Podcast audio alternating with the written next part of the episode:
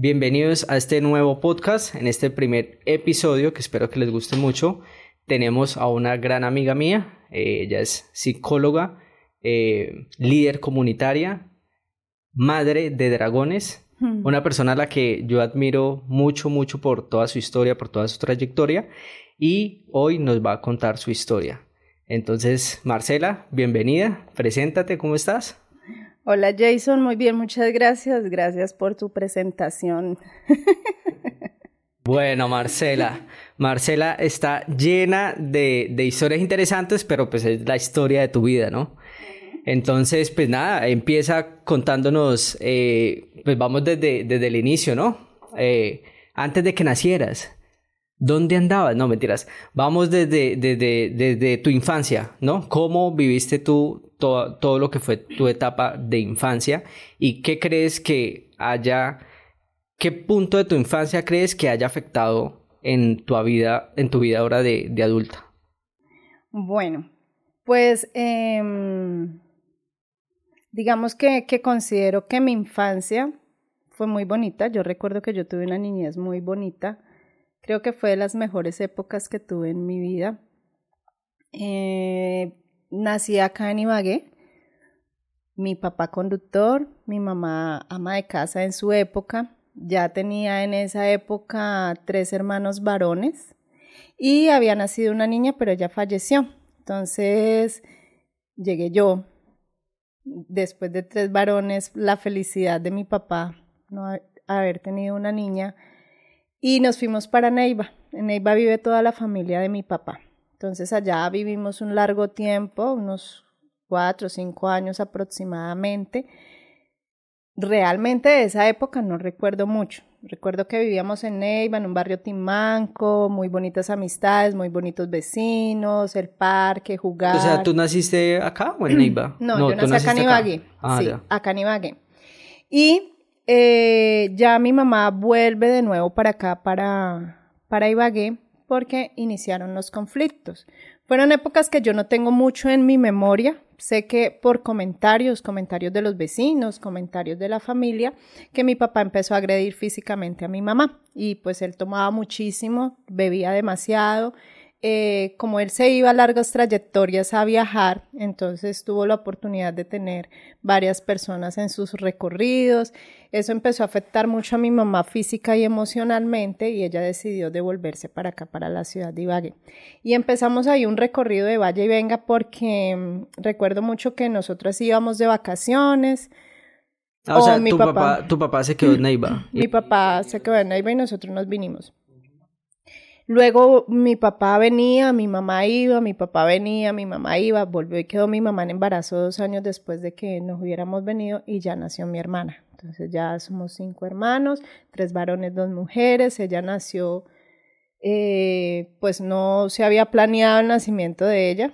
Mi mamá tenía la pila puesta y entonces pues no planeaba otra. Entonces por lo tanto, al quedar embarazada volvió de nuevo con mi papá y volvimos de nuevo entonces a, Neiva, eh, pero la misma situación. Mi papá la agredía física, emocionalmente, psicológicamente, al punto de que en, en, una golpiza que le dio muy fuerte, mi mamá perdió el conocimiento y la encontraron deambulando por las calles. Ya tuvieron que internarla un tiempo, por un golpe que le dio en la cara y entonces em, ya ella decidió que definitivamente se venía para acá. Entonces, pues nosotras estábamos pequeñas en esa época. Creo que mis hermanos tienen más memoria de eso o yo no quiero tener la memoria de eso porque la verdad no lo recuerdo todo completo. Ok, a veces la mente se ocupa de eso mismo, como que bloquea hay, momentos. Hay, momentos que son tan malos que, que simplemente uno, no sé, se, se bloquean algunos momentos. Entonces yo no viví esos momentos, yo más bien recuerdo que a mi papá le gustaba salir a pasear, que nos íbamos para el río, que eh, él nos tenía cosas muy bonitas porque él siempre sí, económicamente mientras vivió con nosotros fue muy amplio, entonces nos tenía muy, muy buenos muebles, habitaciones, bueno, todo eso, juguetes, ropa, ¿sí? Le, le, gustaba mucho comprarnos cosas de oro porque recuerdo que una vez estaba jugando afuera con las niñas y llegó un muchacho y a todas nos quitó los areticos de oro y las cadenitas que teníamos. Entonces... Eh, o sea, le robaron. Nos robaron a todas. sí, nos robaron a todas, se llevaron los areticos de todas ese día ahí sentadas. Todos teníamos unos areticos chiquitos de oro que él nos traía. Entonces, em, él era muy, muy vanidoso en su época, sí, y pues tenía buenos ingresos, entonces podía darse algunos lujos. Mis hermanos sí recuerdan la violencia porque a ellos sí los agredía físicamente muy fuerte, yo los golpeaba muy fuerte a mi mamá. Nos devolvimos para acá después de ese suceso, ya mi mamá decidió que definitivamente no podía seguir conviviendo allá, fueron épocas un poco difíciles, llegamos acá donde la abuela... Ese fue como el, el esa, esa golpiza, sí, de la que, de la que tú hablas que tu mamá fue víctima, pues fue como el, el detonante ya mayor donde ella empezó a, a, soltarse ya de él, sí, pero pues habían cinco hijos de por medio y todos pequeños, menores de edad. Entonces ella tenía muchos miedos, ella tenía muchos temores. De todas maneras, ella se vino para acá y llegamos donde la abuelita, la abuelita nos acogió un, tiempo, ya mi mamá, mi papá le entregó a ella un dinero de, la separación y ella compró un lote acá en, en Ibagué, en el barrio Ciudad Luz, en Altamira, en la entrada de Ciudad Luz. Ven, antes, antes de, de pasar a ese punto, ¿Tú por qué crees que, que tu papá eh, tiene ese, esa parte, digamos, mala de la agresión física? O sea, el, el por qué crees que, que actúa, que, que, tiene. Digamos que a ellos en la niñez, por todas las historias que cuentan, a ellos también los castigaban fuertemente en, en su niñez. Además que ellos no fueron niños que eran educados en un colegio, en una universidad, sino que ellos más les tocó fue empezar a trabajar desde muy niños porque mi abuelita sí tuvo muchos hijos, como 12 hijos, entonces unos tenían que cuidarse con otros. Mi abuelo falleció, eh, pues no tan a temprana edad, pero, pero falleció rápido era, él tomaba muchísimo, le gustaba mucho el licor, también era mujeriego, y cuando ellos cometían alguna falta, a ellos los castigaban fuertemente. Entonces, por ejemplo, ellos los ponían en el patio, los arrodillaban encima de granos de maíz y les ponían ladrillos en las manos y los tenían ahí al rayo del sol por horas. Entonces eran castigos muy fuertes y ellos crecieron como muy endurecidos, ¿sí? Y con un orgullo, eh, a ellos se les crió como con, con ese orgullo de hombre, como con ese machismo. Entonces la mujer tiene que ser la de la casa y, y ese interés de que la mujer siempre esté pariendo para ellos sentirse seguros de que ella está en la casa y no les va a faltar. Entonces fue, fue como esa situación y eso afectó las relaciones de él con las mujeres, porque nunca, aunque las pudiera querer, él no, no sabía dar amor, lo, lo daba de una manera agresiva y creo que se resguardaba en las cosas materiales. Sí, uy, no, bastante, bastante duro. Entonces, eh, me dice entonces ya que tu mamá decide ya dejarlo y, y se vienen a vivir a, mi mamá ya decide y se viene. Pero antes de comprar ese, ese lote de Jason, yo me salté una parte importante y es que mi mamá arrendaba casas acá y mi papá le pasaba, le pasaba una mensualidad Vivimos en buenos sectores, vivimos en el Calarcá y en el Jordán, teníamos casas grandes, muy bonitas, con todos nuestros o sea, pero, las casas eran de tu papá o...? No, mi mamá las tomaba en arriendo. Ah, ya. Pero mi papá le estaba, le, pasaba su mensualidad. Entonces, aún podíamos vivir algo de, lujos económicos, ¿sí? Eh, mi mamá empezó a trabajar en diferentes cosas. Ella empezó a trabajar en, en manualidades, en floristerías, eh, empezó a hacer, sí, más que todo eso, manualidades y floristería. Y todavía teníamos como, como, como ese lujo de vivir en casas bonitas, entonces teníamos habitaciones muy bonitas, con juegos de alcoba muy bonitas. Eh, en el Jordán había un parque muy grande frente a la casa, entonces podíamos salir a jugar, bicicletas, que los patines, o sea, todo lo que iba saliendo de moda, mi papá no lo iba comprando y no lo iba llevando. Entonces todavía pudimos vivir algo en esa época, creo que fue como hasta los 10, 11 años que yo hice mi primera comunión y ahí fue donde todo se rompió. hasta ahí una vida, digamos que acomodada. Hasta ahí una vida acomodada porque recuerdo muchísimo que fue la última vez que mi papá estuvo con nosotros en, como en una actividad o algo importante, que fue el día de la primera comunión y ese día se perdieron las argollas de matrimonio de ellos los dos. Entonces ya mi papá le contó a mi mamá que él estaba con otra señora allá en Neiva. Y pues mi mamá creo como que decayó porque en esa época yo, yo vi que ella como que empezó a bajar de ánimo, em, empezó a, a como a desorientarse un poco y ya mi mamá empezó a trabajar en casas de familia y empezó a trabajar en cooperativas de los colegios que quedaban ahí cerca. Entonces ya empezó un trabajo más forzado para ella. Que la cooperativa es la tiendita que hay dentro, de, dentro del colegio donde venden los dulces y todo. Entonces nosotros estudiábamos ahí en la Sagrada Familia y a ella le dieron la cooperativa de la Sagrada Familia. Y, y empezó ella a tener un trabajo mucho más forzoso y empezamos ya como a decaer económicamente. En medio de ese trabajo forzoso mi mamá pues conoció a una persona y ella decidió darle lugar a esa persona y cuando mi papá se enteró, ahí fue lo fatal, porque ya mi papá, siendo un hombre de las características de él, ellos pueden hacer todo lo que se les ocurre, pero la mujer no. La mujer, bastante el machismo bastante alto. cuando él ya se dio cuenta que mi mamá había dado la oportunidad a otra persona, eso fue el caos total. Eso fue el caos total. Mi papá le quitó completamente a mi mamá toda ayuda económica y se alejó de nosotros y le dio una plata a ella que fue cuando vino y compró el lote acá en Ciudad Luz.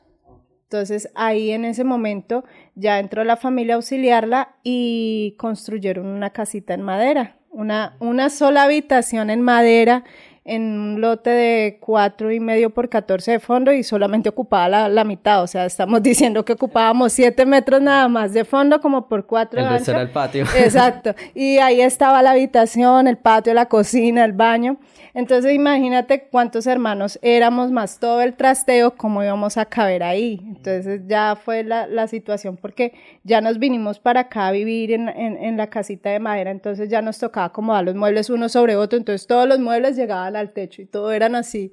Todo esta, otras cosas tocó regalarlas, muchas otras se dañaron. Entonces ya dormíamos cinco personas en una habitación, pues era un camarote donde dormíamos todos unos encima del otro. Eh, no, o sea, el cambio fue abrupto, eso fue terrible, fue terrible, terrible el cambio. Siempre en, en esa, creo que en esa, en esa transición de tiempo fue donde, donde ya empiezo a tener recuerdos. Y ahí fue donde se empezó a marcar más mi infancia con la adolescencia, ¿no? Porque yo ya iba llegando a ser una preadolescente. Mi hermano pues ya estaba grande, entonces él ya se independizó, él consiguió el, mi hermano el mayor y quedábamos entonces mis dos hermanos y, y mi hermana. ¿Tú y, tu hermana? Y mi mamá y el novio que se había conseguido. Padrastro. Y el padrastro y el padrastro estrella no me quería. Ah, pero particularmente a ti o era con todos? No, yo recuerdo que era conmigo. Yo no sé por ah. qué no me quería a mí, o sea, era conmigo, era conmigo. No me quería, no me quería, entonces teníamos una vida los dos ahí de choque, choque, choque siempre. Él decía que yo preguntaba mucho. No le gustaba que yo hiciera preguntas y o sea, no le chocaba todo de mí, entonces manteníamos ahí en un choque, mi mamá, pues eso, eso fue muy molesto para ella en, algún momento. Eh, ya el, empezar a vivir acá, mi hermano, el, mi hermano, el de los intermedios, eh, con él fue muy duro porque mi hermano pequeño tuvo polio, él se le quemaron algunas neuronas, él quedó con problemas, entonces él al llegar a esta situación, mi papá pequeño lo golpeaba mucho, le decía cosas muy hirientes y él nació con mucha rabia, con mucha ira, él empezó a tomar y a consumir drogas, entonces ya era una situación dura porque ya mis otros dos hermanos se confrontaban a matarse, él ya llegaba borracho y era matarse, nos tocaba dejarlo afuera durmiendo, los vecinos se daban cuenta, la policía siempre estaba golpeando a la puerta que lo dejáramos entrar y no podíamos. A tu hermano el que tenía problemas. Al el que medio. Él empezó en esa época a tener esa clase de problemas. Mm, desafortunadamente durante ese tiempo mi hermano decayó muchísimo y en una de sus embriagueces él, él se mató. Se mató bajando por el puente del Sena. Él venía bajando y cayó de la avenida Quinta al, a donde queda, es como el cruce entre la avenida Quinta y Versalles. Entonces él cayó de la Quinta al pavimento. Pero, o sea, ¿ve un accidente de tránsito o no? No, él cayó, venía bajando y, y Dicen que lo empujaron, otros dicen que él simplemente venía caminando y se cayó, se cayó porque estaba muy tomado, estaba muy embriagado, entonces se deslizó y cayó allá. Entonces, pues ya para mi mamá eso fue muchísimo más duro. O sea, ya como que una con otra, ¿no? Eso es como el efecto dominó que empieza una sobre otra, sobre otra, sobre otra. Entonces mi mamá pensó que al tener otra, una persona, a ella le iba a ir mejor y mentiras que fue un karma. Mi hermano empeoró, entonces ya mi hermano empieza a tomar las drogas, mi hermano se mata, eh, mi otro hermano enfermó en esa época, entonces mi mamá tenía una cantidad de cosas y pues nosotras pequeñas estábamos viviendo la carga emocional de todo, ¿no? Más la situación económica, porque mi papá ya no nos quiso dar un peso. O sea, cero, Ni a cero. ustedes, a nadie. A nadie. Él ya uno lo llamaba y decía, no tengo, no tengo, no tengo. Y no tengo era no tengo. O sea, a él no le importaba si aguantábamos hambre, a él no le importaba si nos enfermábamos, absolutamente nada. Sí, entonces ya mi mamá, eh, estando en esa situación, pasaron más o menos tres años y definitivamente la situación con el Señor no se dio. O sea, no se daban las cosas y ella decidió que rompía esa relación también. Fue también muy duro, muy traumático romper esa relación porque pues el Señor no quería, pero ya mi mamá decidió que era lo mejor. Él y yo definitivamente nunca nos entendimos y ya él empezó a ser muy fuerte conmigo y a mi mamá eso no le gustó. ¿Y muy fuerte contigo en qué sentido? ¿En, En hablarme o- fuerte, en- en- o sea, era un choque permanente. Entonces ya él me hablaba fuerte, ya vivía disgustado, te y todo le ya. molestaba, sí. ¿Pero algún momento pasó a pegarte, algo así? No, no, no, no, no, no, no, no, no, no, no, nada de eso. Que menos mal Entonces, se paró la cosa ahí, porque Sí, probablemente hasta ahí si- porque mi mamá decidió ya romper con esa relación, le dijo no más, ya mi mamá había vivido lo de mi hermano, ya mi mamá estaba muy cargada, mi mamá tenía ganas de todo, menos de que un hombre le, le causara más cargas.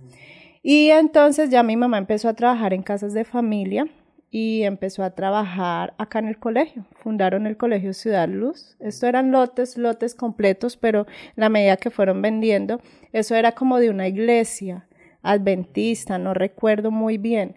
Y ellos donaron ese terreno y se construyó la escuelita, primero porque eran unos salones, entonces a mi mamá le dieron ahí la, le dieron el, el aseo de la escuelita, entonces bueno, ahí ya tenía mi mamá su trabajo. Entonces recuerdo muchísimo que, que yo ya empecé a colaborarle a mi mamá y entonces yo fui muy juiciosa en el colegio y siempre he sido muy organizada con mis cosas, entonces siempre mantenía la casa muy limpia y le ayudaba a mis hermanos y mantenía mis notas muy bien en el colegio. Y salía del colegio y llegaba ayudarle a mi mamá a hacer el aseo del colegio o si trabajaba en casas de familia, las casas, ayudarle para que ella pudiera llegar a la casa, ¿sí? Y pues mi hermana estaba más pequeña, entonces pues ella permanecía en la casa. Entonces, la verdad que, que durante, durante el tiempo del colegio, pues no viví como, como un tiempo de, de poquitas amistades y más del cuidado de la casa y, y, y, de mi mamá. Entonces fue, digamos que fue un tiempo tranquilo, aunque económicamente no había mucho, pero entonces pues yo no tuve conflictos de drogas, ni de salidas, ni bueno. Y pues ya al no estar tu papá, pues ya no había tampoco ningún tipo de abuso psicológico ni físico. Ya ni... nosotros empezamos a, a, a entrar como en un tiempo de, como, como de calma y lo único que nos preocupaba era la economía, ¿sí? Porque pues no era que se ganara mucho, pero teníamos dificultades, teníamos, claro. Pero teníamos lo de la comida siempre. Entonces ya empezamos a entrar como en un tiempo de estabilidad y tranquilidad.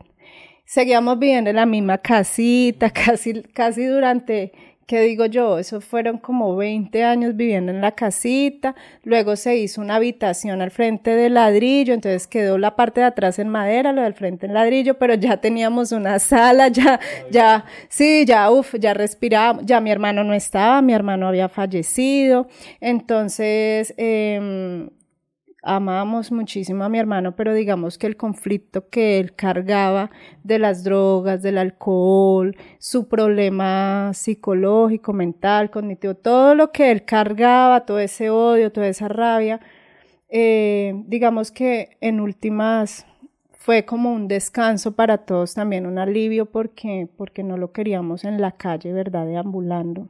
Entonces fue muy triste, pero a la vez fue algo como que nos dio un poco de calma, ¿sí?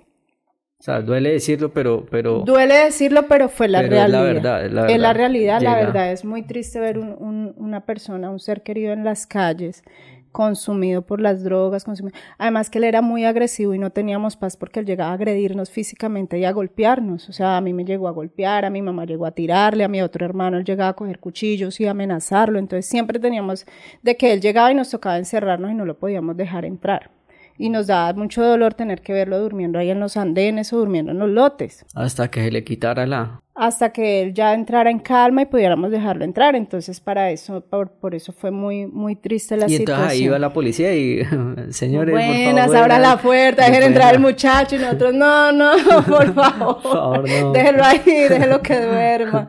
Sí, no, era triste, entonces eso fue, fue muy lamentable con mi hermano entonces, digamos que, que, en su momento su muerte fue muy dolorosa, pero también nos dio un poco de, de, calma y para mi mamá también, porque para ella era una carga muy dura tener que verlo por ahí en esas situaciones y la confrontación entre hermanos. O sea, no había paz. Nunca hubo paz porque siempre había un conflicto, siempre estaba agresivo peleando.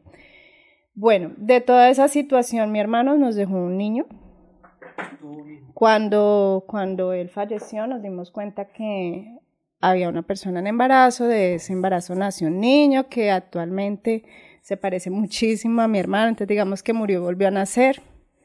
Entonces, con la diferencia que él sí es tranquilo, más calmado, más cariñoso, a diferencia de mi hermano que era agresivo. Entonces, eso le dio a mi mamá también otra parte de, como de tranquilidad y pudo llenar ahí como el vacío de mi hermano, porque si tú lo ves es la gota de agua. O sea, igualitico, igualitico, igualitico. ¿Y cómo, ¿y cómo supieron? O sea, él murió y ustedes ya sabían que tenía un hijo o ¿y cómo supieron? Nos dimos cuenta el día del entierro. Porque llegó la, la novia, esposa en embarazo. Entonces, bueno, pues ahí también hubo un parte de, de mucha para mi mamá emocionalmente porque él, él el bebé de mi mamá volvió a nacer, o sea, eso era algo para ella. Y, y el parecido, o sea, es que es el parecido tan... Es como si hubiera nacido de nuevo, la verdad, en otro vientre, pero es como si hubiera nacido de nuevo, las gotas de agua. Y bueno, avanzamos en la historia, amigo. Te cuento que eh, momentos muy difíciles, muy dolorosos, pero pues todo no tenía que quedar así ahora empeoró. Ay, no. Es que ya vamos a entrar a la parte buena. Ahora empeoró porque ahora empeoró. estábamos en calma todos, estábamos pequeños en casa, pero ahora crecemos. ahora crecimos. La lidia de crecer. La lidia de, crecer. La, lidia del adolescente. Y tener que enfrentarnos ahora a la realidad, ¿no?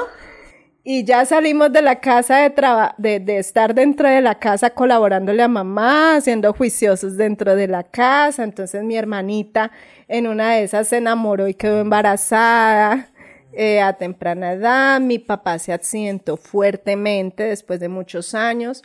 Mi papá se accidentó eh, bajando la línea en el camión.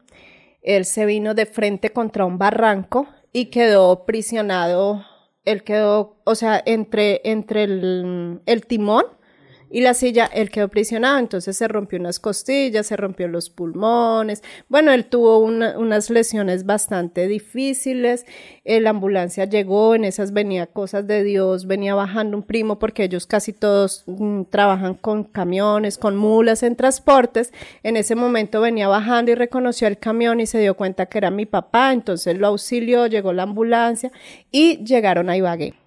Como llegaron a Ibagué, pues llamaron a mi mamá. Entonces mi mamá, la verdad mi mamá siempre ha sido una mujer de un corazón muy noble. Y ella siempre ha sido muy al dar, al servicio, al cuidado, ella no ha sido una mujer rencorosa.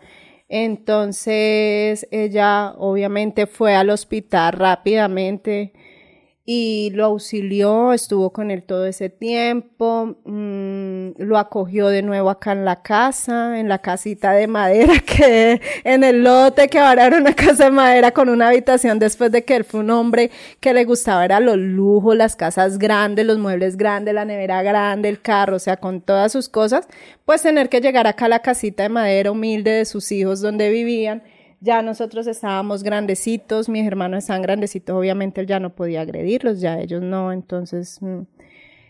Eh, entonces ¿Y por qué, llegó con usted? O sea, ¿él, los volvió a ubicar o...? Por el accidente. Pero él, él les pidió el favor, como que ayuda. No, la familia de la, el, cuando él llegó al hospital nos buscaron porque éramos los que vivíamos acá, el resto de la familia vivía en Neiva. ¿Y él ya tenía otra pareja? Él tenía dos, eh, dos niños pequeños, pero no vivía con la muchacha. Pero no vivía con la Ah, ya, ok. Él se había ya separado de la muchacha y estaba solo y tenía los dos niños pequeños al cuidado de una tía. Y entonces ya es la familia de él la que les pide a ustedes como el, la colaboración. Digamos que nos llamaron a nosotros porque éramos los parientes más cercanos acá y ya mi papá decidió pues que, que lo íbamos a cuidar. Yo me voy con ellos yo me voy con ellos. Entonces mi mamá lo recibió acá en la casa y nos fuimos para Neiva unos meses a la recuperación de él. Mi mamá recogió los dos niños, se hizo a cargo de los dos niños pequeños, uno tenía dos años, el otro tenía un año. Bien pequeños, y él con ellos, o sea, él estaba a cargo de ellos. Sí, y la, sí, la mamá no estaba y él se hizo cargo de los niños. Entonces ya nos devolvimos de nuevo para acá, ya nos trajimos los niños ya él empezó a recuperarse, duró un tiempo con mi mamá y ahí empezó la locura. porque vuelve de nuevo. Porque vuelve de nuevo papá. Ay, no. y yo era una mujer, una niña, una adolescente, una muchacha muy... ¿Cuántos años tenías ya tú ahí? Yo creo que yo iba cumpliendo como los 18. Ah, no, ya. Ah. Y resulta que después de tanta calma dentro de mi tiempo de ayudarle a mi mamá, de ser la que ocupaba los primeros 10 puestos en el colegio, la que tenía amistades reducidas y todo eso, antes de salir de bachillerato yo tuve un novio. El primer amor. El primer amor. Sí. Llega el primer amor. Llegó el primer amor y, y, yo muy enamorada porque era muy inocente en el tema. Em, me enamoré del chico duramos unos meses y el chico resultó ser mujeriego, mujeriego y entonces me puso los cachos con una vecina. Dijo, madre chino desde, desde chiquito ya mujeriego como era ahora entonces. No, de pronto ya ha mejorado. Sí, puede, no sé, la edad puede cambiar la gente. Sí, sí, fue solo un tema ahí de, de la edad, de sus inicios amorosos, entonces bueno. Digamos que fue Digamos que fue así. Sí, y, y ya entonces yo tuve mi primera decepción amorosa que fue muy duro para mí, la verdad. Entonces yo, yo sí considero que emocionalmente yo fui muy inmadura en mi tiempo porque yo viví un tiempo muy de mi casa, muy de, entonces yo no tenía muchas relaciones con, sino siempre era el juego, las cosas bonitas, ¿sí? Pues que vimos la situación económica, pero yo fui muy de mi casa muy no, no era de rumba ni nada de esas cosas, o sea, yo no, yo no vivía mucho mundo en esa época. Entonces emocionalmente yo sí era muy inmadura y digamos que también esa parte de mi papá generó vacíos en mí porque yo siempre deseé, yo siempre idealicé el amor perfecto y la familia. Entonces yo sí creía en que el enamoramiento, que el amor era bonito, en la familia, porque era un deseo que yo tenía, el deseo de tener una figura, de que hubiera un hombre, de que no tenía que ser como, como fue con mi papá, sino que yo sí podía tener una familia, que alguien me amara, me respetara. Entonces, eh, ese sí ha sido un problema que ha generado esa época de mi papá. Y la, y la figura paterna, ¿no? O sea, eso queda ahí. Sí, eso sí quedó marcado y mira que eso sí se vio reflejado ya después. Además de que la, esto, la pareja que uno suele conseguir tiene muchas características de lo que fueron los padres o de lo que fue, digamos, en el caso de un hombre, lo que es la mamá, en el caso de una mujer, lo que es el papá. Entonces empieza uno como una atracción por el sexo opuesto, pero muy similar a lo que yo deseaba, que era mi papá. Entonces empecé a, a, a, fijarme en nombres con esas características. Entonces sí, el chico resultó pues mujeriego. No puedo decir que toma trago, pero sí mujeriego.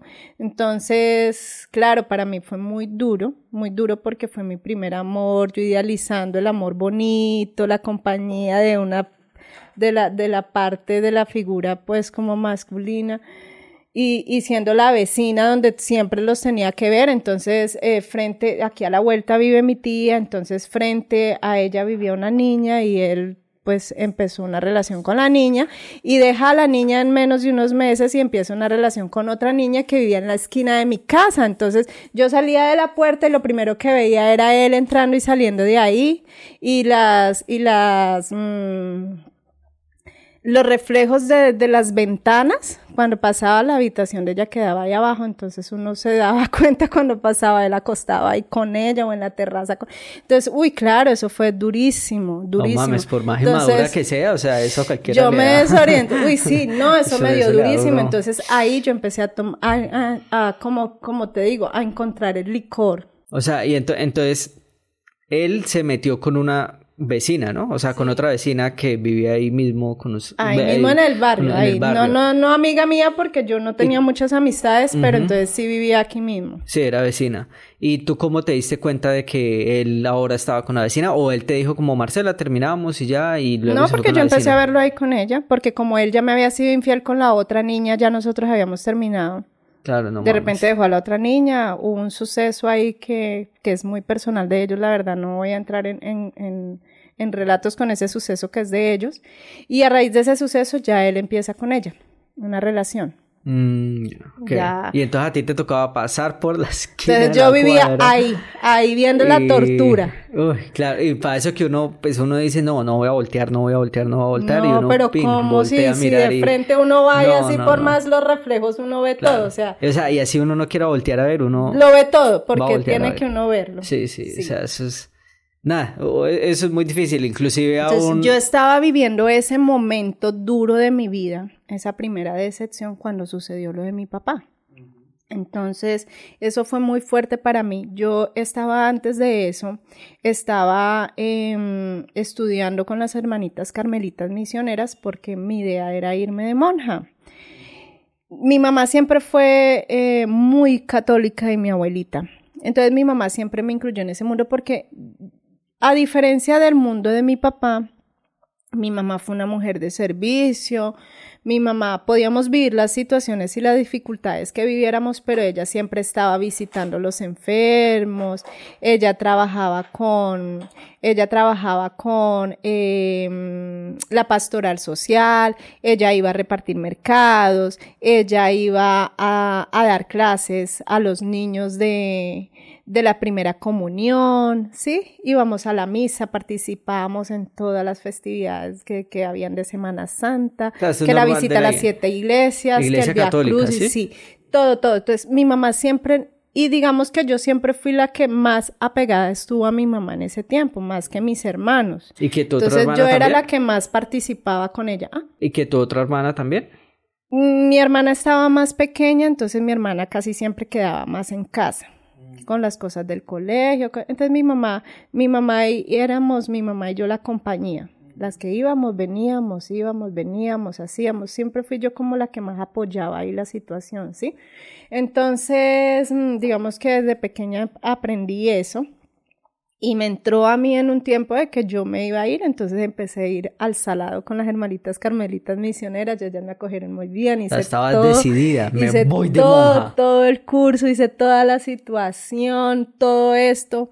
Eh, y, ya me iba a ir, ya había pasado mi decepción amorosa y todo eso. Y fue cuando sucedió lo de mi papá, entonces sucedió lo de mi papá, entonces ya mi papá me dijo que no, que cómo era posible, que él iba a volver a la casa, entonces que él me iba a dar estudio, que él se iba a recuperar, entonces... Y pues qué mm, más impulso que tú tener a tu papá... Mí, que el estudio, que tenga que volver, Claro, no, la palabra de pues mi papá para mí tenía muchísimo peso, o sea, más de lo que yo quisiera y anhelara en ese momento, el hecho de que mi papá estuviera en la casa, para mí eso era mejor dicho. Entonces, eh, desistí, desistí, terminé de pasar mi duelo de mi primer amor. con mi papá y Ney Vaca, con los niños. monja. y desistí de la idea y ingresé a estudiar en Cádiz. Mi papá ya pasando ya la situación, ya él mejoró un poco y esto. Eh, nos vinimos para acá, para Ibagué, y decidí empezar a estudiar. Mi hermano mayor ya se había casado, ya se había ido, mi otro hermano había fallecido, mi, mi, mi, otro hermano se había ido para Florencia, él estaba trabajando en Florencia, entonces prácticamente que ya solamente vivíamos mi mamá, mi papá, mi hermana y yo, en la casita de madera. Y tu papá ahí y mi papá ahí aguante porque cuando llovía se metía el agua y por la parte de atrás se rodaba el agua y nos inundábamos. Entonces, bueno, me voy a estudiar al Politécnico Central, en esa época quedaba en Cádiz, donde ahorita queda Profamilia y en toda la esquina. Me matriculé a estudiar eh, auxiliar contable, técnico auxiliar contable en esa época y empecé a conocer cosas que yo no, a experimentar cosas que yo no, no, había vivido, no había conocido y se empezaron a despertar ciertos instintos que yo no entendía y que, y que bueno, estaban ahí guardados. Entonces empecé a darme cuenta de que, de que ya los muchachos me miraban con otros intereses, de que ya empecé a hacer amistades, de que había un mundo que explorar. Y entonces ya llegaron las invitaciones, ya empecé empezaron a, a, a, asediarme, pero, o sea, no invitaciones de amistad, sino invitaciones ya más formales y yo quedé así como, wow. ¿De qué me estaba oh, perdiendo? Como que pasó aquí, yo me miraba y me miraba de arriba para abajo, pero si yo era monja. y yo decía, pero ¿qué ven en mí? O sea, yo no, yo no, digamos que yo empecé a preguntarme, pero ¿qué está pasando? ¿Sí? Porque yo no, yo no notaba belleza en mí, yo no notaba esas cosas atractivas en mí, yo no... O sea, tú te considerabas como poco atractiva. Como no, sí, o sea, para mí mis amigas siempre eran las bonitas, mis amigas eran las que tenían los novios, ellas eran las que salían y, y ellas lo experimentaban y yo solamente la escuchaba y yo decía, pero ¿esto qué es? O sea, sí, no, no pensé que eso me fuera a pasar a mí. Entonces yo, yo me sentía el patito feo. Y llega ese patito feo al Politécnico y comienzan los yo, Y llego yo y, y ya entonces empezaron como, como, sí, como la atracción y yo, bueno, pues, pues raro esto, ¿no? Pero no era la atracción a a, a mis compañeros, ya era atracciones ya más altas, entonces yo decía, wow, más interesante todavía la cuestión. Ah, llegan los profesores. No, no, no. No, no, nada que no aquí, ah. muy respetuosos profesores. no, no, no, no. Entonces, eh, resulta que, resulta que, que ya empecé a salir. De fiesta. Ya empecé a irme a rumbear. Ya empecé a tomar mucho licor, ya empecé a emborracharme, ya empezaron las fiestas, ya en esa época se abrió Macumba, Macumba fines de semana, fines de semana corridos, días, mejor dicho, completos allá, Macumba noches, allá en Macumba. Eh, ¿Y Marcela dónde anda? En Macumba. En Macumba.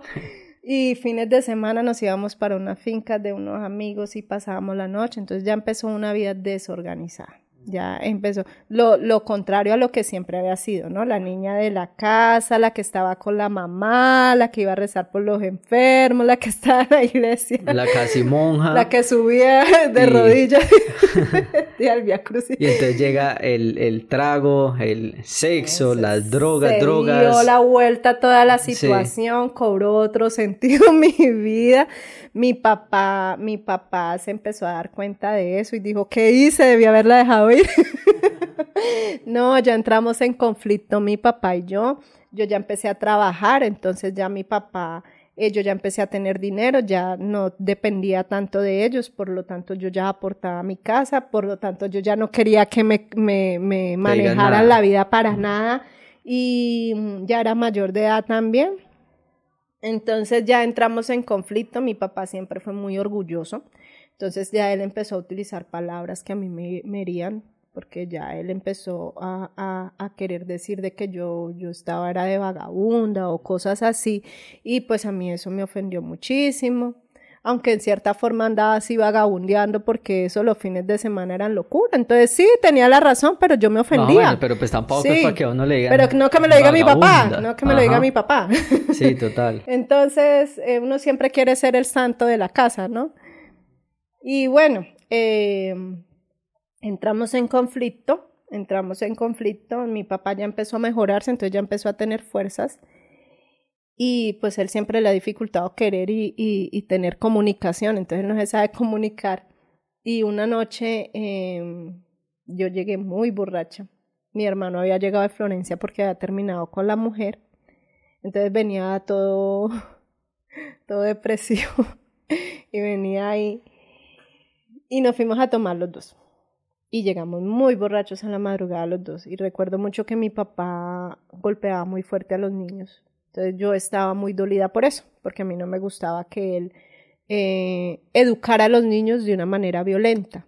No me parecía que fuera la manera, pues era la forma de él y para él los estaba educando, pero pues yo no lo veía de esa manera, entonces a mí eso me ofendió. Y como tú ya estabas mayorcita, pues ya Exacto, sí. De pronto él lo hizo con mis hermanos más pequeños y si mi mamá se metía la golpeaba, ¿sí? Pero pues ahora con ellos, con estos niños era diferente. Entonces yo, yo ya dije, no, a mí esto no me gusta, entonces mm, yo llamé al bienestar familiar en anónimo y, Ay, fue madre, y resulta que entonces llego yo toda borracha y empiezo yo a decirle a mi papá, voy y me le acuesto ahí al ladito y él calladito porque él no hablaba nada, nada, nada. Y yo, papito, eso sí nunca lo olvido, la borrachera no me deja olvidar eso. Y yo, papito, ¿tú te acuerdas que que el día de mis 15 yo me quedé ahí parada en la puerta esperándote y nunca llegaste. Y yo cumplí 18 y nunca llegaste. Y yo cumplí años y nunca llegaste. Y yo, y yo, y yo, y nunca llegaste. Calladito. Mi hermano se fue, apenas me miraba y mi mamá me miraban esperando que mi papá reaccionara. y yo le dije, y ahora, ahora nunca me vas a olvidar. Porque me vas a recordar cuando en estos días venga el bienestar familiar a, visitarte y te vas a acordar que fui yo. No mames. Ay, ay, ay, ay, ay, ay, O sea, tú le echaste el bienestar familiar a tu papá. Mi papá con todo su orgullo y con toda su forma se quedó callado a reventar. Yo fui me acosté a dormir. Y efectivamente llegó el bienestar. Ay, no.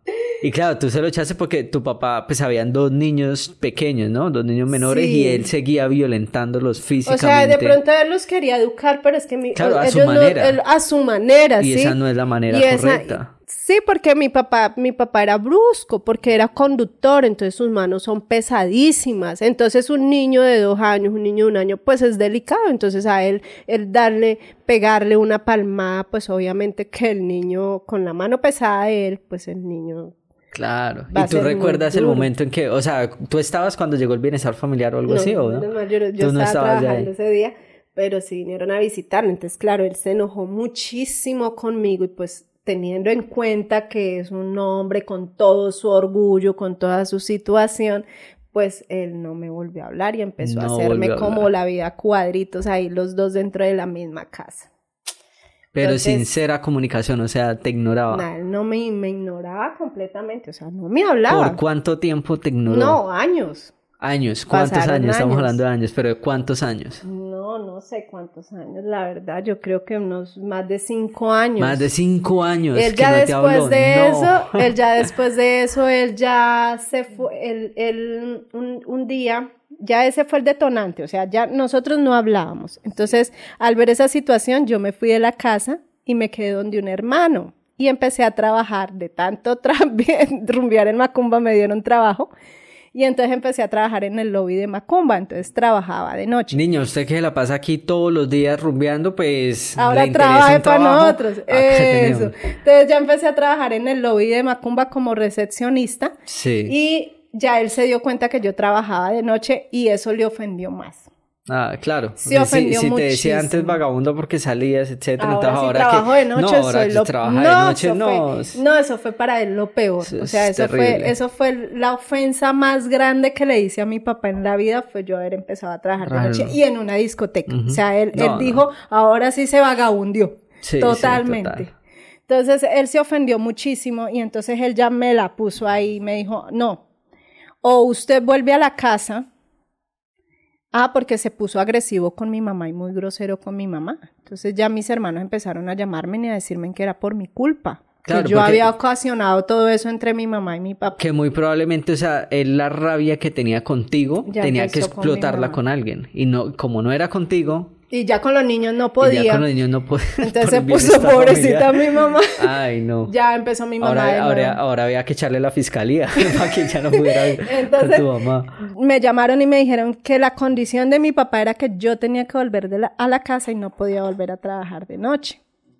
O que él se iba a ir y se iba a llevar a los niños ya nosotros estábamos encariñados con los niños, mi mamá había tomado como su rol de mamá con los niños, entonces no, pues que como así. O sea, tu mamá una santa, Dios. Me vine yo de nuevo para la casa, a volver a la casa, mi papá, bueno, fue muy ofensivo conmigo, pero realmente volví a la casa, tampoco era que me hablara mucho, tampoco no me quería hablar, pero bueno, volví a la casa. Pero esa era la condición de él, que vuelva. No le hablo, pero ahí la quiero ver. Sí, volví a la casa. De todas maneras, yo seguí trabajando los fines de semana. Solamente, sí, los fines de semana, sábado, domingo, yo... Ven, entonces, antes de pasar a esa etapa, esto... Entonces tú te encontraste con alcohol, sexo, drogas. ¿Cómo esto, ¿tú te sumergiste totalmente en eso o supiste manejar un poco de equilibrio? Y ya te, ya te cuento lo que pasó. Resulta que mi papá, cuando yo regreso a la casa, pasaron unos días, yo aún trabajaba en Macumba, y pasando esos días, mi mamá se levantaba muy temprano porque mi hermana todavía estaba estudiando. Entonces mi mamá tenía que enviarla al colegio. Y en una de esas pito un carro en la esquina, un taxi, un taxista. Y mi mamá sale corriendo, o sea, cosas que suceden así de momento. Mi mamá inconscientemente sale corriendo porque tenía que ir a traer algo para el desayuno y salió en pijama inocentemente y a lo que ella sale y cruza la puerta, prun que pita un taxista en la esquina. Mi papá con su mente de celos, de machismo, de todo, sale a la puerta y dijo que era el amante de mi mamá que había llegado y que ella era una y que no tenía nada que ver. Nada, era un taxista que llegaba a recoger a alguien y mi mamá salió en el mismo momento. Pues te podrás imaginar cuando mi mamá vuelve a la casa a hacer el desayuno, la actitud de mi papá. Entonces, cuando yo escuché el escándalo, eh, yo me levanté rápidamente y me puse en medio de los dos porque mi papá iba a golpear a mi mamá de nuevo, entonces ya esa situación no, o sea, ya nosotros estábamos grandes, sí, que lo hiciera pequeño. Pero Nunca había celos bastante fuertes. Entonces, que era su amante y que no me crean y que era y que sí era y que... Y le montó el mozo a mi mamá. Y tampoco la había dejado volver a la iglesia porque el mozo era el cura, porque cada ocho días iba a la iglesia. Entonces, si cada ocho días iba a la iglesia era por El mozo es el cura. El mozo era el cura. Entonces ahorita tenía cura y taxista. Pues fue el detonante. ¿Y el taxista salió y se fue y nada? No, nada, no. Acá no podían llegar ya taxis a pitar porque era el mozo y mamá que llegaba. No, eso se nos volvieron los taxistas un karma si pitaban en la No se podía coger taxi ya. No, no podíamos coger taxi ni ir a la iglesia. Entonces ya ahí se vino el detonante porque ya mi papá ya pudo empezar de nuevo a trabajar. Y, y la promesa de él para mi mamá era que él le iba a ayudar a, a terminar de construir porque se metía el agua, porque los lotes se venían los animales, se metían los animales, porque había humedades, porque ya era hora, o sea, sí, y pues que si ellos iban a hacer vida juntos, pues que le ayudaran. Entonces él le dijo que iban a conseguir una casa en arriendo para luego y que seguíamos cuidando a los niños. Creo que ahí ya fue como el detonante de todo porque mi papá ya se vuelve a ir de la casa porque mi mamá tenía mozo taxista Yo era una vagabunda. Sí. No, Borracha. Ajá. Y estaba vagabundeada casa. Yo estaba vagabundeada. Mi hermano había llegado de Florencia a la mujer y andaba en despecho. Otro vagabundo. Otro vagabundo. Entonces nos juntábamos los dos, el hambre con la necesidad, los fines de semana. A ver. a ver. Y mi despecho no eran los hombres. Ya había vivido el despecho del muchacho. Mi despecho siempre fue mi papá. Yo lloraba y tomaba por mi papá y fumaba como loca cigarrillo, pero nunca, nunca llegué a meter marihuana y eso, porque la verdad nunca me llegó. Pero yo sí me fumaba mis cajetillas totales de cigarrillo y licor y, llegaba tan embriagada que a veces ni sabía cómo llegaba, la verdad. Yo llegaba al otro día despertaba y decía, wow, estoy en la casa. era durísimo, ¿sí? O sea, fue un tiempo eh, muy duro, muy duro. Y, pues eh, empezaron a, a, crecer esos, esos cosas atractivas que yo no conocía. Entonces, wow, ya yo salía con uno, con otro, con otro, como porque, wow, yo, yo llamaba la atención y yo, pero ¿de dónde tanta belleza? si yo no me la encontraba por ningún lado porque a la gente le gusta. O sea, ya eso me empezó a causar curiosidad, ¿sí? Entonces, ya, ya y que, que, alguien sintiera atracción por mí, que me invitara y todo eso. Y yo, yo traía el vacío de mi papá de que, de que quería a alguien, quería a alguien del sexo opuesto que me quisiera. Entonces, bueno, se fue él. A los meses vino y se llevó los niños. Para mi mamá eso fue muy doloroso. Creo que ahí ya se rompió. ¿Y hubiera sido posible que no se los hubiera llevado? No, mi mamá no quiso. Ah, o sea, no, o sea, ¿tu mamá quería que se quedaran o, o sí quería que mi se Mi mamá sí quería que se quedaran los niños. Pero él no dejó. No, mi mamá en un inicio sí quiso que se quedaran y él les estaba pasando una cuota pero él después ya consiguió mujer, consiguió casa, empezó a comprar cosas y mi mamá dijo, ¿yo qué hago criando dos niños pequeños que no son mi responsabilidad mientras él hace de las suyas y son la responsabilidad de él? Me duele en el corazón, pero él, él tiene que hacerse cargo porque yo tengo obviamente nos quitó toda la ayuda económica. Ah, ya. Entonces mi mamá dijo, yo no es posible que yo me quede encerrada cuidando a los niños y que él me pase una cuota mientras él está haciendo de las suyas. Entonces se consiguió una mujer mucho más joven, ya consiguió casa grande, compró carro, volvió, empezó a trabajar. Entonces mi mamá un día lo llamó y le dijo, con todo el dolor del alma, los quiero mucho y todos, pero es su responsabilidad, usted ya tiene mujer, que se los cuide. No por orgullo de mi mamá, era por el bienestar de ella. Claro, no, y además que dos niños y ustedes y ella reventando. Y mi mamá estaba pasando la carga de nosotros porque emocionalmente mi hermano y yo le estábamos dando cargas. Sí, sí, total. mi hermano y yo andábamos desubicadas. Y fuera de eso, mi hermanita en esas quedó embarazada también. Entonces, mi hermana la menor quedó embarazada, yo andaba locura, mi hermano andaba en locura. Entonces, mi mamá con dos niños, mi mamá le dijo, no, lo siento. O sea, yo cargo con los míos, usted cargue con los suyos, porque cada uno con su carga. Y pues eh, otra vez nos quita la ayuda económica. Entonces, ya empezamos, yo estaba trabajando, mi hermano trabajaba, entonces empezamos a colaborarnos unos con otros. Menos mal, menos mal ya había ingresos por ese lado y si no, pues estarían... Sí, yo siempre he tenido algo y es que siempre he sido muy organizada desde pequeña aunque en mi vida emocional en ese momento yo estaba desorganizada, yo eh, físicamente siempre en, en, mi entorno siempre fui muy organizada, entonces yo siempre mantenía mi entorno muy limpio, muy bien, y la economía también, siempre fui muy organizada en mi economía, entonces em, siempre he sabido manejar muy bien los recursos, entonces sé que, que quiero salir el fin de semana, pero, pero primero lo primero, o sea, primero se pagaban los servicios, primero se pagaban todo lo que se tuviera que pagar, ¿sí? Yo podía hacer lo que fuera, pero organizada financieramente. Sí, sí, no. En mi casa, o sea, yo primero sí, yo les compraba que la ropa a mis hermanos, que, que los servicios estuvieran al día, que sí, o sea, las cosas de la casa estaban al día hasta ese momento y, gracias a Dios porque me ha dado como, como ese don, como ese sentir de, del orden, ¿sí? Entró en desorden mi vida emocional, pero, pero bueno. Ya en, ese tiempo me quedé sin trabajo y recuerdo que nos empezamos a quedar en los servicios. Y resulta que, eh, ah, no, este pedacito, amigo, te lo voy a contar. Esto fue antes de, de, de salirme de trabajar de Macumba.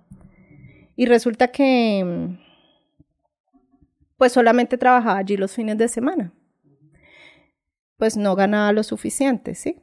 Entonces em, nos empezamos a quedar en los servicios.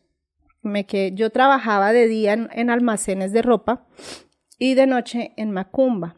Entonces, pasé una experiencia, pasé una experiencia muy chévere porque cuando empecé a trabajar en los almacenes fue muy chistoso porque, porque eh, allá nos revisaban, nos revisaban la ropa para salir la administradora. Entonces siempre nos hacía mostrarle el brasier, que por un ladito la tanga, que las medias. Claro, para ver si no se llevaban nada. Sí, sí. Entonces, entonces fue muy chistoso porque ella, una paisa muy linda, ella, eh, recuerdo que fueron muy buenos jefes conmigo.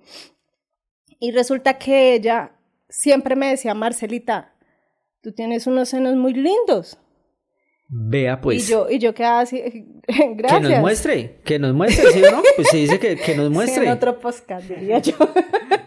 entonces, entonces, ella siempre era con eso. Entonces resulta que curiosamente, curiosamente, cuando llegaban los proveedores, ellos siempre llegaban de, de Medellín, de, de, de esas partes, siempre, casi siempre eran paisas. Entonces llegaban con sus maletas llenas de ropa a los proveedores a enseñarles a ellos la ropa. Entonces yo estaba trabajando cuando escuchaba por el micrófono, Marcelita que sube a la... y yo subía corriendo y era para que me midiera la ropa. Entonces ahora me ponían a modelarle la ropa. Entonces, mídete esto, mídete esto, mídete esto. Y así. Y yo, bueno, pues curioso. A mí ya eso me empezó a dar curiosidad, que, me, que, que yo, yo, bueno, wow, encontré otra fase en mí. Otra faceta. Ahí tenía un amigo, un amigo fotógrafo y a él le gustaba tomarme fotos. Y nos íbamos para el apartamento de él solo a tomar fotos, fotos, hartas, se me tomaba hartas fotos, recuerdo. Y, y, yo, bueno, o sea, seguía encontrando esas fases en mí que yo nunca había visto. O sea, yo nunca veía belleza en mí. La verdad, la gente la veía, pero yo nunca la veía. Entonces, y eso te iba a ayudar a dar también autoestima. Eso me causaba mucha curiosidad, ¿sí? Pero yo la estaba utilizando de mala manera, porque yo ya estaba aprovechando eso para hacer cosas que no tenía que hacer. Entonces resulta que, que en unas festividades, ellos sacaron unos carros vallas grandísimos y entonces me enviaron en los carros vallas ahora a modelar. Entonces en esa época llegó Claudia Perwis, eh, ellos creo que fueron de un desafío, no me acuerdo, un mono, eh, eh, otra modelo, ya no me acuerdo cómo se, Carolina, Carolina Cruz, y yo, uy, yo andaba de Girardo para acá, de aquí para Girardo con ellos, en los carros, con ropa, vaya, saque lo que quiera y póngase lo que quiera en discoteca, fui a la discoteca de Charlie, de Charlie, de Charlie, ¿cómo se llama él? El cantante. No me acuerdo. No sé, ya, ese, ya se el me tal fue Charlie. Charlie. Bueno, así, seguía mi vida en desorden, terminé bailando, tomándome fotos, tomando, porque ya seguía yo encontrando que yo era atractiva y que, uy, que me pasara a mí eso ahí, que solamente a mí me sacaban y las demás se quedaban allá vendiendo en el almacén y organizando y yo andaba rumbeando en todas las festividades y yo no, pues wow. O sea, ahí pasaste de ser eh, asesora comercial a la modelo del almacén. y para arriba y para abajo. un día venía yo bajando en un carro vaya repartiendo y tirando dulce y repartiendo y venía mi papá bajando en la mula. y en todo el semáforo se para mi papá en la mula y yo acá en el carro vaya y quedamos de frente. Y yo le tiraba así dulces. yo no podía ese día de la risa porque mi papá como era, mi papá apenas me miraba así. Y yo tirándole dulces por la ventana. Ay, no, eso fue muy chistoso ese día. Nunca lo olvido. Entonces, sí ves, yo seguía encontrando esas cosas que no había visto en mí. Y en la noche, bueno, trabajando en Macumba, me quedé sin trabajo, me quedé ya sin trabajo, ya se terminó toda la temporada, ya terminó todo eso, ya entramos a una temporada baja, ya quedaron las vendedoras que eran de haciendo, que sí eran súper vendedoras, yo no vendía tanto como ella, entonces pues obvio. Eh, ya solamente trabajaba los fines de semana, entonces ya empezamos a, a, quedarnos un poquito ya en recesión económica, entonces encontré una amiga, o no una amiga, una chica que vivía acá en el barrio vecina, resulta que la chica era prepago o trabajaba con, con eso, entonces ella empezó a comentarme cosas, entonces que no, que era que ella iba para las fincas, que estaba con el no sé quién, que estaba con más, que, y a contarme como toda, cómo era, yo dije, no, ¿y será que yo sí soy capaz? Entonces yo al ver que estaban los recibos quedados, que estaban los recibos quedados y que no habíamos pagado recibos, yo me empecé a estresar y yo lo medité. Yo le dije, no, pues hagámosle a ver qué va a pasar acá. Y la verdad, la verdad, no pude. No pude, no pude, no pude. Ya me llevó donde el señor ese que las, que las, como que las Del manager, algo así, sí. sí. Y yo, yo, él me llevó, me llevó por allá y que no, que era, no, cosas y yo no, no, no pude, no pude. El tipo me llamó y que es que ya le tengo al cliente y no pude. Yo le dije, no, yo nunca llegué por allá a ese hotel ni nada, no pude, ya dejé la amistad con ella. Yo dije, no, algo me, o sea, algo me tendrá que salir, pero no puedo con esto. había conocido unas personas en el Politécnico muy interesadas en mí, pues tenían modo y eso, pero tampoco. Yo les dije, no, o sea, no, no, no, no. Mi interés por los hombres no era el dinero, la verdad, porque había hombres con dinero que querían que yo estuviera con ellos y me dan dinero, pero no era mi interés. El interés era sexual. Mi interés, no, tampoco. Mi interés era sentirme amada, querida, pero yo también quería una persona que me gustara y yo estaba atrayendo hombres como mi papá. Entonces ahí tenía un conflicto fuerte, porque ahora había belleza, atraía gente, pero no estaba atrayendo a la gente correcta. ¿Sí? Entonces, finalmente ya trabajando en Macumba una noche, estaba yo en el lobby y llegó un chico. Y llegó un chico y, el chico, em, no, yo lo vi entrar y yo, guau, llegó el príncipe mío. O sea, amor a primera vista. No, soy yo qué flecha. El amor a primera vista sí existe. De una vez, de una vez yo lo vi, yo quedé así como, guau. En las nubes. Y yo, él, él mm, llegó ese día eh, dejó su arma porque ellos son de las fuerzas militares, entonces tenía que dejar su arma, tenía que dejar salvoconducto, todos los papeles, porque allá no podían ingresar nada de eso. Entonces yo recibía en el lobby, guardaba, guardaba bolsos, guardaba todo y a la salida tenía que volver a entregar, ¿sí? Entonces pasé toda la noche escribiendo el nombre de él en una hoja.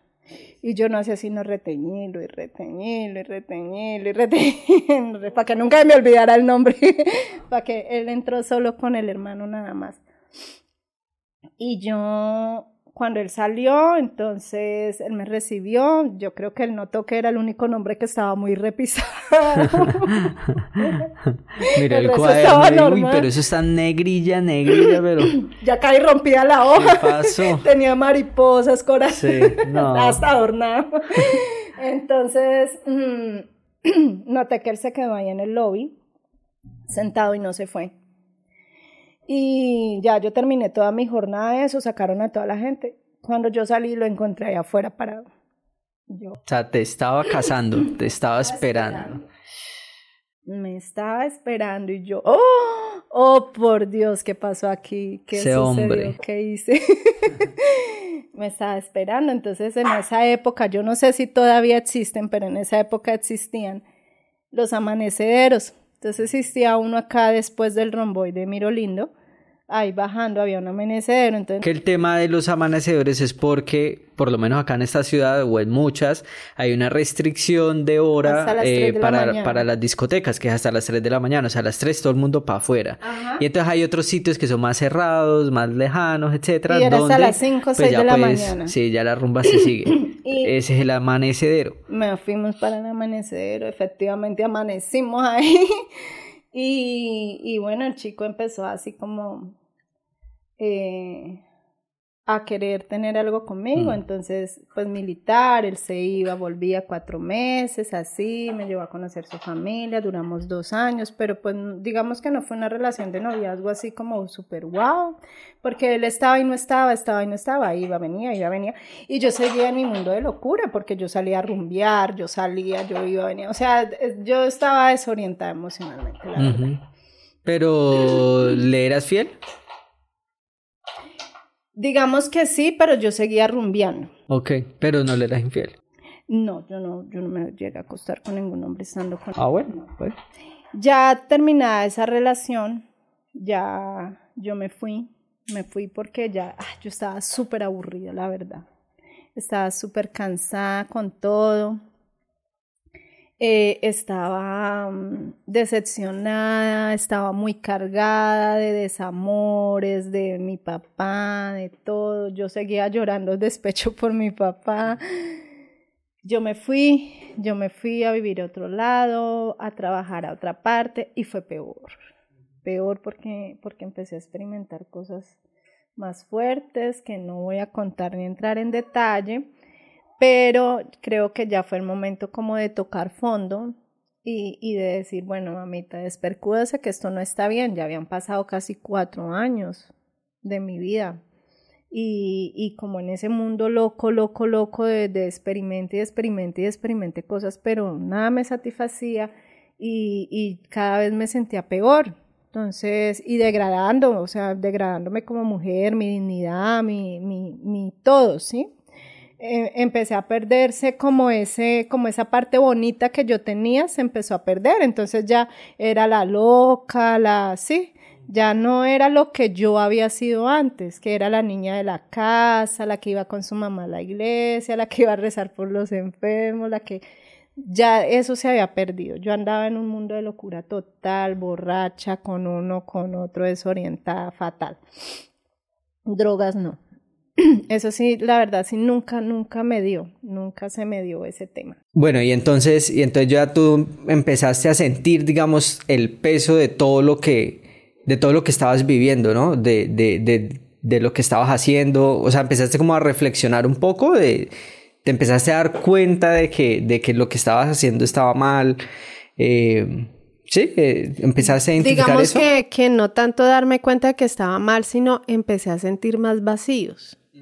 Entonces, eh, eso que yo hacía para que me diera satisfacción ya me estaba dejando, era tristeza. Ya yo ya no me agradaba tanto de que, de que, que era la bonita, que me invitaban, de que, sino que yo sentía que eso no, como que no me daba satisfacción momentánea, pero no, no estaba llenando lo que yo quería, porque realmente lo que yo deseaba era amor, respeto, o sea, e idealizar como, ay, ahí es donde me encanta Disney, el cuento de, de, las princesas de Disney. De hecho, siempre me ha encantado mucho Disney y mi favorita siempre ha sido la Cenicienta, ¿no?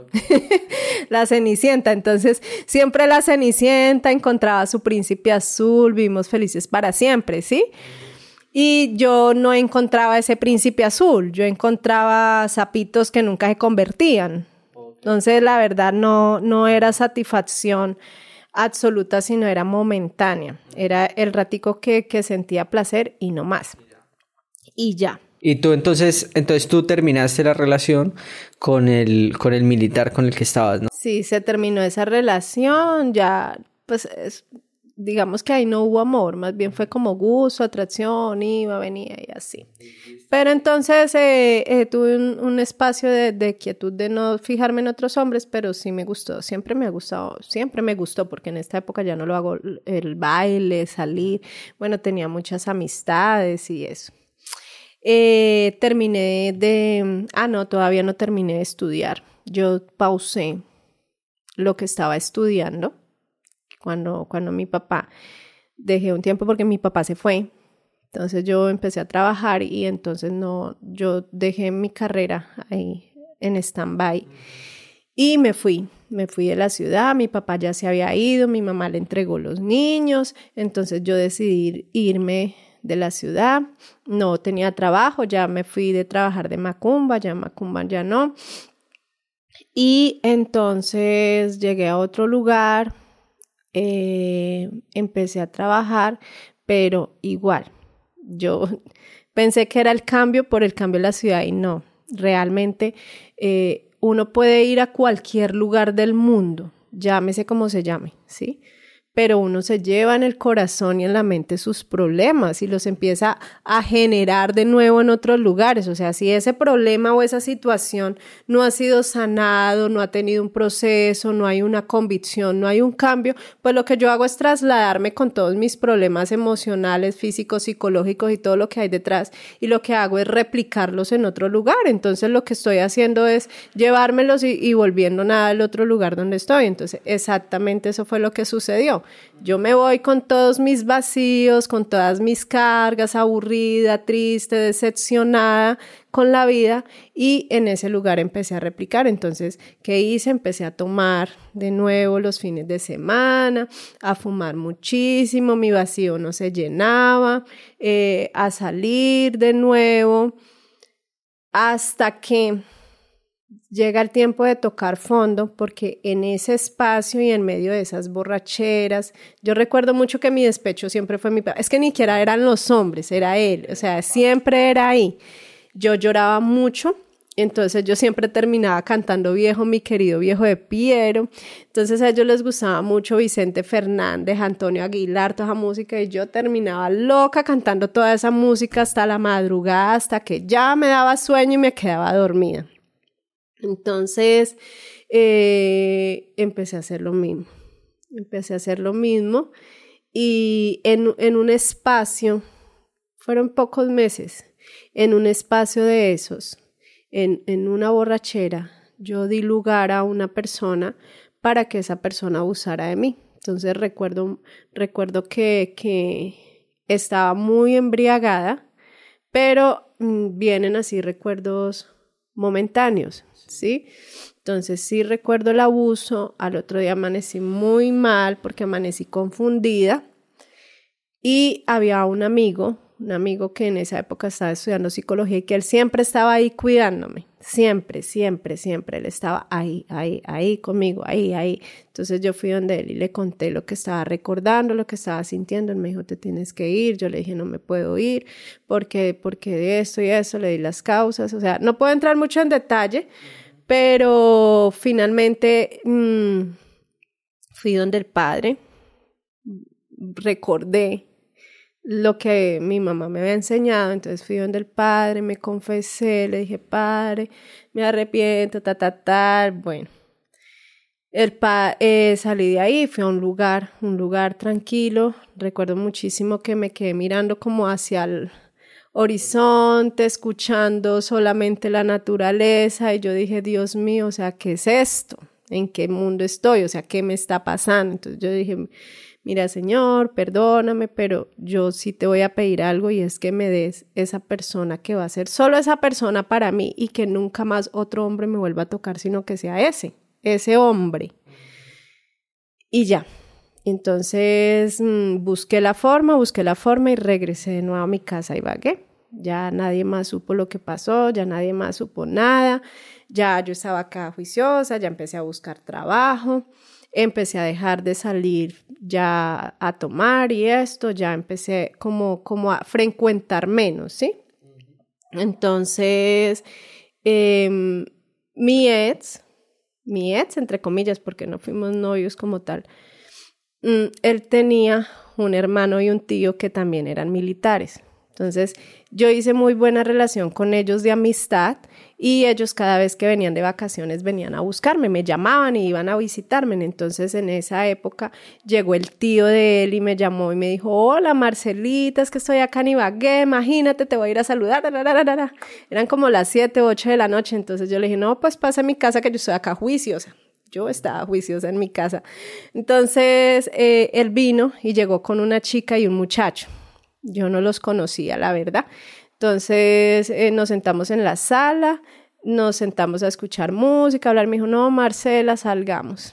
yo, no, pues, pues yo no estoy tomando, pero está bien, vamos allá a la esquina. Entonces nos fuimos ahí del éxito diagonal, que siempre ha quedado ahí como las sombrillitas, como ahí. Nos sentamos ahí y la verdad, ellos, ellos estaban tomando muy poquito, yo no estaba bebiendo y la chica sí se nos emborrachó. Muy joven la chica y como sin experiencia, entonces ella sí le hizo como mal un poquito los tragos que se tomó. Entonces dijeron, no, nos aburrimos ahí, vámonos para Quinta Avenida y bailamos mejor. Y subiendo para Quinta Avenida, como la niña se había embriagado bajándose del taxi, se nos vomitó. Entonces, nada que hacer. Él le tocó irse con la niña y me dejó sola con el amigo. Entonces, recuerdo muchísimo que, bueno, yo no estaba tomando la verdad, solamente bailamos. Bailamos, me quité mis zapatos y a lo mío, a bailar. Sí, me gustaba quitarme los zapatos y bailar descalza. Y hasta las 3 de la mañana, que era cuando cerraban todo, ¿no? Antes de las 3 de la mañana estábamos hablando, hablando y hablando y hablando y contándome. Y me dijo, así de frente se sentó y puso la silla y me dijo, Marcela, tú vas a ser mi mujer y la mamá de mis hijos. Y a mí me dio risa porque yo le dije, pero si me acaba de conocer, me dijo, no. Me dijo, yo le dije, pero, pero en medio de la conversación me di cuenta que él era el mejor amigo de mi ex. Que yo nunca lo había conocido en el transcurso del tiempo que había salido con él. Él estuvo acá en el Tolima esos dos años y el otro estuvo en otra, e, en, en otra parte, pero yo nunca lo conocí. Yo siempre escuché que lo nombraban y que cuando salía de permiso iba y se quedaba donde ellos y bueno, sí, y escuchaba, más nunca lo vi. Y ese día, cuando él me dijo el nombre con el apellido, pues yo caí en cuenta. Entonces yo le dije, pero es que tú eres el amigo. Me dijo, sí. Y yo le dije, pero usted sabe que yo salía, que yo... Él... Me dijo, sí. No me importa. Me dijo, no, él no la quería. Entonces yo quedé así como, como, wow. Pero recordemos que yo venía de haberle dicho al Señor que me diera un hombre, que solamente ese hombre me tocara, que yo quería una familia. Entonces yo, yo quedé así como en, en confrontación, o sea, ¿qué tal que sea Dios el que lo mandó? Porque yo ya le dije a Dios y ahora este llegó así de la noche a la mañana. Entonces yo ni dije no, ni dije sí, la verdad. Yo simplemente dejé que él hiciera y que a, ver hasta dónde iba a llegar. Y la verdad, él vino ese día, me trajo hasta mi casa, me dejó en mi casa, se fue, se fue 20 días porque, porque estaba de vacaciones. Todos los días me llamaba, toda hora me estaba llamando a todo momento. Yo no podía trabajar tranquila porque, porque estaba toda hora en el teléfono y me sacaron del trabajo por estar a toda hora en el teléfono. No les gustó que yo estuviera toda en el teléfono. Y yo no, yo, ese teléfono era un karma ya. Y entonces esto mm, a los 20 días volvió, me dijo salí trasladado, salí trasladado para Cali y yo quiero que vayas conmigo porque quiero que vayas y conozcas dónde va a trabajar, o sea, iba en serio. Y hasta ese momento, o sea, se han visto una vez que fue en la discoteca y no, en la discoteca. Ah, sí, en la discoteca donde estábamos. Y hubo, ah, o sea, aparte, hubo besitos, hubo algo más, nada. No, normal. Solo la charla y tú quedaste con la espinita de este fue el hombre, que, me, enviado por Dios. Y siguieron hablando por teléfono. Y él siguió llamándome, llamándome a los 20 días vino, entonces llegó de nuevo. Y yo, uy, no, esto va en serio llegó ese día con maletas, todo, no es que voy para Cali, tenía que viajar esa misma noche porque ya tenía que presentarse, no, que es que tengo que irme. Y entonces yo le dejo plata para que usted llegue allá. Y yo le dije, no, yo no quiero ir porque ya, ah, yo empecé a poner los peros, ¿no? A mí me da miedo viajar sola, yo no sé llegar allá, yo no conozco ese sector, no, eso queda muy lejos, ¿sí? Entonces me dijo, pues entonces me quedo y mañana madrugamos. Y yo, ay, señor, esto va en serio. yo no decía sí, pero tampoco decía no. Yo dejaba que él hiciera. Entonces él se quedó esa noche a dormir en la sala, en el mueble de la casa, y yo dormí con mi mamá y ella me dijo, usted sabe que si se levanta mañana a irse con ese muchacho, usted está aceptando ser la mujer de él porque eso es lo que él pretende. Y yo quedé así como, hasta me gusta. O sea, no me gustaba él porque la verdad no era que me llamara la atención, me gustaba la situación y yo, ¿será que es y que era lo que en el fondo yo estaba buscando. Y yo, pero será cierto, o sea, será mentira. Yo tampoco era capaz de decirle que no. Entonces, muy a las cuatro de la mañana a la puerta, Marcela, nos vamos. Y mi mamá apenas me miraba y yo, no, mami, lo siento. agarré maleta y me fui. Me fui con él para Cali. Llegamos a Cali, llegamos a un hotel, nos organizamos y eso fue chistoso porque me metí al baño y yo no quería salir del baño. Yo no quería, yo no quería, yo no quería, yo no quería dormir en la misma cama, yo no quería estar ahí ya, yo me quería ya devolver. Y yo, no, no puedo, no puedo, no puedo. Bueno, finalmente salí del baño, me acosté, me arropé y hasta mañana me eché la cola encima. Yo, yo no podía, yo no podía. Pero él fue muy respetuoso de todo eso. Él fue muy respetuoso y al otro día se levantó.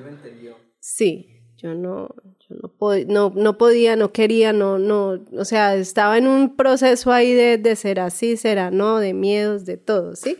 Entonces resulta que, resulta que mm, eh, al otro día se despertó muy temprano y yo ya lo vi que empezó a arreglarse, organizarse, ponerse su trajecito verde. Y yo, wow. Este y a alguien como que le encanta el traje verde. Y yo, uy, este sapito se ve diferente. ¿Será que si beso a este sapo, sí? Este sí será el que se va a convertir. Este sí parece el príncipe. Entonces sí, uy, no, yo ya lo vi así. Yo dije, wow, no está tan mal. se ve diferente.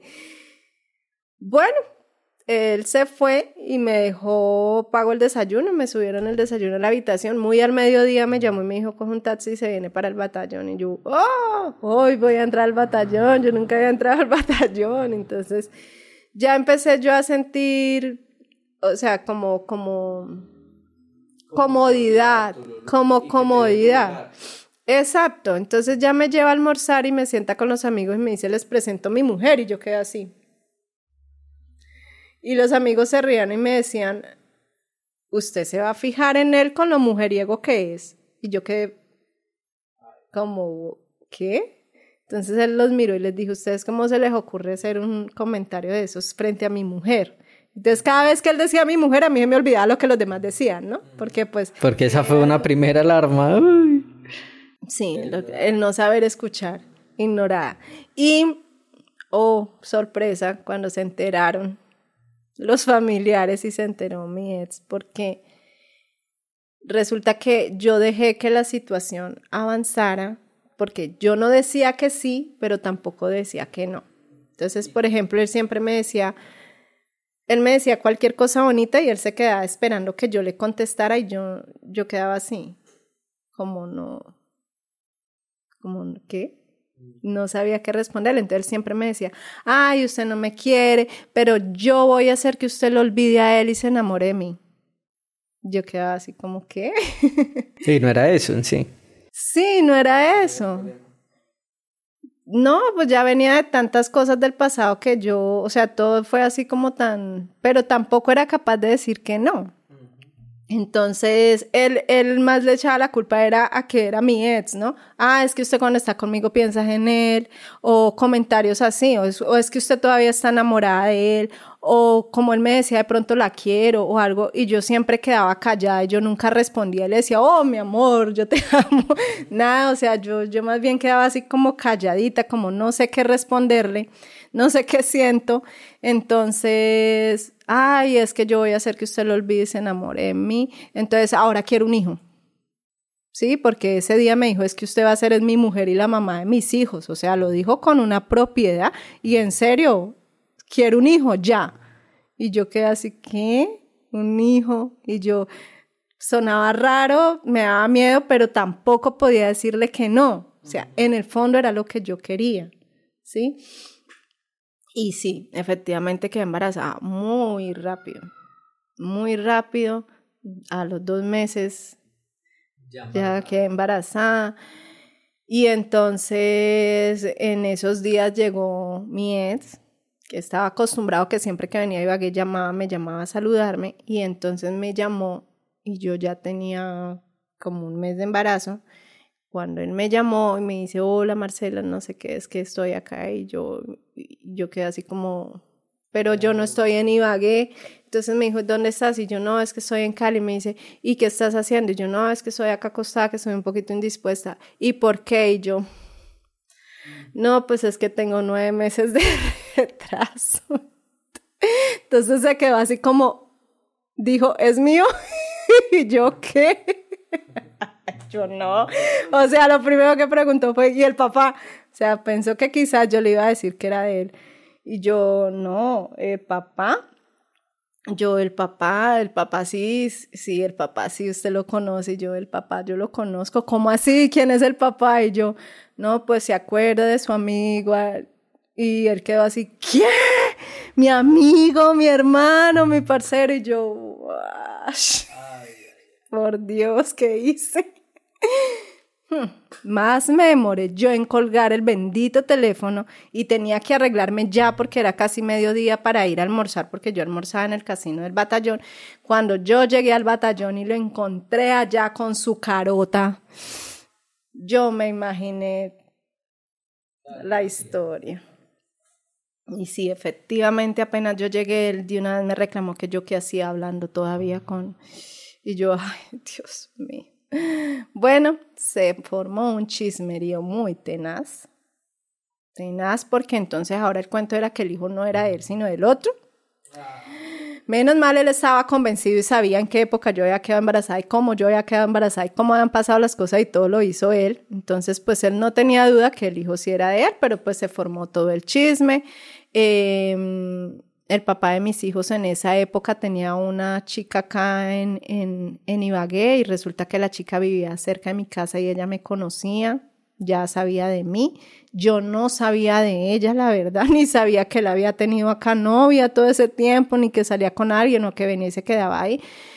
No, eso fue un chisme horrible. ¿Pero la muchacha era ex de él o era qué era? Supuestamente la dejó cuando empezó conmigo. Ah, no ya, sé. pero no se sabe. No, no sé ni la conozco, la verdad, pero se supone que ella sí sabía de dónde era yo, quién era yo y toda la situación. Entonces que ella lloraba, lo buscaba, no sé qué. Entonces la familia de mi ex se sintió por eso. Él ya dejó de hablarle al amigo, dejó de hablarles a ellos. Bueno, eso se hizo un rollo ahí, pero yo ya estaba embarazada. Entonces, nada que hacer. Seis meses después, él viene y me dice, nos casamos. Y me puso anillo al dedo. Y entonces, sí, efectivamente nos casamos. En enero, eso fue en enero, nos casamos el, el 6 de enero y eh, yo estaba embarazada. Ya se me veía toda mi barriguita, entonces nos casamos por lo civil. Yo compré un vestido muy bonito blanco, un conjunto muy bonito blanco, todo delicadito. Él se casó con su uniforme, su número 3. Invitamos a, a la mamá de, de mi ex. Y fue algo muy triste, fue algo muy triste e inesperado porque, bueno, digamos que no fue la boda del que yo esperaba, ¿sí? Porque desafortunadamente empezaron los comentarios de que él era muy mujeriego. Empezaron los comentarios, pero aparte de eso también le gustaba tomar muchísimo, que era algo que a mí no me gustaba. Yo dejé amigos, yo dejé rumba, yo dejé todo porque yo idealizaba, era la familia y mi despecho, mis rumbas y mi todo era por eso, pero como yo ya ahora lo tenía, estaba embarazada, tenía un niño, yo no rumbeaba, yo no salía. Digamos que volví a ser esa niña quieta de la casa que siempre estaba organizando, que siempre estaba cuidando, ¿sí? Lo que yo estaba acostumbrada a hacer antes de llegar al desorden. Entonces él empezó a tomar mucho y yo no quería involucrarme en eso. Entonces yo qué hacía, salía y me iba y me acostaba o me aislaba, entonces para él no era muy agradable que yo me aislara ni para la familia que yo me aislara y no estuviera con ellos compartiendo. Entonces ya eso como, como que no les agradó, pero yo no quería estar ahí en ese ambiente. Entonces ahí entramos como en diferencias, ¿no? Eh, el día de mi matrimonio, entonces que, que, le vamos a hacer la despedida de soltero, entonces llegó toda la familia y tomaron muchísimo el día anterior, toda la noche tomaron, al otro día todo el día tomando, entonces llegó el día de llegar a la notaría y estaban borrachos todos. Que eso es algo que, o sea, no tomen antes del matrimonio. Sí, un día no, antes, o sea, eso no ¿quién se a hace, no se llega borracha a la notaría. Entonces eso, eso fue algo que obviamente a mí me molestó, que, que me dolió, que me marcó, porque pues el matrimonio, o sea, uno idealiza algo. Obvio, entonces yo tenía, era la preocupación, primero de la noche anterior, que se perdieron toda la noche, entonces, ¿para dónde se fueron? Al amanecedero, porque ¿a dónde más van a amanecer? ¿Sí? o sea, y en esa época quedaba un burdel ahí en la esquina del de Mirolindo ahí, donde había niñas que hacían street. Nunca entré, pero eso decían y contaban que hacían. Entonces, para mí estaban era ahí. Sí, y, y entonces a mí eso no me agradó muchísimo, la verdad. Y al otro día, pues siguen ahí en la casa, el, el tome que tome que tome. Y pues claro, llegó la hora que eran a las 4 de la tarde de estar en la notaría y pues él estaba muy tomado. Entonces, eso fue, eso está, eso fue muy desagradable. Entonces, a Red Bull, a punta de Red Bull, levántese y vamos para la notaría. Entonces, yo ya venía indispuesta para la notaría. En fin, nos casamos, volvimos a la casa, hicimos una reunión pequeña, entonces yo me tomé el tiempo de decorar. Yo misma hice las decoraciones, cogí bombas, hice un arco grande de bombas, todo, todo, todo lo, lo decoré y lo organicé yo, mandé la torta, todo lo hice yo. Un amigo vino, el que antes nos tomaba las fotos, él vino y me tomó todas las fotos, hizo videos, eh, tuvieron un detalle muy bonito que ese sí nunca lo olvido de, de llegaron unos mariachis, tocaron unos mariachis, o sea, bueno, en ese momento fue, fue algo más agradable. Pero estábamos en medio de la reunión y habíamos invitado a la mamá de, ¿De tu ex? de mi ex. Y ella me llamó muy a la ma- muy, muy tipo, no sé, era- como las nueve, diez de la noche, no recuerdo bien, y me dijo, Marcela, eh, no puedo ir a tu reunión. Y yo quedé así, me dice, mira, yo me disculpo porque la verdad yo no quiero ser portadora de malas noticias y menos hoy que es su día, no lo quiero hacer adrede, pero, y yo quedé así como, pero, y me dijo, lo que pasa es que acaban de matar a mi hijo, y yo quedé, perdón, casi muero, la verdad. O sea, tu ex. No. ¿Al, al hermano? Sí, entonces yo quedé así como, wow, o sea, ¿qué pasó aquí? Entonces, eh, él estaba pagando, estaba patrullando y les hicieron una emboscada a la guerrilla y le dieron, le dispararon en medio de la confrontación precisamente en ese momento, ese día. Entonces estábamos en la reunión cuando nosotros quedamos así impactados los dos, pero estaba la familia, estaba todo el mundo ahí, entonces pues nosotros ahí apenas nos miramos y como, wow, ¿sí? Al otro día estaba la familia, entonces que, que, para ir al entierro, pero estábamos con toda la familia ahí de él, pues no nos podíamos ir para ninguna parte. Entonces, pues eso también le chocó mucho a él como amigo, porque pues eran los mejores amigos. Entonces, ahí se terminó de romper, digamos que se terminó de romper esa relación de amistad de amistad. Yo seguía hablando con el tío y, y aún todavía somos amigos, pero pues ya nos alejamos mucho de, de la familia, ¿sí? Sí, ¿sí? Como tal.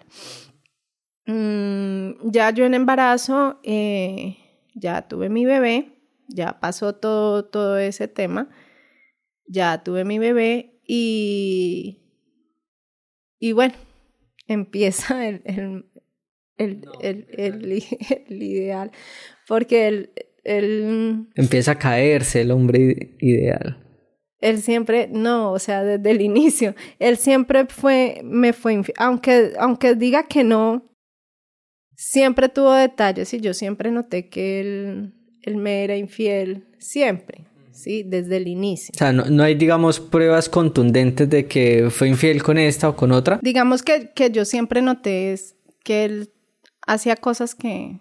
Entonces, por ejemplo, así por darle un ejemplo, eh, a él lo hirieron una vez en, en, un accidente que hubo en el batallón allá en Cali, explotó un arma, un, un, soldado hizo un mal uso de un arma y el arma explotó. Entonces, muchas personas quedaron heridas y otras fallecieron ese día. Entonces, yo estaba ese día durmiendo y a las seis de la mañana timbra mi teléfono y me dice, Marcela, mirieron así, me despertó así, Marcela, mirieron y yo casi muero ese día. Yo estaba embarazada todavía de mi hijo, el mayor. Yo quedé sentada y yo no sabía qué hacer. O sea, Marcela mirieron, a mi mente hicieron, vinieron muchas cosas. Entonces yo muy asustada, las hermanas me llamaron y me dijeron, no, es que nosotras vamos a viajar, entonces las recogemos de pasada porque por ahí pasa el bus. Entonces efectivamente yo me organicé y todo y esa noche viajé con ellas. A la mañana siguiente llegamos a Cali, yo llegué súper mal porque vomité toda la noche. El embarazo con mi hijo mayor fue, fue vómito desde el inicio hasta el final. Sí, o sea, siempre vomité en el embarazo de él, entonces... Y mándate ese viaje de seis horas, ocho horas. No, no, y ese paso de la línea para mí siempre era fatal. Entonces yo llegué muy decaída a Cali, muy cansada, con sueño, con hambre, y fuera de eso no podía comer muy bien por las náuseas, entonces me sentía súper mal. Cuando yo llegué allá y lo veo riéndose con los compañeros en la habitación porque fueron heridas leves. Otros compañeros tuvieron heridas más fuertes y otros compañeros que estaban con él sí fallecieron. Por ejemplo, él estaba hablando acá con un compañero de frente y cuando hubo la onda explosiva, él se lanzó hacia un lado y al compañero se le llevó toda su, su cara. Un muchacho muy joven falleció en los brazos de él. Entonces, eh, el que se salvó fue él, el compañero sí murió. Quedó el impacto de, de, de, todo el accidente, de la muerte de sus compañeros, pero pues las heridas de él no fueron tan agravantes. Entonces él estaba con sus compañeros que no tuvieron heridos ahí hablando y estaban ahí. Cuando yo llegué, yo, yo quería sacarlo de la cama y acostarme y decirle, no, cuídeme usted a mí porque usted está mejor que yo. Yo me sentía fatal en ese momento. Entonces ya al ver que él estaba bien y eso, yo quería irme a dormir. Siempre llegaba donde unos amigos de él a quedarme. Entonces esa vez ellos no se encontraban, pero habían dejado llaves del apartamento. Entonces, no, Marcela, pues vaya y acuéstese y duerma un rato y coma algo. Como las casas fiscales quedaban ahí mismo dentro donde está el dispensario, entonces solamente era salir y recorrer un pedacito y llegar ahí. Y sí, efectivamente me fui, comí algo y traté de dormir y no pude porque la señora vendía helados y bolis. Entonces los niños siempre estaban golpeando a la puerta, buenas, buenas, y yo, Eso fue frustrante. Y él hizo una llamada, la llamada, la, la mágica, y me dice, ¿qué estás haciendo? Y yo, no, pues acá tratando de dormir, pero no, no pude. Ah, bueno, no se afane en venir, tranquila, quédese allá. Y yo quedé así como, ¿y por qué? Y yo, como así que no se afane? y yo, no, pues, como así que no se afane? Yo, al ver que no podía dormir y él me hace esa llamada, pues yo más me afané. Entonces yo me devolví para el dispensario. Y cuando yo voy así entrando y tocaba que girar para llegar a las habitaciones, entonces yo entro, giro y lo primero que me encuentro es una chica en la puerta con él parada y una bolsa de dulces que le había llevado y unas cosas. Y yo, ah, no se afane. Ahí estaba el no se afane. Ahí estaba el no se afane. Entonces yo llegué ahí a la puerta y él en vez de presentarme me dijo, ah, bueno, entonces espéreme adentro. Entonces para mí eso fue peor todavía. Ya el otro día le dieron salida, yo le tiré la argolla por la cara y le dije, no quiero más. sí, fue como el primer detonante. Entonces empecé, no, que era la, la esposa de un amigo de él, que el amigo la había enviado a visitarlo porque el amigo no, pero no sé qué.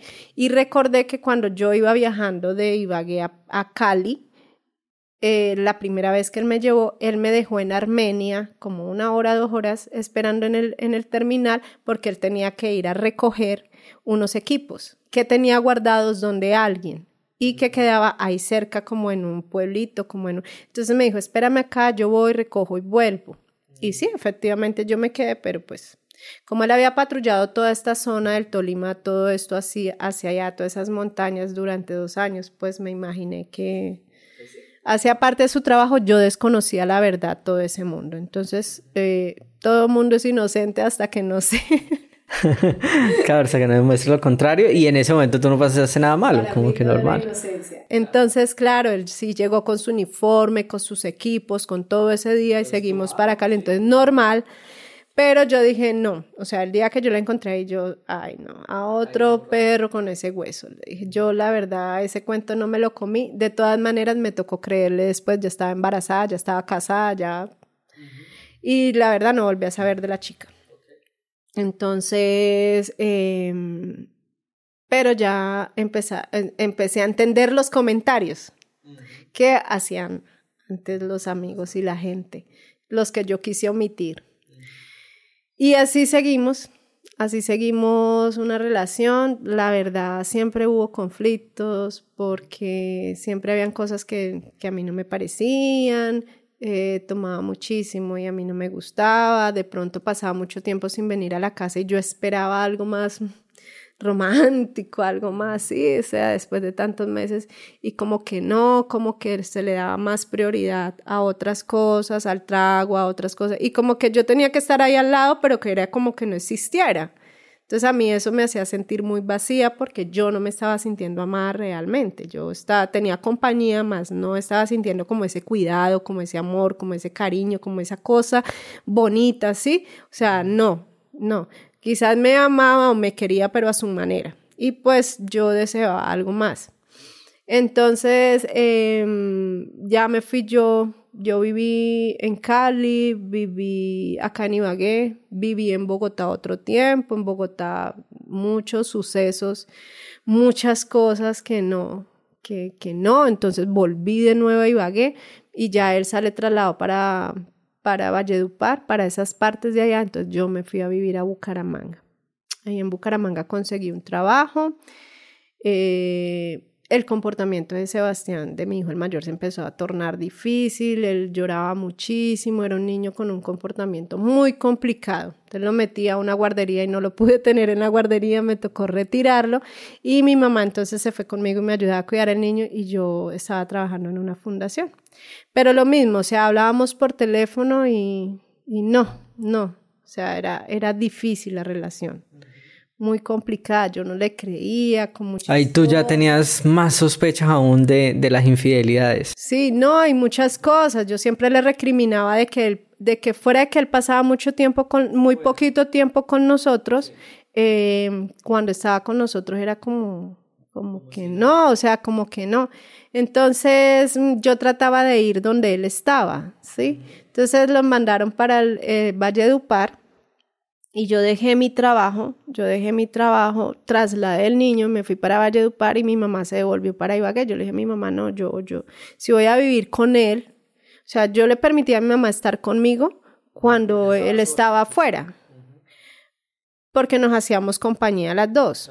Y, y, me ayudaba con el niño, yo podía hacer otras o trabajábamos juntas. Por ejemplo, en Bucaramanga al inicio, antes de yo conseguir trabajo, hacíamos manualidades. Entonces, eh, hacíamos jarrones que aprendimos a hacer en papel y yo hacía flores en media velada.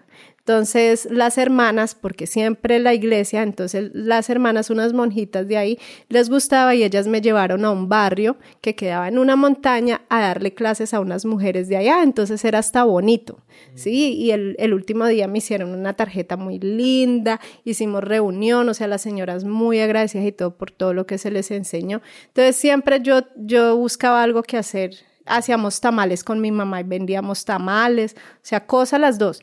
Y ya después cuando el niño se empezó a tornar así como, como conflictivo, entonces ya mi mamá dijo, no, yo me quedo acá solita con el niño y entonces yo ya salí a trabajar en una fundación. Entonces resulta que, eh, no, la relación quebrantada. Pero entonces tu mamá se volvió para gay y tú te fuiste a vivir entonces y yo a me fui para él. y conseguí un apartamento allá cerca al batallón y ya me fui a vivir con él. Yo siempre quería estudiar, siempre, siempre estaba buscando qué aprender. O sea, eso para mí era muy importante. A mí, aunque he estado en la casa, no me gusta estar sin hacer nada. Entonces, o buscaba algo que hacer para trabajar y, y cosas que hacer y aprender y hacer desde la casa y venderlas pero yo deseaba ir a una universidad, o sea, eso, era, eso yo ya lo tenía claro.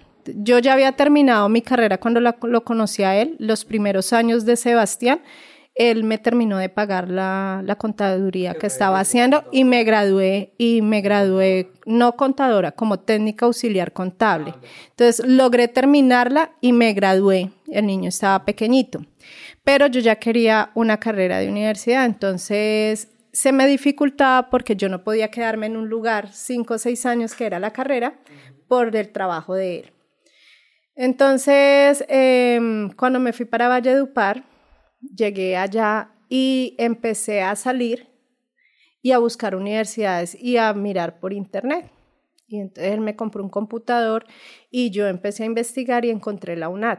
Entonces, cuando yo me di cuenta que la UNAD pues era a distancia, que, que yo tenía posibilidades de irme para un lugar y otro sin dificultad y que yo podía estudiar así, entonces yo dije, no, pues acá está mi oportunidad. Entonces, lo que yo hice fue ir a buscar la UNAD, allá se andaba en moto. No, no había bus, entonces siempre en moto y las calles eran como arena, entonces siempre había mucho polvo y estaba lejísimos y había mucho calor y había escasez de agua. Entonces, siempre me dio un poco duro el clima y la estadía allá. Eh, fui, fui, busqué la universidad. La verdad, nunca, nunca en mi vida se me había pasado por la mente estudiar psicología. Yo esperaba estudiar ingeniería de sistemas, yo esperaba estudiar, seguir la contabilidad, yo esperaba estudiar, o sea, muchas otras cosas y opciones pasaron por mi mente, pero jamás la psicología. ¿Y por qué te fuiste por psicología al final? Porque en ese momento la oferta académica que había de todas las materias era la única opción que yo veía así como más en ese momento. Sí, entonces yo dije, tocó, tocó, quiero estudiar, voy a hacerle aquí para ver cómo me va, pero la verdad no era, no, no era lo que yo había proyectado dentro de mi proyecto de vida. Bueno, y entonces inicias tus estudios y la relación con él, ¿cómo avanza ya en Valledupar, estando otra vez ustedes dos con su hijo? Yo empecé a, a, estudiar y conocí personas muy bonitas que aún me hablo con ellos porque siempre he tenido la tendencia de ser muy sociable y dejar puertas abiertas y amistades donde voy. Entonces eh, conocí varias personas, conocí una, una muchacha, una señora ya ya que estaba estudiando mi carrera, entonces eh, yo entendía un poco más de, de sistemas, ellos iban a mi casa y trabajábamos ahí desde mi casa y yo le ayudaba a hacer los trabajos. Entonces ella en eso me enseñó a mí a hacer bolis, helados cremosos y yo empecé a hacer para vender y empecé a trabajar y a estudiar desde mi casa. Una mañana, ah, estábamos cerca al batallón, ¿no? Ah, y empecé a ayudarles a ellos, porque ellos en esa época estaban en una situación económica, pues más o menos. Ella y otro compañero, tenía, tenía tres compañeros muy lindos que, que recuerdo muchísimo allá. Y entonces nos ayudábamos, yo les ayudaba a ellos, yo les aportaba porque pues en esa época la verdad tenía muy buen mercado, tenía muy buenas cosas, entonces yo les daba a ellos siempre su kit. Ah, cuando yo podía les daba un kit de cosas y ellos vivían muy agradecidos conmigo iban mucho a mi casa, entonces los niños, bueno. Em, una mañana, como mi relación con él siempre fue, porque él siempre estaba en su trabajo y yo siempre sentía vacío en la casa, así estuviera ahí viviendo con él. Una mañana él dejó el celular. En esa época eran las flechitas, ¿no? El, el, el Nokia 1100 y el tal. El Nokia, entonces, qué cuentos de bloqueos ni nada de eso, sino que él dejó el celular ahí en la cocina y timbró el celular y era una, una señora, una muchacha. Entonces, em, yo contesté y que no, que es que por favor me comunica con él. Y yo quedé así como, no, pero mira, hablas con la esposa. Si gustas, alguna razón o algo, yo con mucho gusto le digo, no, no, no, no, no. A mí me causó curiosidad por la forma como ella me habló. Entonces yo empecé a mirar los mensajes de textos y entre esos había un mensaje que decía que nos volvemos a ver, que cuando nos volvemos a ver. Y en esos días recordé que él había llegado muy tarde una noche y que no me contestaba el teléfono. Por supuesto, yo siempre entendía que él estaba trabajando, ¿no? Entonces yo dije, sí, yo dije no, y la tenía ahí con como con como con siglas, como ni siquiera el nombre, entonces yo dije, no, pues como peor todavía la situación. Más sospechoso para sospechoso. ti. Entonces yo empecé a investigar, a investigar, a investigar, como siempre, siempre me negó todo. Y en una de esas, en, yo estaba estudiando, tenía mis compañeros, empecé a hacer helados, empecé a hacer bolis, mis compañeros iban, hasta ahí todo iba bien, pero emocionalmente yo tenía ahí mi vacío, ¿no? Con él. Eh, en una de esas, eh, yo empecé a hacer llamadas, a investigar, como que, como que, como que. O sea, quedaste con la espinita de, de la espinita, y un día él fue a La Guajira y trajo, porque a mí el médico me dijo, el médico no, o sea, me recomendaron, porque no fue el médico, me recomendaron que me tomara una cerveza diaria porque yo era muy bajita de peso. A mí también, a mí también me recomendaban que dos cervecitas diarias. Sí, porque yo era muy bajita de peso, entonces que por la cebada, que para a ver si me ayudaba a subir un poquito de peso, más, bueno, otras cosas, entonces yo hice caso y con ese calor de Valledupar, la verdad, me caía, wow, una cervecita fría.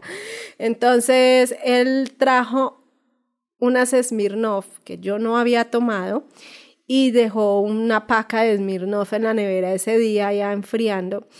Y yo después de la llamada y todo eso, una vez llamé por allá, bueno, y yo empecé a indagar y yo me sentí supremamente desesperada, decepcionada.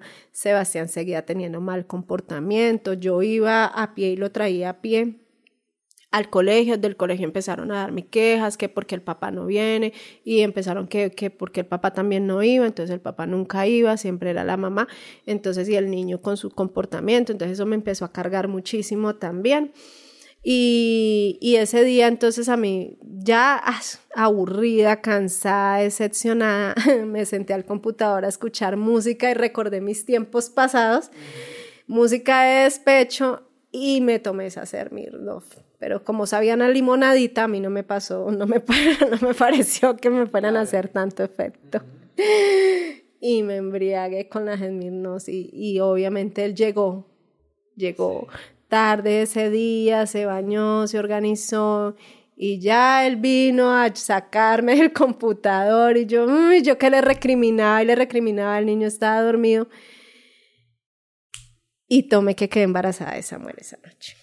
Ay, el segundo. El segundo. Yo, Juan Dalmes, vi que tenía un retraso, casi muero porque estaba embarazada de Samuel. ¿Y tú ya no querías pues, más hijos? Pues o no me imaginé que yo iba a ser otro hijo en ese momento. Entonces me dio muy duro, muy duro porque primero el clima de Valledupar, muy Pero hasta ahí encontraste algo más, algo porque digamos que hasta ahí sospechas, sí, sospechas por encima, pero como siempre y como siempre lo anterior, todo quedaba en, en nunca pasó nada, ¿sí? Sí, o sea, la loca era yo. Yo era la que me imaginaba, yo era la celosa. Y tu, y, y, tu sexto sentido, el sexto sentido de las mujeres, ¿qué te decía? E-, ese te decía así que había algo. Sí, siempre. Entonces nunca pasaba nada porque yo todo me lo imaginaba, ¿no? Y como nunca le podía comprobar nada porque su trabajo ayuda, entonces pueden llegar a la hora que quiera, pueden hacer como quiera, pararse de cabeza y su trabajo ayuda. Entonces la, la que es la loca estoy yo. Entonces ese día quedó embarazada de Samuel y fue durísimo porque a mí el clima de Valledupar me afectó bastante. El calor de Valledupar, había mucho polvo y siempre me tocaba transportarme en la moto para ir a estudiar y para cualquier cosa que yo hiciera no había agua, entonces habían semanas que durábamos sin agua y yo recogía agua lluvia, menos mal llovía. Entonces yo ponía baldes en el patio y recogía agua lluvia y con eso cocinaba, nos bañábamos, así hacemos, a veces me salía con, con Sebastián al patio y nos bañábamos en el patio mientras llovía porque qué calor y sin agua. O, ya cuando ya veíamos que nos llegaba el agua venían los carros a abastecer o me iba para el batallón y, y bañaba al niño en la piscina y lo dejaba que se bañara en las tardes en la piscina porque qué calor y sin agua. Entonces todo eso hizo que me diera anemia y me diera sinusitis. Como me tocaba estar con el ventilador siempre, entonces cuando quedé embarazada de Samuel, las defensas bajaron muchísimo y me dio anemia y sinusitis. Entonces mi embarazo fue de alto riesgo. Y al ver que yo enfermaba y que él, o sea... Seguía, seguía con su comportamiento igual, alejado, distante, sí, bebiendo, eh, eh, todo Digamos que me quería, pero a su manera. Ajá, o sea, él, como que te dijo, ¿no? Vas a ser mi mujer, quiero mis hijos, pero mi mujer y mis hijos ahí, y yo en lo mío, y yo sigo en lo mío. en lo mío. Entonces, por ejemplo, un día yo llegué y vomité muchísimo ese día, me acuerdo tanto, y yo esperé que él fuera, oh Marcela, ¿qué tienes? Y yo salí del baño así toda yo esperé que pronto me hicieran un agua y uno queda así como, bueno. Hola, acabo de vomitar. acabo de vomitar. Tu hijo. Estoy muriendo. sí, o sea. O sea, nada, el, nada, nada. Como, nada como, como así, como esos detalles de... Pero bueno, era su forma de querer. Entonces, eso genera vacíos eso genera vacíos. Pero tú tratabas de entenderlo por ese lado, como que es la familia que Dios me dio y es por su trabajo, es lo que él hace, él es así, yo tengo que acomodarme, yo tengo que... Exacto. Tengo que entenderlo porque es su trabajo y porque, porque él llega muy cansado, porque eh, tiene mucho estrés, porque bueno, ¿sí? Finalmente entonces yo decidí venir de nuevo porque mi mamá ya no, ella me dijo, lo siento mucho, pero no voy a ir a ninguna parte. O sea, ella siempre acudía a donde yo estaba y si yo la llamaba, esta vez me dijo no. Me dijo, no voy a ir a para Entonces, uy, yo entré en shock porque yo dije, si ella no viene, ¿yo qué hago? Entonces yo le dije, no, pues consígame a alguien que venga y me cuide. Pero yo veía que no llegaba nadie, que los días pasaban y que yo me sentía muy débil. Entonces, uno de mis amigos, de mis amigos que quiero mucho y que, y que él en esa época estaba pasando su situación, tenía una moto, entonces él empezó a ayudarme a transportar a Sebastián al colegio. Yo ya no era capaz de levantarme y caminar hasta el colegio y al mediodía ir a recogerlo con ese calor, no. Entonces, ya él empezó a ayudarme a hacer los recorridos, yo le pagaba a una niña para que fuera y me ayudara a hacer de comer. Pero ¿y, el esposo qué decía? O sea, nada, no, te veía débil. Simplemente páguele a alguien y hágale, mija, porque hay que seguir. Y yo estoy en mi trabajo, usted defiéndase. Entonces, la niña, no, esta niña nada responsable, la verdad. Entonces, un día sí, un día no me salía con cosas y la verdad yo cada día me estaba poniendo más débil porque la alimentación no estaba al acorde, el clima no me estaba ayudando y pues la anemia tampoco y entonces el embarazo me dio muy duro al principio. Entonces yo le dije, no, pues si las cosas son así y si no me van a prestar a mí el cuidado que yo necesito, el apoyo que necesito, pues lo siento mucho, no puedo quedarme acá. Entonces pagué un avión y me vine para Ibagué. Ni siquiera pude viajar en bus, porque yo con Sebastián sí viajaba en bus. Aunque llegaba a morir, pero me aguantaba un bus. En esta ni siquiera un bus, me tocó pagar avión la verdad, porque no podía, o sea... Si no estabas en condiciones, no, estabas estaba mal. débil. Con el niño y todo, y entonces te volviste para Ibagué. Entonces me volví para Ibagué y resulta que mi hermanita en esa época se había ido para Pereira y entonces mi hermana resultó por allá que se iba a separar, que no sé qué, trabajando, mi mamá que no, que es que me tengo que ir para donde su hermana pues terminamos todos en Pereira. O sea, tú llegas a Ibagué para Pereira. Pues que me tocaba irme porque Pues me sí, sí, tu hermana se va. Entonces, eh, él me alistó trasteo allá en Valledupar y me envió el trasteo para Pereira. Yo había dejado mi trasteo guardado donde un amigo unos meses, él me alistó todo, me envió en un carro el trasteo para Pereira, terminamos viviendo porque le ayudó a mi hermano, a mi otro hermano a conseguir trabajo allá que se había quedado sin trabajo esos días y terminamos todos allá. Entonces, mi hermana con la niña se había separado todo en un apartamento. A mi hermano le entregaron la niña de él, la del despecho que había tenido del caqueta. Vinieron y le dejaron la niña después de muchos años, ya la niña estaba grandecita, tenía como 7, 8 años y no había convivido con él y vinieron y se la dejaron. Entonces ahí era un proceso que había también. Estaba yo con mi niño, el mayor, y yo en embarazo, y pues mi mamá, y todos en la misma casa. Entonces, mi hermana tenía un apartamento y luego nos pasamos a vivir en Florida Blanca, una casa mucho más grande, con más habitaciones, pues más amplia, y entre todos dábamos una cuota y nos ayudábamos. Pero mi hermana y mi hermano estaban trabajando. Por ende, yo quedaba con los tres niños, mi mamá ya embarazada. Y como siempre he sido la más organizada, pues siempre la carga del oficio, ¿no? Entonces el oficio, hay que llevar los niños al colegio, hay que traer las niñas del colegio, hay que bañar, hay que organizar. Mi mamá sí siempre se ha encargado de la cocina porque la verdad a mí no me gusta cocinar. Yo cocino, pero no me gusta. Sí, yo hago de comer y hasta rico me queda, pero la verdad no es que me guste. Entonces mi mamá siempre se ha encargado de la cocina, pero yo siempre me he encargado del aseo. Como yo era la que quedaba en la casa, pues era una casa muy grande, tenía que hacer aseo, tenía un embarazo de alto riesgo, más tres niños que estaba cuidando. O sea, imagínate el cuadro y casi todos de la edad, ¿no? Y Sebastián con problemas de comportamiento. Y fuera de esto, la otra niña que, que nunca había convivido con nosotros adaptándose al tema. Entonces yo entré en un estrés terrible. Mi hermana que se había separado, entonces todo el cuento de ella. No, mi hermano aprendiendo a ser papá. Entonces, imagínate todo ese cuadro y yo pues eh, en, en, sospechas de las infidelidades del otro ahí, ahí embarazada con un embarazo. ¿Y lo sufrías? ¿Sufrías por lo que él hacía? Obvio, claro, claro, yo siempre, porque en esos mismos tiempos llegó un mensaje a mí y una persona que me llamó y me envía un mensaje por Facebook, oye, yo ni siquiera tenía que preguntar las cosas, a mí me llamaban a contármelas. En serio, yo me enteraba de maneras que ni siquiera yo buscaba enterarme de las cosas. Siempre era una llamada, un mensaje, algo yo encontraba sin necesidad de buscarlo. Yo no vivía ahí detrás de él escarbándole, mirándole, haciéndole, porque no, ¿sí? Y, y, resulta que en esos días yo estaba embarazada cuando me llegó un mensaje de una muchacha a decirme, ay, que qué pena que yo era de pero que tenía que contarme algo muy vergonzoso y que tenía pena conmigo. Y yo quedé así como... ¿Ahora qué? ¿Ahora qué? Me imaginé que era la de la llamada y el mensaje de ese día, supuse. Yo dije, no, pues allá tienes un cuento. Pero pues yo estoy en, en, en, en lo mío, que era mi embarazo y el niño. Como siempre, todo se negó, ¿no? La locura. ¿Pero qué te dijo la muchacha? No, ya no volvimos a hablar porque yo le dije a él, le conté que me había llamado, me había dicho eso, y yo creo que él la llamó, la buscó y quién sabe qué le habrá dicho, pero la vieja se perdió. Ah, o sea, pero la muchacha no te dio un mensaje, no te dijo como no, él te está poniendo solo, te, no, a, te, tengo que contar algo, algo vergonzoso. vergonzoso tal, y hasta ahí quedó. Hasta okay. ahí quedó. Pero porque... claro, ahí ya uno se la imagina, ya. Claro, la tipa se desapareció, no supe finalmente. Yo me imagino que él la buscó, la llamó y quién sabe qué le habrá dicho, la verdad.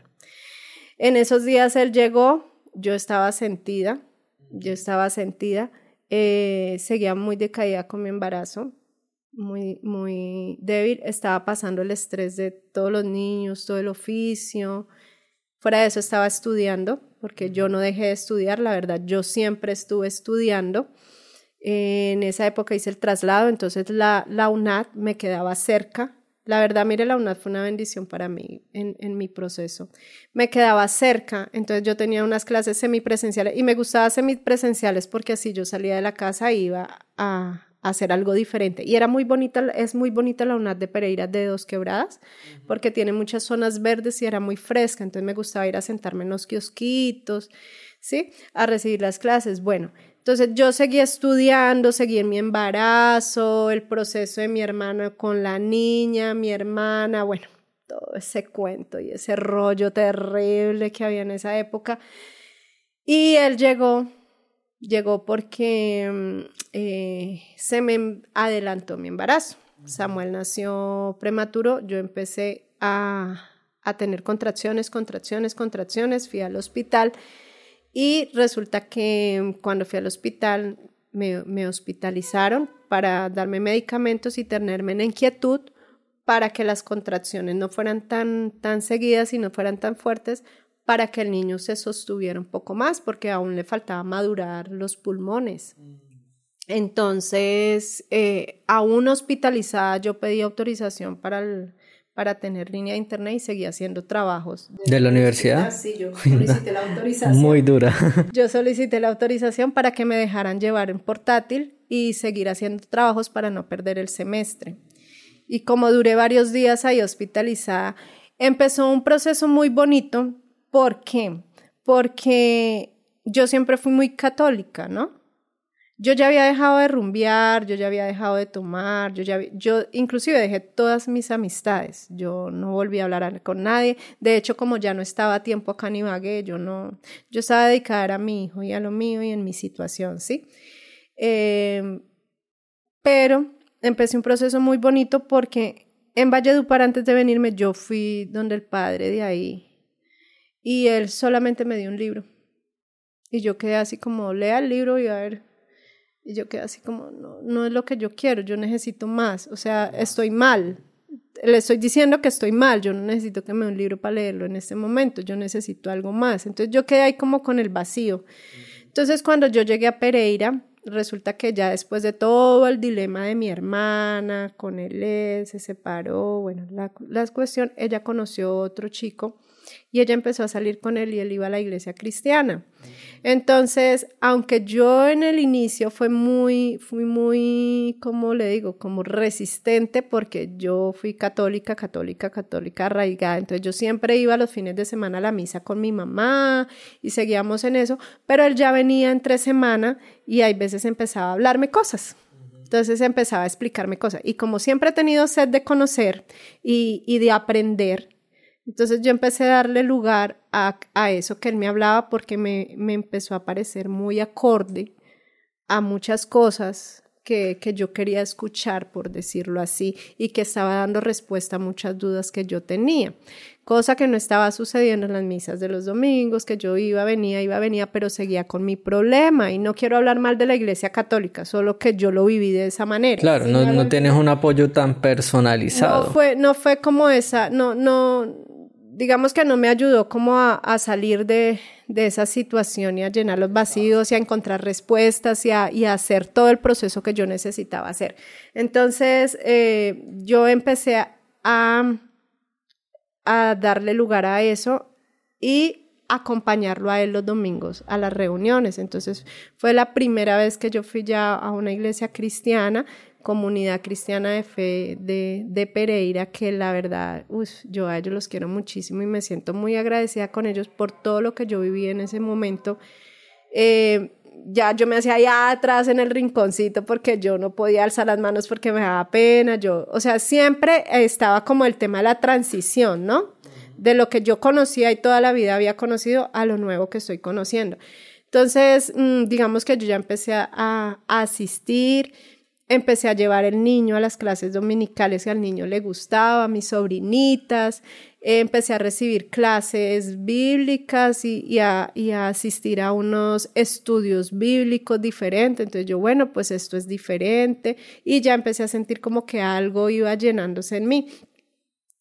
Ahí fueron mis inicios de, de, del cambio como de, de convicciones, como de fe, si me hago entender, como a renovar mi fe, no fue un cambio de fe, fue una renovar, porque yo ya tenía mi fe, sí, siempre he creído en el mismo Dios. Y es el mismo Dios para ambas religiones. Lo que pasa es que ya empecé a vivir una experiencia diferente, exacto, y mi fe se empezó a renovar y empecé a verlo desde otro punto de vista. Entonces eso empezó a darme como parte, a ayudarme a la situación que estaba viviendo. Entonces nace Samuel, él no se encontraba Ese día me acompañó mi hermano al hospital, eh, estuve hospitalizada, reventé fuente una noche, estaba acostada cuando sentí húmedo, entonces reventé fuente esa noche, fue un parto muy traumático, la verdad, muy doloroso. Eh, Samuel desde el vientre él siempre estuvo bajito haciéndome presión, pero el niño era, era como, como flojito, por decirlo así, entre comillas. Entonces él no, no salía, como que no se impulsaba, como que no se ayudaba. Y de hecho Samuelito tenía la cabecita muy grande y era un niño, a pesar de que era de que era prematuro, era grandecito, a diferencia de Sebastián, que fue más pequeñito y, y fue más delgadito, porque como vomitaba tanto, Sebastián nació bajito en estatura y bajito en peso. En cambio, Samuel, no. Con Samuel tuve más quietud por, por la situación, entonces él nació un poquito más grandecito, entonces, y su cabecita era muy grandecita. Entonces, uff, un parto muy difícil. Tuve contracciones toda la noche, sangré muchísimo, muchísimo. Me dejaron en una sala muy fría con unas sábanas toda la noche en proceso de parto y yo con el frío las contracciones me daban más fuerte, las piernas se me encalambraba, sangraba y sangraba. Eran las seis de la mañana desde las ocho que rompí fuente y las seis de la mañana y el niño no nacía. Entonces yo ya empecé a entrar en desesperación porque yo veía que las enfermeras acostaron en las camillas del lado, se arroparon y durmieron y iban a veces y medio me miraban y volvían y ya las seis ya empezaron a hacer su rutina normal y yo, ¿pero qué? O sea, ¿y a qué hora? O sea, nada, que no, que no dilataba, que no estaba, que no, que no. Entonces yo ya entré en desesperación y les dije, a mí me hacen el favor y me llaman ya al ginecólogo, al ginecostetra, al que tenga que estar, ya me llaman el especialista o voy a empezar a pujar acá, o mejor dicho, aquí va a haber algo, les dije, porque no me aguanto un minuto más esta camilla ni este dolor. Y ya la señora al ver que yo entré en esa actitud, vino y cogió y me colocó la el, monitoreo y cuando ella me apretó las correas, yo sentí un dolor muy fuerte. Entonces, al sentir ese dolor tan fuerte que sentí, yo pegué un pujón que ese niño, corra de una vez, corra, me entraron por allá, córrale mamita, ahora sí se vino, me entraron, el niño nació y fue horrible, horrible porque yo, yo digo, eso fue un mal procedimiento, mira que hay veces también erran las personas en la salud, también hay veces que, no, no, la señora, la señora no fue capaz de hacer una incisión y ayudarme porque el niño no cabía, sino que ella metió sus manos y jaló y me rasgó. Entonces yo sentí un dolor peor porque al rasgarme, pues imagínese. Entonces sale el niño, nace el niño, ya el niño estaba moradito nació con, con, un huequito aquí porque él respiraba y se le hacía el huequito, o sea, no había madurado los pulmones, nació prematuro, entonces me lo mostraron, me lo enseñaron, yo sentí que el niño orinó, pero yo estaba tan cansada que yo solo miré su cara y ya, quítenmelo, ¿sí? Y, y yo solamente guardé su cara en, en, en mi memoria, ¿sí? Y ya, porque me mostraron que el niño no estaba respirando y tenían que llevarlo a la incubadora.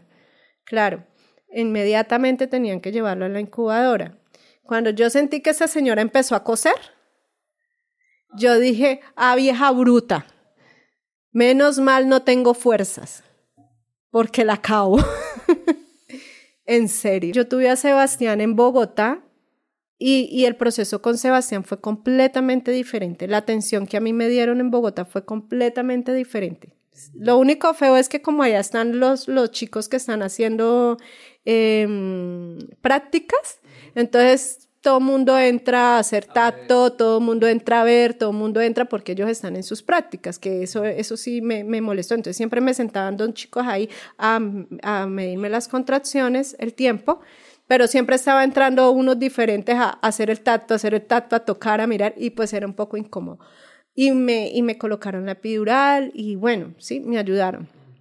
Allí no, allí fue todo a lo, a lo seco, o sea, toda la noche en esa camilla con frío, me pusieron de pañal sábanas, me cambiaban de pañal sábanas porque sangraba muchísimo y, y nada, o sea, ya se acostaron a dormir y a la mañana siguiente yo ya estaba vuelta a nada porque yo ya estaba muy cansada, fue una noche completa con frío, con dolor.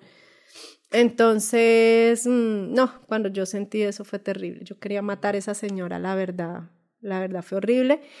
Eh, el niño estuvo ocho días en la incubadora, ya me lo dejaron llevar para la casa con los cuidados porque, porque tenía... Fuera de eso tenía un huequito en el corazón que estaba comunicando un ventrículo con el otro, entonces también, y nació con problemas de visión. O sea, siempre mi embarazo tuvo sus repercusiones, ¿no? Tuvo sus cosas en la salud del niño y en la salud mía. Bueno, ¿y el, y el don Juan a qué horas apareció? A él le dieron permiso del materno. Entonces llegó en esos días, porque ya le dan los permisos que a ellos les dan por maternidad. Entonces llegó en esos días y yo estaba en mi dieta. Él llegó a ver a su bebé, contento con su bebé, muy chiquitititico, ya después empezó a darse como forma, ya se deshinchó porque nació en Chaito, entonces ya se le veía como formita porque cuando nació se veía feito, le decía yo, pobrecito mi hijo. Entonces, eh, ya él empezó a cogerse, a rellenarse con la leche y eso, entonces ya él llegó y cuando yo lo recibí, como siempre he sido organizada, yo fui a organizarle su ropa y su maleta porque hay que darle honra al hombre, ¿no? O sea, sí, a ellos se les recibe con, con honor, con honra. Entonces yo, yo vine a atenderlo y fui a sacarle, organizarle su maleta y todo eso. Y saqué su uniforme, no con el ánimo de esculcarle nada, sino porque iba a lavar la ropa. Entonces yo saqué y estaba Mm, mirando en los bolsillos que no hubiera nada de cosas para poder echar la ropa a la lavadora y prun que me encuentro una carta. Y cuando yo saco esa hoja así que yo fui a abrirla para decirle, mire, esto lo necesita, él se dio cuenta que yo la tenía en la mano y se me abalanzó encima y me agarró y me apretó durísimo las manos para arrancármela. Entonces, cuando yo vi esa reacción de él, pues yo reaccioné, yo lo que hice fue apretar mis manos. Claro. No me la va a quitar. Sí, porque me la va a quitar y de esa manera, o sea, pues, si, si, nada malo está pasando, ¿de dónde viene la reacción? Entonces, al ver yo esa situación, pues apreté muy duro mis manos. Obviamente él es más grande, más fornido, tiene más fuerza y pues yo no tenía la fuerza necesaria, entonces me, me lastimó y me abrió las manos y, y, y me la quitó, la, la, rompió y no es nada. El todo es que en los pedacitos, o sea, yo me di cuenta que era una nota de una mujer porque era la, sí, la letra que le escribía. Y yo, bueno, pues... No se supo qué era. Siempre. Otra, otra pista sí, la loca era yo. Como siempre, la loca era yo. De todas maneras, un matrimonio muy quebrantado. Y ya él ya se había ido a Jeopard, ya había salido lado y él ya iba para Florencia Caqueta. Entonces ya si pasó algo, pasó allá, ya quedó allá porque él dejó esa situación allá y ya se vino a ver a su bebé y ya iba trasladado para Florencia Caqueta. Entonces, igual yo ya guardaba muchos, muchos vacíos y era una relación ya muy quebrantada con tanta Pero tú seguías con el ideal de la familia, de que eso tiene que sostenerse. Aguante, Marcela. Aguante, Marcela, además que ya habían dos niños y había un bebé, un bebé. Sí, entonces em, yo empecé todo el proceso de la iglesia, ¿no? Y ya empecé yo a buscar más de Dios digamos que yo dejé el licor, las fiestas, dejé todo eso que estaba llenando mi vida de manera, llenando pero no llenando, sí, de manera autodestructiva, porque eso fue algo de autodestructivo, la verdad. Eh, ahora empecé a llenarlo con mi fe y empecé a llenarlo con Dios. Entonces yo ahora empecé a encontrar como, como respuestas, como amor, como nuevas amistades, eh, nuevos puntos de vista. Yo seguí estudiando. Nos tuvimos que ir de esa casa y buscar ya no en Dos Quebradas, sino para Pereira, porque Dos Quebradas es frío y es húmedo entonces, como mi niño nació con problemas respiratorios, nos tocó buscar para Pereira porque me le dio bronquiolitis y bronconomonía a los seis meses por la humedad y por el frío de dos quebradas. Entonces ya nos trasladamos para otra casa grande, muy bonita. En Pereira me quedaba más cerca del batallón para yo estar yendo a los controles de los niños y esto. Eh, ya el niño se recuperó, ya se puso bien, pero Sebastián, como siempre. Seguía con su mal comportamiento. Muchísimos. Él siempre fue muy bueno académicamente, pero tenía muchos problemas de comportamiento. ¿Que tú crees que eran causados precisamente por la ausencia del padre? En ese momento no. ¿No?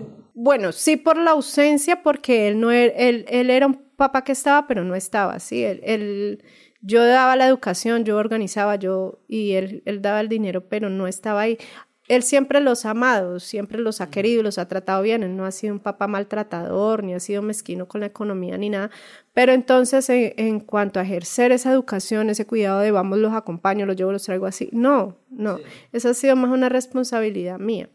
Digamos que Sebastián es en el colegio siempre me llamaban a darme muchas quejas y siempre, siempre pedían mucho y solicitaban que el papá también hiciera parte de los procesos, pero él nunca estaba, él estaba en su trabajo, entonces eh, la justificación era el trabajo. no está, está trabajando. Y cuando venía, él no venía a ocuparse de esas cosas. Él venía era a estar con su familia y a, a pasarla bien. ¿sí? Salía a trabajar era a pasarla bien, a su manera. Entonces, eh, bueno, el y él comportamiento de Sebastián. seguía pesado. Y él, bueno, entonces él se fue para, ya se fue para, Florencia Caquetá. Y tú te quedaste entonces igual en Pereira. Pero yo ya decidí, yo hablé con el médico, el médico me dijo que el niño estaba bien porque yo ya empecé a pegarle muy duro a Sebastián. Porque es que, uy, es que Sebastián se pasaba. Entonces yo ya, yo le empecé a pegar, ya tenía cuatro niños más la casa porque mi hermano y mi hermana siempre estaban ausentes porque estaban trabajando. Entonces estaban las dos niñas, mis dos hijos, yo estaba en la universidad, más todo, entonces, uff, yo ya estaba supremamente cargadísima, tenía un estrés total, total, total, total. Mi hermano estaba haciendo cosas que no tenía que hacer, por allá se novió, eh, no, muchísimas cosas, entonces él, me citaron psicología, me dijeron que yo no podía pegarle hacia el niño porque esa no era la forma de corregirlo, pero era que yo ya no sabía cómo corregirlo porque Sebastián no quería entender y, y, tenía que estar encima de los cuatro corrigiéndoles, haciendo aseo, organizando que el colegio, que vaya, que venga, que lo uno, que lo otro. Entonces, no. No, no, yo entré, yo entré en estrés, entré como en, un tema de, de, estrés, como en un tema emocional, de una carga fuerte con mis hermanos, mi hermana también, bueno, mi mamá permisiva totalmente. Entonces habían muchas cosas que a mí no me gustaban. Por ejemplo, a mí no me gustaba que mi hermano trajera a la novia a la casa y se quedara en la casa con ella. Para mí eso era una ofensa horrible porque yo tenía cuatro niños en la casa y él debía respetar. Y fuera de eso, ella tenía a su hijo, entonces también traía al hijo, entonces yo tenía la otra niña y el hijo de ella. Entonces, o sea, no, no, no podía y, y no me gustaba el comportamiento de ellos. Muchas cosas, muchas cosas que se estaban haciendo que no estaban dentro de mi estilo de vida. Y mm, ya psicología me llamó del batallón y me dijeron, mira, Primero, esa no es la forma de corregir al niño porque el niño, bueno. Y segundo, usted está en un estrés muy terrible y se va a enfermar. Lo recomendable es que usted se separe de su familia y se vaya a vivir sola con los niños. Entonces yo tomé la decisión y le dije a mi mamá, le dije, bueno, mami, usted se quiere quedar con ellos, quédese con ellos. Pero yo ya no puedo estar más con ustedes. Yo les agradezco mucho el tiempo que me cuidaron, ya tuve mis hijos, yo me voy. Además que tengo esa situación con él y pues vamos a ver si esto se arregla porque los niños estaban muy... ¿Y te mudaste dentro de Pereira o...? Me vine para Ibagué de nuevo. Ah, Entonces yo ya me vine para Ibagué a conseguir un apartamento. Y resulta que, que llego yo acá a Ibagué a conseguir el apartamento, me quedé donde mi tía unos días que yo les agradezco a ellos muchísimo porque ellos siempre han estado muy, muy al tanto y muy pendiente de mí. Ay, pero mi abuelita era muy cansona con los niños, entonces yo estaba muy estresada porque no conseguía rápido. Entonces como nosotros teníamos acá la casa, es la casa estaba en arriendo. Y yo le solicité a la señora que por favor, pues que yo tenía que venirme para acá, que por favor desocupara y la señora no desocupaba. Pasó un mes y la señora no desocupaba. Y yo estaba cargada porque estaba donde mi tía. Entonces yo no, no, no conseguía, no conseguía apartamento, no conseguía. Entonces, eh, dándole espera a la señora que por favor consiguiera y desocupara. Mm, en ese tiempo eh, empecé a decaer, empecé a decaer en mi salud porque la carga emocional ya se empezó a tornar mucho. El niño está, yo estaba lactando, el niño estaba bebé, el otro pues sus problemas de comportamiento, mi abuelita dando lata, yo no conseguía, yo no conseguía y yo tenía mucha pena con ellos y tenían la razón, yo era la que me tenía que ir, o sea, yo era la que estaba incomodando, entonces yo necesitaba conseguir rápido. Y la señora al ver que no desocupaba, entonces yo empecé a buscar otro apartamento. Entonces, bueno, menos mal conseguí un apartamento más arribita que no fuera tan costoso y ya pedí que me enviaran el trasteo porque yo había dejado todo mi trasteo en Pereira mientras me organizaba. En ese lapso de tiempo él vino, antes de yo, antes de yo trastearme, él vino esa noche, yo tenía pena de recibirlo donde mi abuelita, entonces yo le pedía a mi hermano, a mi hermano el mayor, que me dejara quedar esa noche porque él venía, pero venía una noche y se iba porque ya tenía que presentarse en, en Caquetá, tenía que irse. Entonces, esa noche sí, efectivamente, mi hermano me dejó quedarme quedarme allá con él, con el niño, como siempre nos recibieron muy bien, mi cuñada nos atendió muy bien ese día, pero él vino y se portó, o sea, como la estocada, yo ya venía cargada y él me dio la estocada, horrible horrible. Esa noche se portó de una manera fatal. En una sola noche. En una sola noche vino a darme la estocada. Entonces fue muy grosero, muy antipático, la verdad. Yo esperaba sentir algo de amor porque estaba muy cargada y, y lo que sentí fue horrible. Es que ni, ni sé cómo describirlo. Yo me arrepentí que ese día él hubiera venido a la casa, la verdad. O sea, deseé que ese día él no estuviera ahí, la verdad. Entonces recuerdo mucho que mi cuñada misma me dijo, Mayito, mira, ellos me dicen Maya en mi casa, nadie me dice ni Ginés ni Marcela, desde pequeñita en mi casa me dicen Maya. Y me dijo, Mayita, yo la quiero mucho, pero no, me dijo, yo no quiero que él vuelva contigo a quedarse aquí, o sea, no, no es que escucharlo hablar nada más fue Terrible. Terrible, terrible. O sea, una, una, una cosa arrogante, algo grosero, antipático. Y, y a, a, mi familia no le cayó muy bien eso. A mi cuñada es, es, muy delicada en ese sentido. Pues no le gustó esa forma y me dijo es que la trata feo. ¿Tú en ese punto ya eras consciente de que eso era violencia psicológica? No, no, no. ¿Aún no? No, nada de eso. Yo seguía estudiando y seguía, pero estaba iniciando la universidad y estaba todo el cuento y el estrés de los niños. Sí. Resulta que esa noche, en medio de todo y, al sentir lo que sentí, esa misma noche yo estaba muy cargada y me dio mucho vómito. Entonces yo amanecí con vómito y fiebre. Al otro día él se levantó, se fue. Yo me acuerdo que yo me senté en las escaleras y le di un pico y chao. Con una decepción. Y, pero yo quedé enferma. Entonces mi cuñada me dijo, vaya a urgencias. Yo le dije, no, es el colon es el colon inflamado porque he estado, yo le dije, pero se me pasa. Entonces le dije, regálame una acetaminofén y una buscapina que ya se me pasa. Se me pasa. Entonces, eh, así pasó. Así pasó. Mm, mi hermano conseguí el apartamento y mi hermano me hace una cagadota porque él se viene para acá. Dejaron a mi hermana allá sola con mi mamá y mi hermana ya se organizó ella con la niña y él se viene para acá porque él empezó a tener problemas allá con mi hermana porque él se empezó a meter en la relación nueva de mi hermana y empezó a ser muy grosero, muy antipático, muy todo.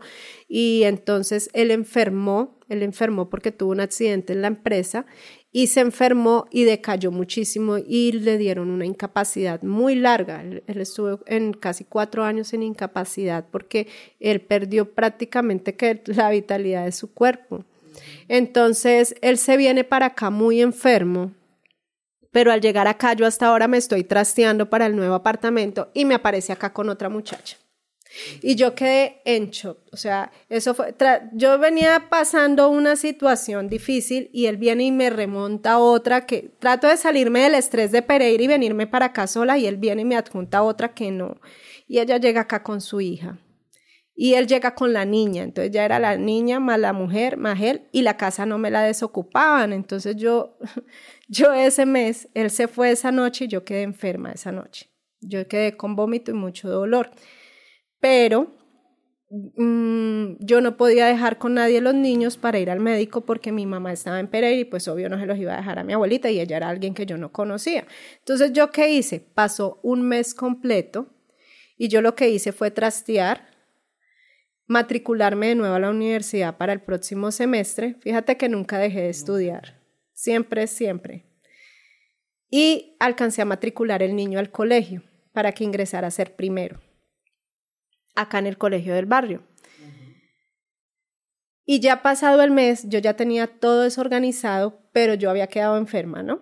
De la noche que él se fue, con vómito y con malestar. Yo sentía mucho dolor abdominal y yo caminaba muy despacio y sentía mucho dolor, pero hice todo lo que tenía que hacer. Al mes completo le dije a mi mamá, mire mami, ella ya está bien, ella está organizada, ella ya consiguió su apartamento, ella está bien con las niñas, ya se ubicó, sí, el chico este le está ayudando, la está cuidando. Yo necesito que se venga ya o ya. O sea, ya es ya porque de verdad estoy enferma. Y yo necesito que usted esté acá porque acá tengo a, a mi hermano con, con esta situación y yo necesito que esa señora me desocupe y que él se vaya para allá, para la casa. Y me desocupen y me dejen sola. O sea, no quiero más carga, yo me vine a estar tranquila. Pues llegó mi mamá. Y la verdad, la demora fue que llegó mi mamá y ya, uf, caí. Yo dije, no puedo más. Hágame en el favor. Le dejé los niños ese día a mi hermano y mi mamá. Lléveme para urgencias porque me estoy muriendo. Llegué a urgencias y la demora fue que me tocaron el abdomen y prun. Hasta ahí llegué yo fue lo último. El dolor fue muy intenso, fue un dolor de verdad que fue terrible. Esa señora al ver mi dolor y mi desesperación inmediatamente me trasladaron para Calambeo. En Calambeo me dejaron 10 días hospitalizada, me hacían todo tipo de exámenes y no sabían yo qué tenía. O sea, era un dolor, pero nada, no entendían que... Entonces, que, que casi 10 días sin comida porque no, que si tenemos que operar de urgencias. Entonces sosteniéndome con líquidos, sosteniéndome nada más así. Pues imagínese yo que siempre he sido flaca, bien delgadita, casi 10 días sin comida quedé a puro hueso forrado. O sea, y nada, ellos no entendían yo qué tenía. Que si era un apéndice, pero ¿cómo? O sea, ya tenía que haberla operado hacía rato. El dolor iba, volvía, iba, volvía y veían solamente una mancha en mi abdomen, pero no encontraban de qué era la mancha, entonces no sabían cómo operar y tampoco tenían cirujano en ese momento especialista que ellos necesitaban. Entonces un día le dije a mi mamá al ver mi desesperación y que todos los días ya habían pasado, le dije, bueno mamá, entonces hágame el favor y sáqueme de acá porque acá no me van a hacer nada. Yo tengo mis hijos en la casa, o sea, tenía los niños, el niño no tenía todavía los seis meses y el otro estaba pequeño y tenía problemas de comportamiento. Y el otro estaba enfermo y tenía las dos niñas, entonces yo estaba desesperada por los niños. Entonces le dije yo, mi mamá fue por allá y habló y todo eso, se hizo la gestión y me trasladaron para el Hospital Militar de Bogotá. Y llegué yo allá al Hospital Militar de Bogotá y la misma situación, que karma tan horrible. O sea, háganme exámenes, vayan, vengan, que la ecografía, que la ultra, que las hice más. Y cada vez que me hacían un examen yo quedaba con más dolor, más dolor, más dolor, pero no sabían yo qué tenía. Entonces, que los tumorales, que todo, todo. Y nada, solo una mancha, pero no entendían de qué. Finalmente un día le dije yo al doctor y creo que toqué el ego de él, del cirujano, era un señor ya de mucha edad, recuerdo mucho, yo creo que ya debió haber fallecido porque ya estaba de edad el señor y él andaba con todos sus estudiantes detrás, ¿no? Porque allá siempre andan ellos y sus estudiantes, los de la Nueva Granada. Entonces le dije yo, mire, si, usted, si a mí no me mata esta enfermedad, me va a matar acá la depresión. Le dije, me hace el favor y me llama otro especialista porque usted no sabe. Le toqué el ego a ese señor. Y ese señor, de una vez, así, hágame el favor y van y me alistan ya para cirugía a primera hora. De una vez. De una vez al otro día me tenían listica a primera hora para cirugía. Y efectivamente me ingresaron al quirófano, me abrieron, me cerraron y cuando yo salí de ahí casi muero porque el dolor era intensísimo. Me ponían y me ponían morfina y me ponían y me ponían morfina y yo sentía morir, la verdad temblaba, temblaba, temblaba, temblaba, el dolor era demasiadamente intenso, casi que no me bajan ese dolor.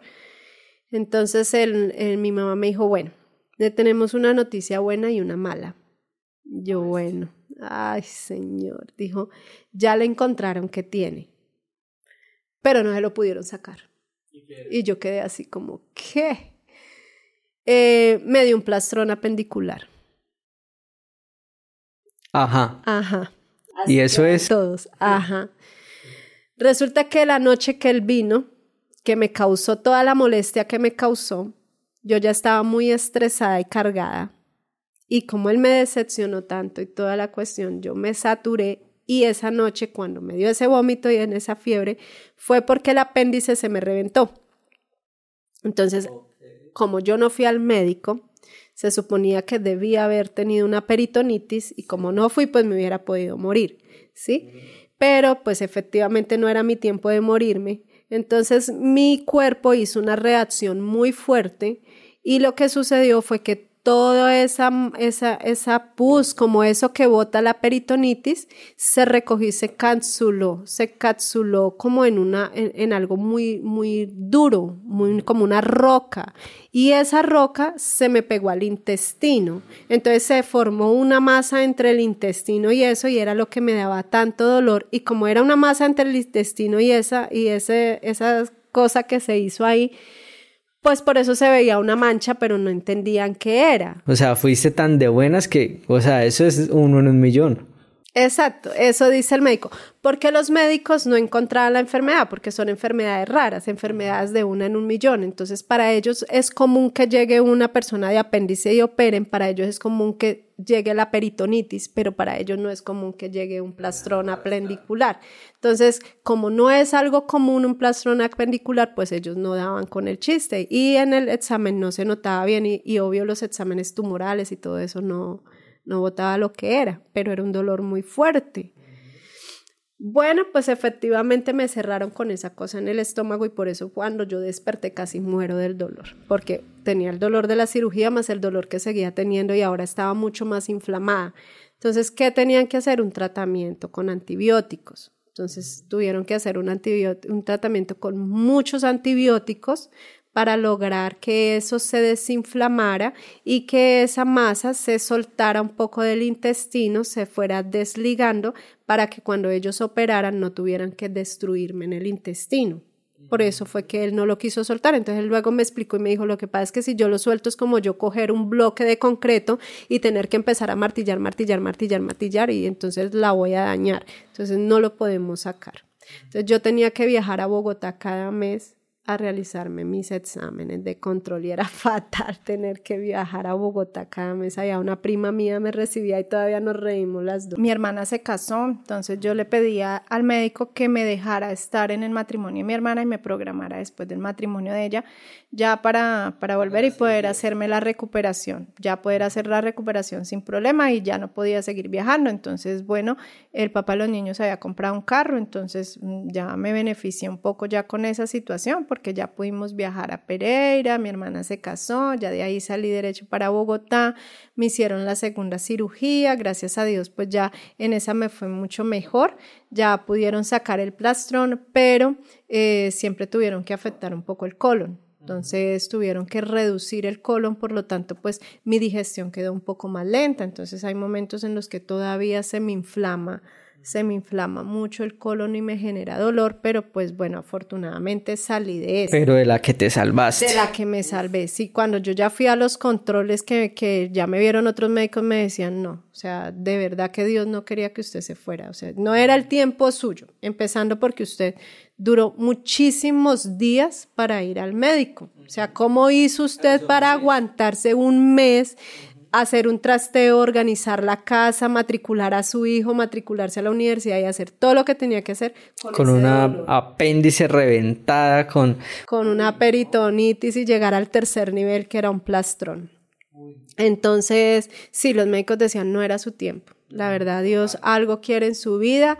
Entonces ya él se fue, salió trasladado, se fue para el Caquetá Mm, siempre con el deseo de ir a visitarlo, pero nunca lo logré, pues ya tenía que viajar con los dos niños, el niño estaba muy pequeño, yo estaba en recuperación, entonces quedé muy delgada, muy delgada, me veía, pues yo soy bajita, delgadita, entonces era muy chistoso porque parecía una niña más bien, con dos niños jugando, entonces eh, a él ya no le gustó mi condición física, ya no le pareció tan atractiva eh, obviamente yo estaba en un momento de vulnerabilidad, hasta ahora me estaba recuperando física, emocionalmente, psicológicamente toda la situación. Ya mi mamá logró que mi hermano se pudiera trasladar para acá, para la casa de ella. y ya yo quedé solita ya en el apartamento con los dos niños. Entonces em, empecé a trabajar donde mi otro hermano, que tenía en ese momento, montó una oficina, un emprendimiento nuevo. Entonces yo entré a hacerle como el área administrativa, aprovechando que yo ya había tenido mi carrera técnica como auxiliar contable. Entonces aprovechando ese conocimiento, mientras continuaba con la psicología, le ayudé a organizar, a reorganizar mucho de la parte administrativa. Eh, trabajaba con el medio tiempo, y así. Entonces ya me empecé a ayudar un poco con la economía y, a sentirme de nuevo útil, productiva, ¿sí? Pero pues tenía la carga del papá de los niños, ¿no? Las cosas no iban bien y eso siempre me mantenía ahí como con tristeza. Yo en esa época, como recién estaba operada, yo me fui a vivir, digamos que a la salida del barrio donde vive mi mamá Siempre hemos vivido toda la familia en el mismo sector y ahí subiendo más arribita queda una iglesia. Yo no quería dejar de asistir a la iglesia porque la verdad que yo encontraba mucho como aliento espiritual ahí y, y muchas cargas las había ido alivianando con la iglesia, ¿sí? Lo que no había logrado con el alcohol, con eso. Entonces yo seguí yendo allá a la iglesia, seguí ahí en ese proceso ya metí los niños al grupo de niños de ahí y me acogieron muy bien a los niños y entonces era donde más cerca me quedaba. Después, eh, como yo había iniciado en Pereira en comunidad cristiana de fe, pues yo solicité que me dijeran cuál era la sede de ellos acá en Ibagué y dio la casualidad de que me quedaba muy cerca también de la casa y me dieron la dirección, entonces yo ya dejé que los niños siguieran participando en el grupo de niños de acá, pero yo me trasladé para la otra, que era donde yo tenía que estar. Lo que pasa es que no lo había hecho desde el inicio porque por la cirugía yo no podía caminar largas trayectorias y pues esta me quedaba mucho más cerca. Pero después en mi recuperación ya empecé a ir a la otra, pero mis niños siguieron quedando acá en el grupo de, de, los niños, de los niños y siempre estuvieron ahí en el grupo de los niños. Como la situación de Sebastián de comportamiento siempre fue terrible, pues efectivamente tenerlo en un colegio público era difícil. Entonces, mm, ahí empezó mi crisis, porque yo trabajaba con mi hermano ya mi hermano me dijo que no, que consiguiéramos otra casa y que me fuera a vivir más arriba porque él iba a montar una oficina. Bueno, me propuso ahí unas cosas, entonces yo conseguí una casa más arriba, seguí trabajando con él y fue cuando me di cuenta de que él ya me era infiel en Caquetá con otra persona, pero esta vez sí fue diferente. Entonces alguien me envía un mensaje, me llama un día y me dice, mira, esta persona está saliendo con su esposo, mire, mire lo que está sucediendo, no sé qué, no sé qué. Entonces resulta que la persona del banco que le había hecho toda la gestión para, para el crédito, para el carro que le había comprado, pues empezó a salir con él.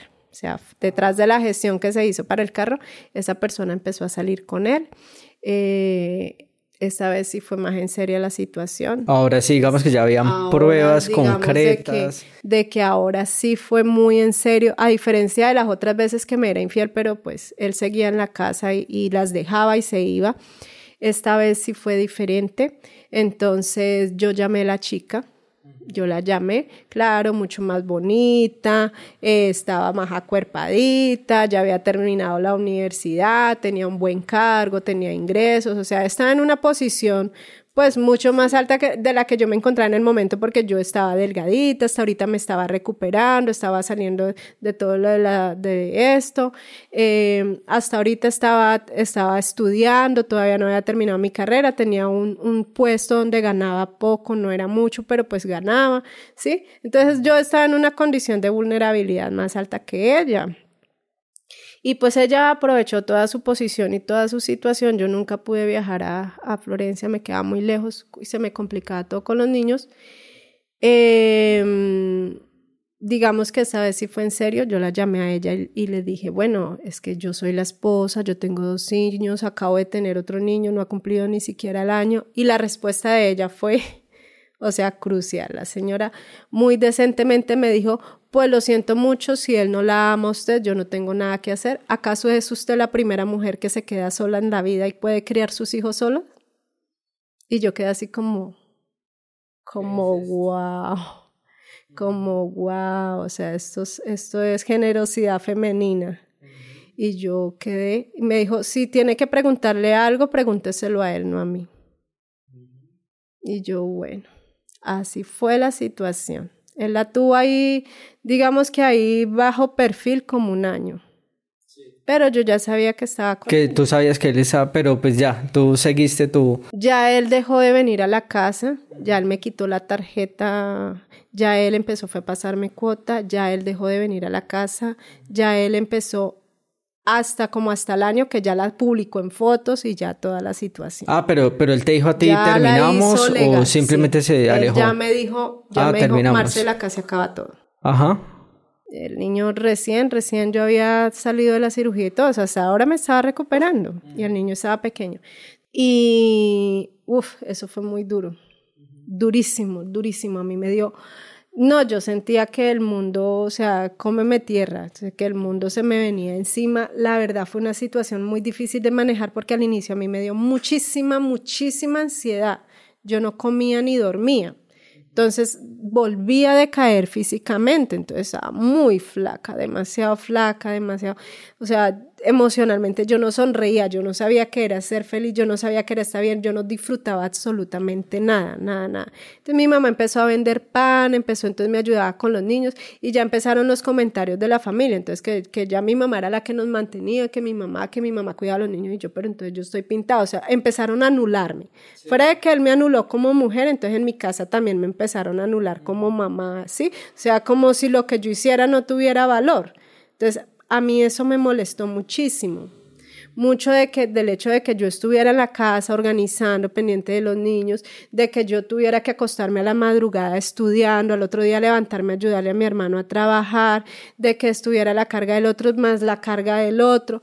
Entonces, eh, no, ya todo giró fue en torno a mi mamá, que pobrecita ya tenía que salir a vender el pan. Y le agradezco muchísimo a ella porque sabía que no era fácil y que me estaba ayudando, pero era un trabajo en equipo, o sea. Entonces a, a mí me molestó muchísimo de que estuvieran, que me anularan aquí y me anularan allá. Entonces ya vino el conflicto con él, pero empecé a cogerle mucha rabia a mi mamá.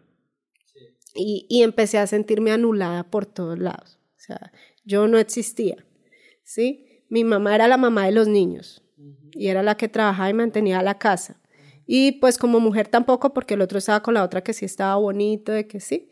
Entonces, como que todo lo que yo hice y todo lo que yo era perdió valor y no existía, me anularon. De todas maneras, yo me aferré a, a la iglesia. Entonces fue el tiempo donde más, más me metí con la iglesia, porque digamos que yo amo mi carrera, pero no lo hice de esa manera.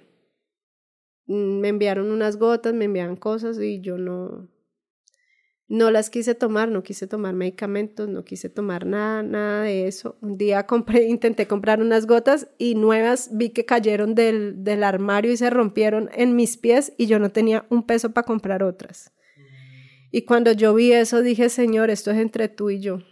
O sea, acá no hay gotas, acá no hay medicamentos, acá no hay nada, vas a sacar de eso y ese día lo entendí de esa manera y por eso yo empecé a meterme más con la iglesia, más de lleno, entonces empecé a entrar en oración, empecé a hacer ayuno, empecé a hacer estudios bíblicos, empecé a hacer mucho más servicio, empecé a hacer muchas más cosas dentro de la iglesia, que eso me ayudaban a mantenerme en momentos en mucha tranquilidad y que ellos, como era una iglesia pequeña, eh, éramos como una familia, ¿sí? Entonces yo empecé a sentir el abrazo de papá porque estaba mi pastor que siempre estaba, me daba un abrazo, entonces yo sentía el abrazo de papá, bueno, primero de papá Dios y luego de mi pastor, eh, estaban mis, mis, mis amigas de ahí que parecían mis mamás, yo ya, yo estaba teniendo un conflicto con mi mamá biológica, pero tenía como tres mamás más ahí, entonces digamos que yo encontré ahí una familia. Ese fue tu gran soporte frente a todo lo que tú estabas viviendo. Y así fue como empezaste a llevar tu separación. Exactamente. Entonces, ¿yo qué hice? La chica efectivamente se quedó. Él terminó toda la relación. La chica, entonces, la de Caquetá. Cinco años duró con ella. ¿Y en esos Fueron- cinco años ustedes alejados totalmente? No, él venía y él iba porque yo no le dejaba llevar a los niños. Los niños estaban pequeños. Ah, bueno, él venía, pero digamos, él estaba contigo o te buscaba o algo. Sí, todo el tiempo. Nosotros los cinco años que duró con ella, él venía a la casa y él estaba acá conmigo y estaba allá con ella. Y yo toda esa situación la acepté. ¿Y, tú la, ¿Y ella también la aceptaría o no sabía? no sé cómo la habrá manejado. Pero, o sea, él estuvo cinco años con una aquí y con otra allá. Sí, porque él, él, decía, ya terminamos y es mi ex, pero pues nosotros compartíamos. Pero compartían todo como si fueran pareja. Sí, lo único es que cuando él se iba, él hacía de cuenta que yo no existía. Pero si él venía acá, él estaba... No se le podían hacer reclamos. Aunque, sí, aunque él, él, venía y digamos que teníamos relaciones, pero, pero cállese Marcelo, o sea, usted no tiene derecho a opinar. O sea, ¿Y tú por qué lo hacías? Ahí está la situación. Yo era una mujer con muchos vacíos que venía con una autoestima muy baja, pisoteada por otra mujer que venía en una condición de vulnerabilidad económica porque no estaba ganando lo suficiente, me estaba recuperando de una enfermedad, por lo tanto yo no me sentía bonita, agradable, ni nada de eso. Entonces cada vez que él me decía y me despreciaba físicamente, para mí eso era horrible. ¿sí? Entonces, porque ella sí es bonita, pero yo no. Pero si yo sentía que él estaba conmigo, entonces yo, ah, pero sí le puedo atraer, ¿sí? O sea, digamos que en esa, en esa parte, en esa parte yo eh, en, en mi autoestima caí bastante porque yo me sentí completamente pisoteada por completo y, y, como que anulada como mamá, anulada como mujer, anulada por todos lados. Entonces, si él me daba un poquito de cariño, así fuera en la cama, pues eso me decía, ay, no, sí, todavía puedo ser. Todavía, tengo oportunidad y voy a, y como que no, me voy a dejar de ella. Y no me voy a dejar de ella. Entonces yo no le dejaba llevar los niños porque cómo se le ocurre que ella va a ver a mis hijos y ahora se va a adueñar también de mis hijos, además que estaban pequeños y yo no soportaba que lo único que yo que yo más tenía así que era ellos me los alejaran. Entonces, si él se iba a pasar unas vacaciones por ejemplo, para donde la familia de él, yo tenía que ir así me hicieran la cara que me hicieran, o, así no les gustaba, pero yo sabía que no les gustaba en última, ¿sí? Y trataban de tratarme bien, porque yo no puedo decir que ellos me hayan tratado mal, ni me hayan despreciado, ni nada, pero sé que mucha parte había hipocresía porque allá también la atendían bien cuando llegaba. Pero pues a mí me tenían que atender también porque yo llegaba con los niños, entonces ni modo que me iban a despreciar. Entonces, de manera que lo hacían por... por, Compromiso, por... Sí, por eso. Entonces, eh, no, era terrible. Sea, eran unos vacíos, unos vacíos horribles, caí, digamos que en el hueco más profundo de la degradación y de la autoestima y con toda. Entonces, todos esos cinco años eh, pasaron, yo le di el tiempo, lloraba, lloraba muchísimo, pero empezamos, digamos que a hacer el, el proceso que tenía que hacer. Entonces, el proceso de aceptar de que él ya no estaba, de que él ya no me quería, el proceso es la sanidad. Yo tenía que hacer, uy, una cantidad de procesos. Tenía que perdonar a mi papá, porque muchas cosas ya venían de atrás, ¿no? del vacío y, y la atracción psicológica que hablábamos al principio de cómo yo atraigo las personas, o sea, tanto anhelaba yo a mi papá que lo que terminé atrayendo fue prácticamente lo mismo, aunque a mí no me golpeaba físicamente, emocional y psicológicamente, sí, porque siempre estaba recibiendo palabras de desprecio. Y siempre estaba recibiendo miradas de desprecio y como... ¿Y en esos cinco años esta tipa no, la, la otra no te volvió a buscar? Nosotras en algunas ocasiones cruzamos comentarios, la verdad, nada agradables porque ella siempre tuvo su ego por encima del mío, ¿no? O sea, la mala del paseo era yo, la reina era ella. Em, ya pasaron todo este tiempo, digamos que yo empecé a vivir los procesos dentro de la iglesia. Mi fe se fue fortaleciendo, fue dentro de la iglesia. Lo que más ayudó fue eso, más que la carrera de psicología. Mi carrera yo la llevaba ahí, pero es que yo me aferré fue a la fe. O sea, yo llevaba mi carrera, pero yo nunca fui con un psicólogo, sino siempre me aferré a mi fe.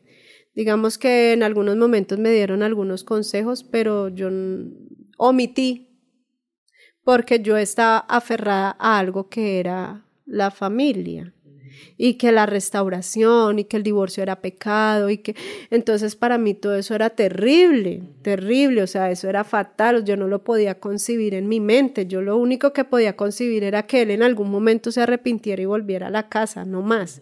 ¿Sí? Así, así estuviera degradada, si fuera como era, si fuera, yo así estuviera pisoteada, si él hiciera lo que hiciera, yo no lo podía concebir de esa manera porque yo nunca tuve una familia, mi papá divorció de mi mamá porque eso, porque nosotros quedamos solos y porque yo no podía concebir de que yo fuera mamá soltera, de que los niños se quedaran solos, de que ellos no tuvieran la figura paterna, de que viniera otro hombre de pronto a causarles daño, sí, porque mi mamá había tenido una relación que había se había fragmentado, entonces Sebastián tenía su comportamiento, entonces no, eran muchos miedos, muchos vacíos, muchas cosas.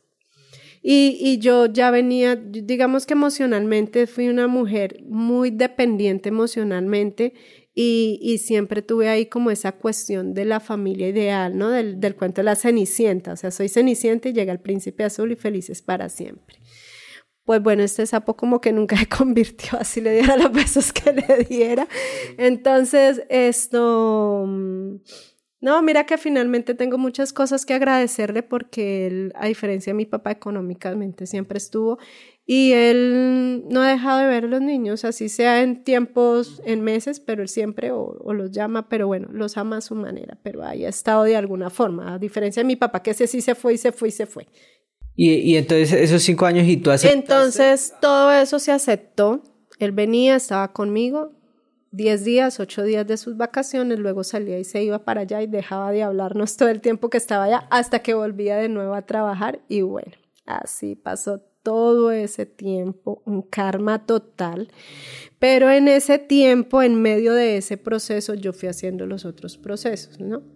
Que fue el proceso de sanidad, que yo empecé a perdonar, entonces eh, eh, el entender lo que había sucedido con mi papá y poderlo sanar y perdonar a él, eh, el entender lo que había sucedido con mi mamá y poderla perdonar a ella, poder perdonar a mis hermanos, poder perdonarme a mí misma, porque yo misma había sido muy autodestructiva, me había causado muchísimo daño, sí, con mis decisiones, porque yo no puedo culpar al mundo de todo lo que sucedía, yo era consciente y tomaba decisiones.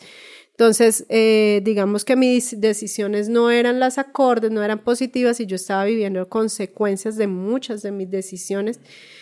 Y, y así, así se fue haciendo el proceso, se fue haciendo el proceso y poco a poco, porque fue muy poco a poco, yo fui soltando, soltando muchas cosas de él. Entonces, ya habían muchas cosas de él que ya no, ya no me hacían falta. Em, ya finalmente la palabra que yo nunca quise, que fue el divorcio, ya casi los cinco años, yo siempre me había negado a la posibilidad de tener que firmarlo porque siempre pensé que él iba a volver a la casa. Entonces, y yo no quería darle ese gusto a ella tampoco. Entonces, ya él llegó firme, nos vamos a divorciar, me va a firmar el divorcio. Como yo me había negado, pues él vino e interpuso una demanda y entonces pues ante la ley yo ya llevaba cinco años separada de él. Aunque él viniera y se quedara hay veces en la casa, yo tenía que firmar. Y, o sea, básicamente te puso una demanda para obligarte a que te separaras. A firmar el divorcio.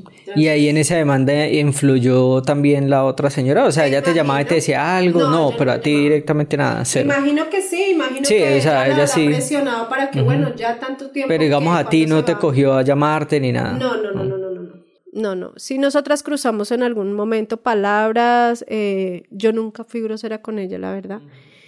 Ella al principio, después de que me dijo de que, de que si era que yo no era capaz y que, bueno, todo lo que ella me dijo, esa vez también me dijo que a mí me quedó marcado en el corazón y nunca olvido, o sea, fueron palabras específicas. Me dijo, si usted me busca, se arrepentiría de haber nacido. Así, como, como eh, orgullosamente caqueteña que soy.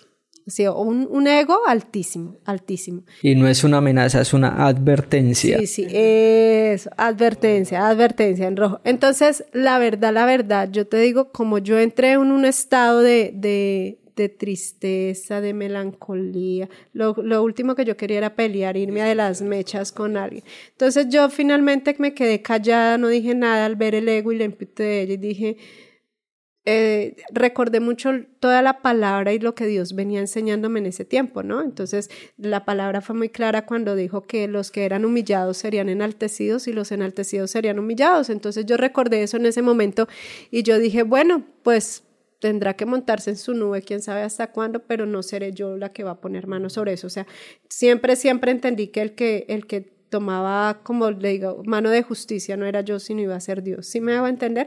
Entonces yo dije, en algún momento Dios va, va, a venir y va a reorganizar esto y, y, no, ni siquiera quiero ser testigo de eso. O sea, allá ella con Dios el día que le toque su tiempo. Ok, y luego entonces ya te obligan a ir a firmar el divorcio. Ya luego me obligan a ir a firmar el divorcio. Yo ya venía en un proceso anterior fuertísimo con mi familia, con mi iglesia eh, ya venía haciendo todo eso, ya, ya venía trabajando en todo eso. Yo me había cambiado de casa, me había ido de allá de donde estaba y le dije a mi hermano, lo siento, yo emocionalmente no puedo más.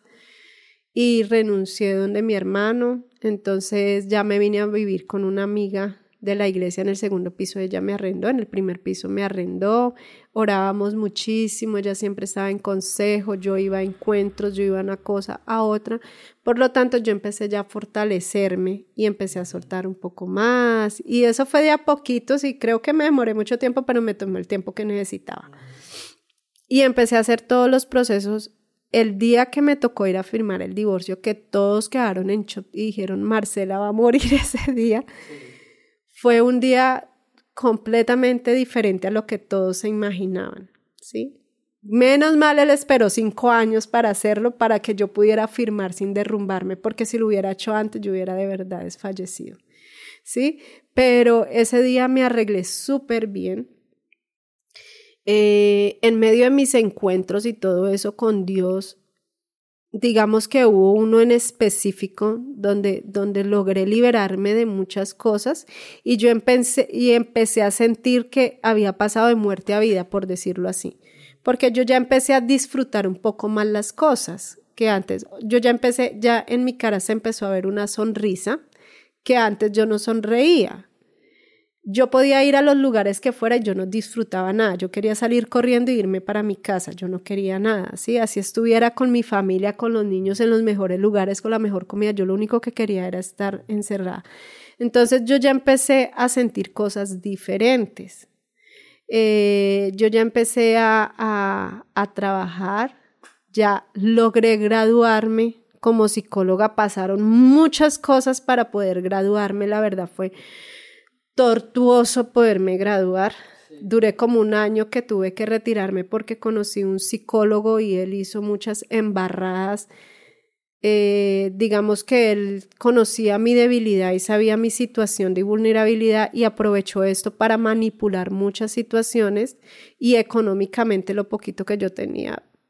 Te lo acabó. Me lo acabó, incluyendo el carro, porque lo tuve que vender para pagar muchas deudas que eran de él, que me estaban afectando a mí. Entonces, eh, digamos que él vino y causó una situación económica fatal porque yo de la psicología me aferré a él, que era el que me escuchaba y, me daba fuera de la iglesia. Y pensé que con él yo iba a encontrar una oportunidad laboral porque era una persona con mucho conocimiento y mucha más experiencia que yo. Entonces, digamos que yo permití que él influenciara mucho mi vida y en mi entorno. Digamos que él viene, viene y, hace todo esto al darse cuenta, él llega un día a la iglesia, lo invitaron, X día, venía de una situación terrible. Y pues siempre he tenido un corazón muy generoso y a pesar de a pesar de, siempre digo yo, a pesar de, a pesar de, porque yo vivía una situación económica, emocional complicada, em, en mi corazón siempre ha habido mucha generosidad y mucha bondad.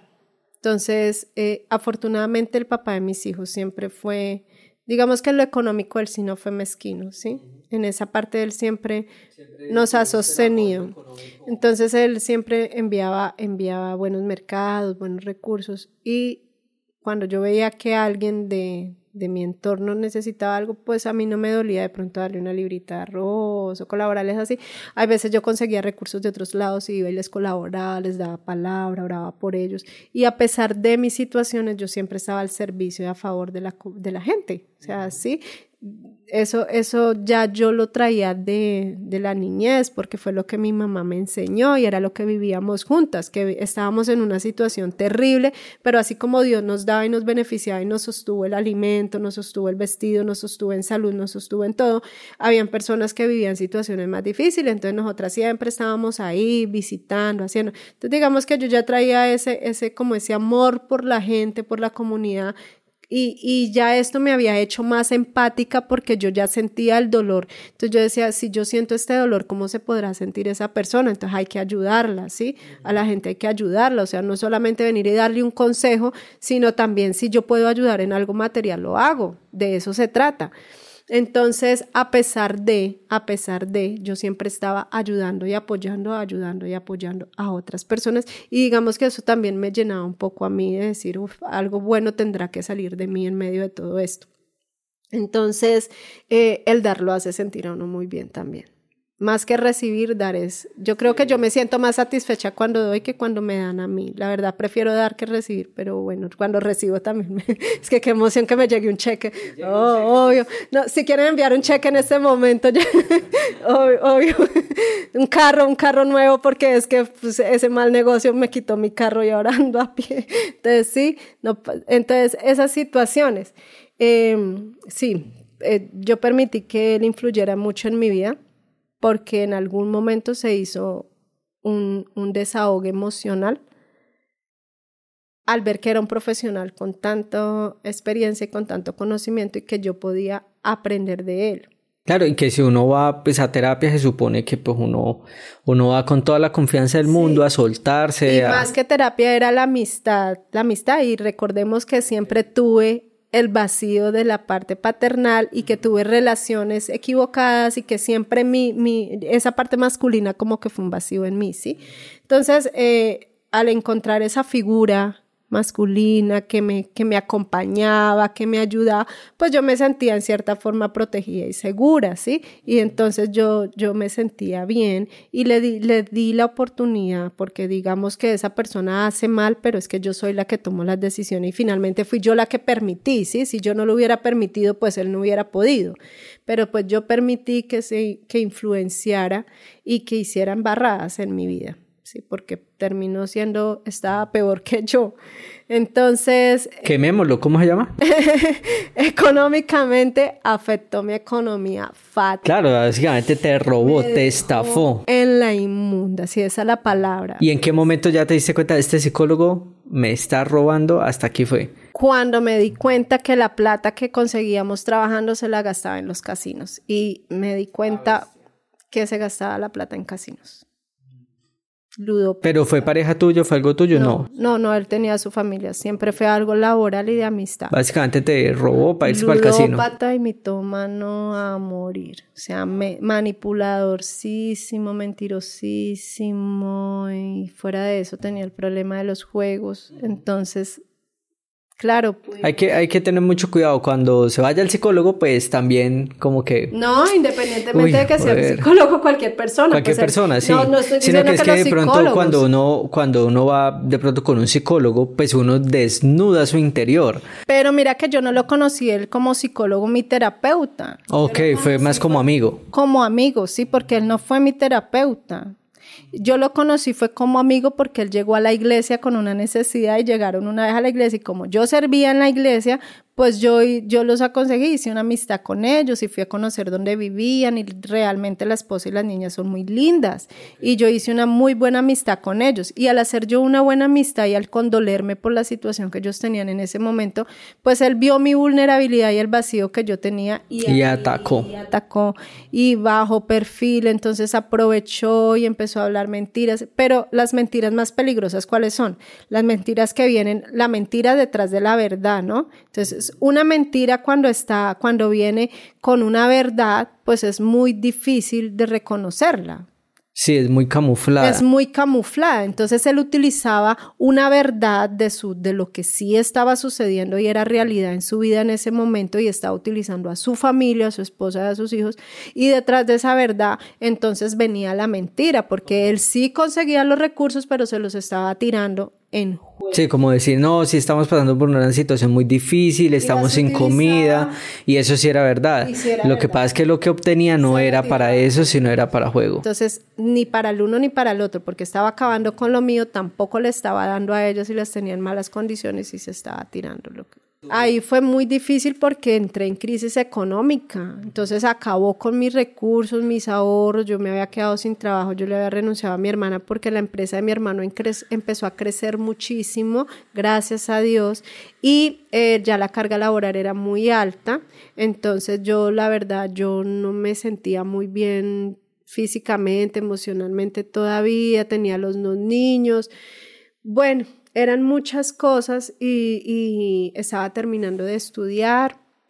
Entonces yo le dije, ustedes necesitan una persona de tiempo completo y yo no puedo estar siempre el tiempo porque yo tenía la carga de mi mamá, de que si yo dejaba a los niños mucho tiempo con mi mamá, entonces seguían ahí como, ay, no porque ella la que los cría, ella la que los cuida, entonces el otro me anulaba como mamá porque decía, usted mamá, pero ¿cuál si la que los cuida es su mamá? Y yo, pero pues yo estoy pintada, o sea, yo nunca estoy en la casa, yo no organizo, yo no los llevo al colegio, ¿quién es la que va a las reuniones? ¿Quién es la que los lleva al médico? O sea, claro, mi mamá de vez en cuenta se quedaba un ratico con los niños, a veces me llevaba a llevarlos a traerlos, que sí, que ella trabajaba, pero ¿quién pagaba el arriendo? ¿Quién pagaba los servicios que ella hacía de vez en cuando? A veces en el mercado, nos estábamos apoyando, pero entonces vieron todo lo que ella hacía, pero lo que yo hacía estaba anulado, entonces eso a mí me llenó de mucha rabia contra ella.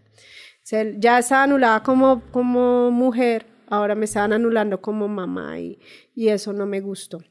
Entonces yo encontré, al, al encontrar esa amistad con conocimientos y todo eso, pues obviamente yo dije, no, pues podemos trabajar, él sabe, él me va a enseñar, entonces nos beneficiamos los dos, trabajamos juntos, yo invierto, le ayudo y él me ayuda porque él me va a enseñar a trabajar en lo que yo estoy estudiando, yo ya estaba terminando, yo dije, ahora yo tengo que abrirme puertas con la psicología, ¿sí? Entonces, una, mala estrategia porque eh, yo permití que él se involucrara en las prácticas que yo estaba haciendo en la universidad para hacer unos talleres que sí no sí estaba yendo bien, pero él efectivamente terminó estafando a la gente de los talleres, entonces yo fui la que quedé mal y terminé perdiendo las prácticas de la universidad ese año. Entonces terminé, casi que me echan de la universidad, o sea que... O sea, casi te echan sin plata, perdiste el carro. Él no quería volver no, y con eso, o sea, peor, porque la otra era una profesional, ya estaba terminando una especialización, ganaba dinero, se iban a viajar, salían del país, o sea, él vivía cosas maravillosas con ella, y yo vengo y le salgo con el cuento de que perdí el carro y no me había graduado. ah, sí, tu ex, tu ex estaba en eso. Obvio, imagínese la humillación tan grande de decirle que yo había perdido el carro y que fuera de eso también la universidad, o sea, que no me había graduado. Yo ya llevaba más de cinco años estudiando, yo era la burla de ellos, porque ahora se va a pensionar estudiando, o sea, siempre él se estaba siempre era la carga emocional y psicológica con él de yo no podía, yo no era, yo no conseguía, yo no, yo no, los demás sí, pero yo no. ¿Sí? Y llamas a decirle eso y claro. No. Cuando se dieron cuenta. Cuando se dieron cuenta. No, eso fue terrible porque yo quedé súper mal con todo el mundo. Con todo el mundo. Me retiré de la universidad un año muy avergonzada. Yo no quería volver a estudiar. Ya solamente me faltaban las prácticas de la universidad. Gracias a Dios, uy, en esa época había una profesora que me odiaba. O sea, yo digo que me odiaba por él, porque ella no lo quería a él y como él andaba conmigo, entonces me odiaba a mí. Entonces, uy, no, ella fue muy fuerte conmigo. Eh, alguien de la universidad intermedió por mí porque ya me conocía de mucho tiempo atrás y dijo, ella no es eso todo lo que ustedes están diciendo, o sea, se equivocó, pero ella no está en su juicio. Entonces hay que darle otra oportunidad, ella intermedió por mí, no me echaron de la universidad, pero perdí las prácticas, entonces perdí un semestre completo que, que era tiempo y dinero. Y la credibilidad de mí como persona, ¿no? Porque ya la credibilidad en mí ya se perdió también. Entonces, eh, yo me retiré un año, dejé la no dejé la amistad con él, porque si te soy sincera, aún hablamos, a veces me llama y me dice que me quiere mucho y soy la mejor amiga. Y entendí de que mm, el perdón ya no es eh, sentir cosas negativas hacia las personas, Obviamente no se deja de recordar porque los recuerdos se guardan, ya se sabe y se tiene pues como, como una idea de la persona, pero digamos que hay dos alternativas. Yo perdono y ya, ya eh, puede que me aparte completamente de, de la persona o de la situación, o perdono y pueda que tenga de pronto alguna clase de relación, pero pues obviamente ya hay muchos límites, ya hay más precauciones, ya entonces ya, ya como que no se permite que las situaciones sean lo mismo, ¿sí? Entonces yo, yo, la, la idea que es que el perdón es una sanidad interior, ¿no? Entonces la idea es que de una cicatriz, pero, pero al punto de que, de que la herida ya no está abierta, que le echo limón y duele, sino que la herida cierra y le echo limón y ya no duele, pero la herida quedó, ¿sí? Entonces, eh, bueno, finalmente decidí de que, de que perdonaba la situación, de que algún día me pagaba mi carro. y, pero pues ya no se puede involucrar en mis cosas, en mi vida, en mi trabajo, sino que de vez en cuando hablamos de una manera natural, como amigos. Mejor dicho, amigos, pero no te vuelvo a prestar ni un chingado peso. Nada.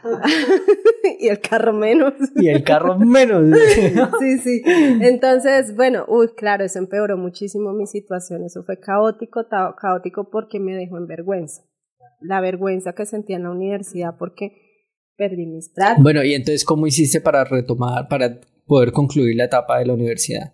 Yo me retiré, eh, quedé en vergüenza con mi familia porque ellos me lo advirtieron, quedé en vergüenza con el papá de mis hijos que en ese momento para mí era fatal porque yo quería era restaurar mi relación y eso pues era, era más vergüenza delante de él y delante de ella lo que, lo que estaba sucediendo. Como caía en crisis económica porque yo ya había renunciado a mi otro trabajo y pues ese era lo que yo estaba haciendo en ese momento y donde yo estaba invirtiendo, entonces me tocó eh, entregar el apartamento donde vivía y volver a vivir donde mi mamá, a la casa de madera que se había... y retomamos la antigua casa, entonces ya de nuevo con los niños, eh, la casa ya se había encerrado completamente en material, pero pues obvias razones todavía faltaban muchas cosas por hacerle, llovía más adentro que afuera, la verdad, se había eh, hecho una plancha, pero la hicieron mal hecha, entonces se filtraba mucho el agua, se le hacía una cosa, se techó, se le hicieron mil cosas y siempre, siempre se inundaba mucho adentro, ¿sí? Entonces, pues llego yo, está mi mamá con sus cosas, llego yo con las mías, entonces la incomodidad, pues porque es una casa pequeña, y, y, digamos que ahí, ahí entro yo otra vez en el estrés. Es que era un efecto dominó uno tras otro, o sea que pareciera que nunca saliera de la situación, ¿sí? Aunque yo estaba un poquito emocionalmente más en calma, seguía una situación tras otra, o sea, no conseguía un buen trabajo, la economía, las cosas, el uno, el otro, el otro, el otro me causaba problemas y no había bienestar, no me estaban causando bienestar, la verdad. Solamente en la iglesia conseguía ese refugio que necesitaba y con ellos seguía ahí trabajando en, en, la situación. Entonces, eh, después de mucha oración y mucho pedirle a Dios como que Él nos diera un orden por el bienestar de todos, porque finalmente yo estaba cogiéndole rabia ya a mi familia, ya, ya estaba cansada de tanta cosa. Y ya estaba soltando al papá de mis hijos. Ya empecé como a, como a ya no quiero más, ya no quiero más, ya definitivamente esto no es. Eh, resulta que se llega el tiempo del divorcio, todos quedaron en shock porque dijeron, no, ahora sí que la derrumbaron, ahora sí fue lo peor de lo peor. Me demandó para firmar el divorcio, yo tenía que ir a la notaría, ya no podía negarme más. Entonces me tocó conseguir un abogado, un amigo mío me hizo el favor, no me cobró para acompañarme yo efectivamente ese día mi familia y los de la iglesia quedaron como, uy, no, Marcela no puede ir sola, entonces montaron el grupo, ¿no? Entonces se fue mi cuñada, se fue una amiga de la iglesia, o sea, hay que ir a acompañarla, hay que ir a acompañarla porque no se la vamos a entregar a ese hombre para que la vea ya destruida. Y eh, yo ese día, oh sorpresa, ese día me arreglé muy bien, me organicé muy bien, mm, me organicé mi cabello, me organicé, o sea, yo quería ir bonito. Llegué allá, no derramé una lágrima. Tampoco le demostré dolor ni sufrimiento para nada, cosa que para todos quedaron así como, wow, ¿qué pasó aquí? Eh, fue algo muy bonito porque en medio de toda la situación creo que Dios me defendió muy bien porque él pretendía el divorcio, me imagino que ya lo había hablado con la otra persona, y fuera del divorcio, entonces ahora las visitas con los niños reguladas para que ya él no tuviera que venir acá, sino que ya él tuviera que llevárselos. Y obviamente pues llevárselos para dónde, ¿sí? Para Caqueta con la gerente del banco. Exactamente. Ella ya había cometido un error antes de eso, y es que ella me había escrito por mi messenger un mensaje donde me decía que yo era una egoísta porque no les di permiso a los niños para sacarlos del país. Entonces me dijo que yo era una egoísta y que ella podía amar a mis hijos mucho más que yo, que era la propia mamá, y que ella sí podía darles lo que yo no podía darles, cosa que otra vez vuelve y marca, ¿no? Yo quedé completamente en silencio porque la verdad a mí no me gustaba contestarle y mucho menos agresivamente. Entonces ya me había dicho que, que al, al, inicio ya me ha dicho que, que yo me arrepentiría así de haber nacido y ya eso había quedado ahí, ¿no? Ya ahora me dice que, que yo soy la egoísta y que ella iba a amar a mis hijos. O sea, ya ella marcaba su territorio. Primero lo marcó con él y ahora lo estaba marcando con mis hijos. Y a mí eso la verdad no, no me pareció. Y bueno, y eso quedó en chat. Porque ahí, hay casi que es una amenaza. Eso quedó ahí en el chat que todavía lo guardo. todavía está ahí guardado. Nunca lo borré. Creo que ahí está, sí, ahí está. Entonces, eh, claro, yo, yo era muy renuente de que él se los llevara. O sea, él venía y tenía que venir acá, pero sacármelos de la casa no. Él no se los podía llevar para donde ella. Entonces, como ella permitía que los hijos de ella le dijeran a él, papá, entonces pensó que ella podía hacer lo mismo con los míos. Entonces ahora, ahora los traigo para acá y ellos me van a decir, mamá, y somos la familia feliz.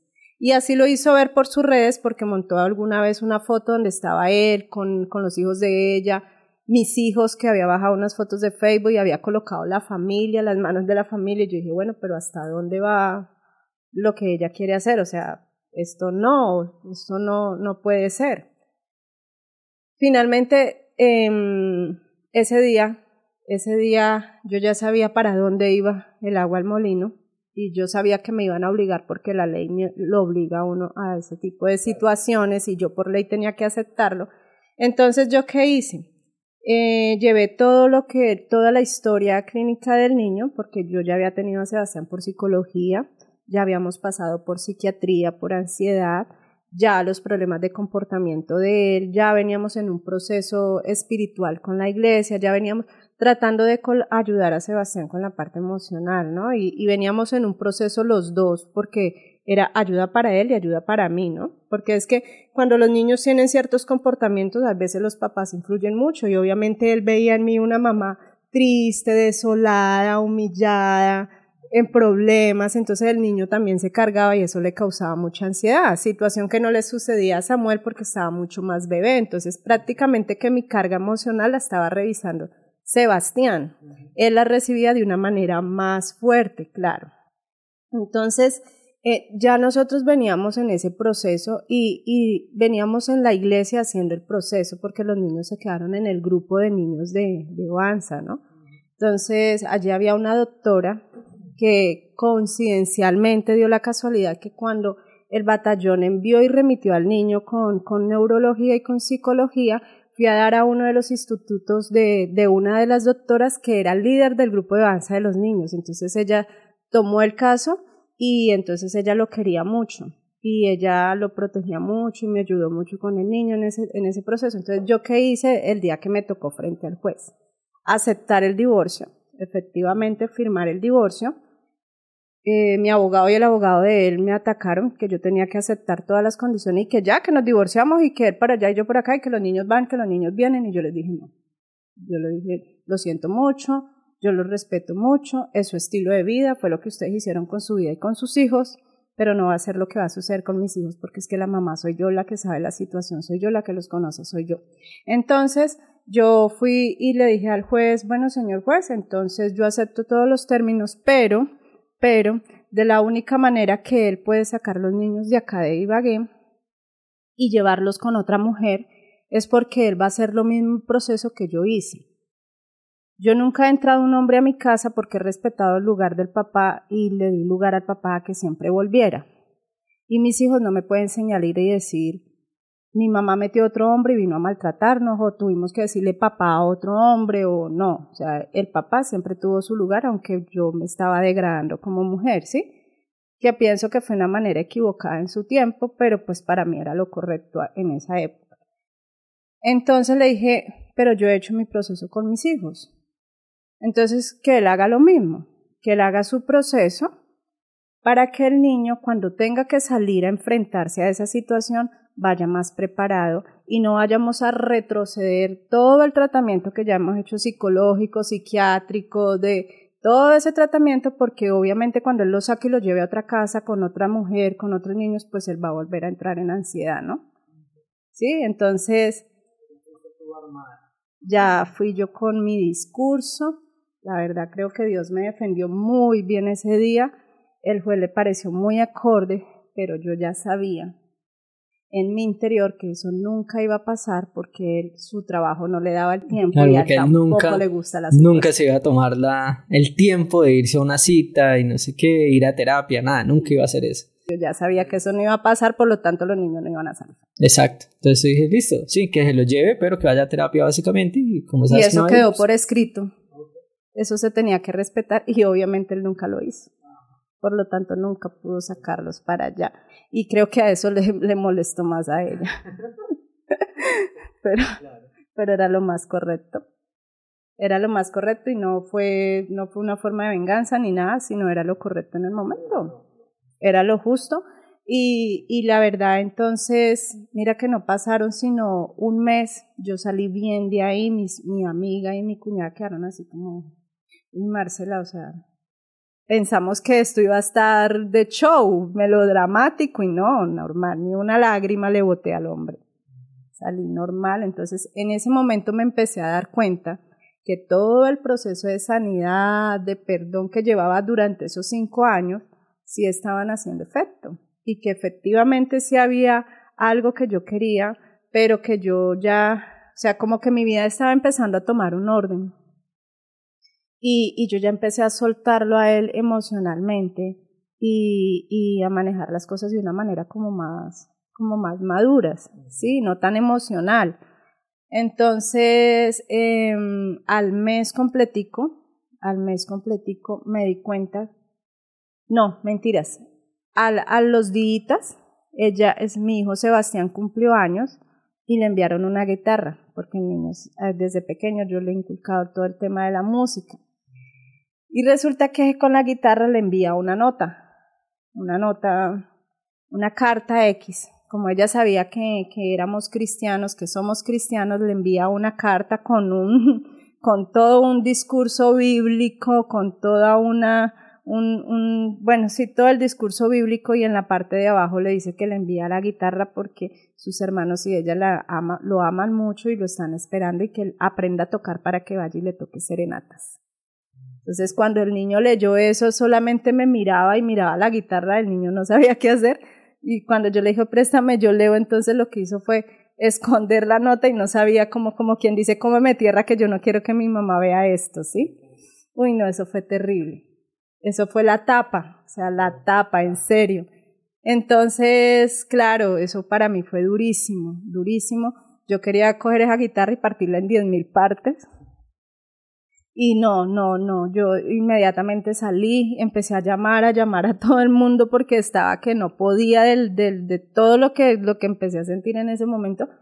Y entonces las palabras que me dijo mi pastor en ese momento fue, Marcela, cálmate, déjale el, el regalo al niño porque él lo quería, él quería su guitarra, es algo material, pero debes entender que el amor de la mamá no se compra.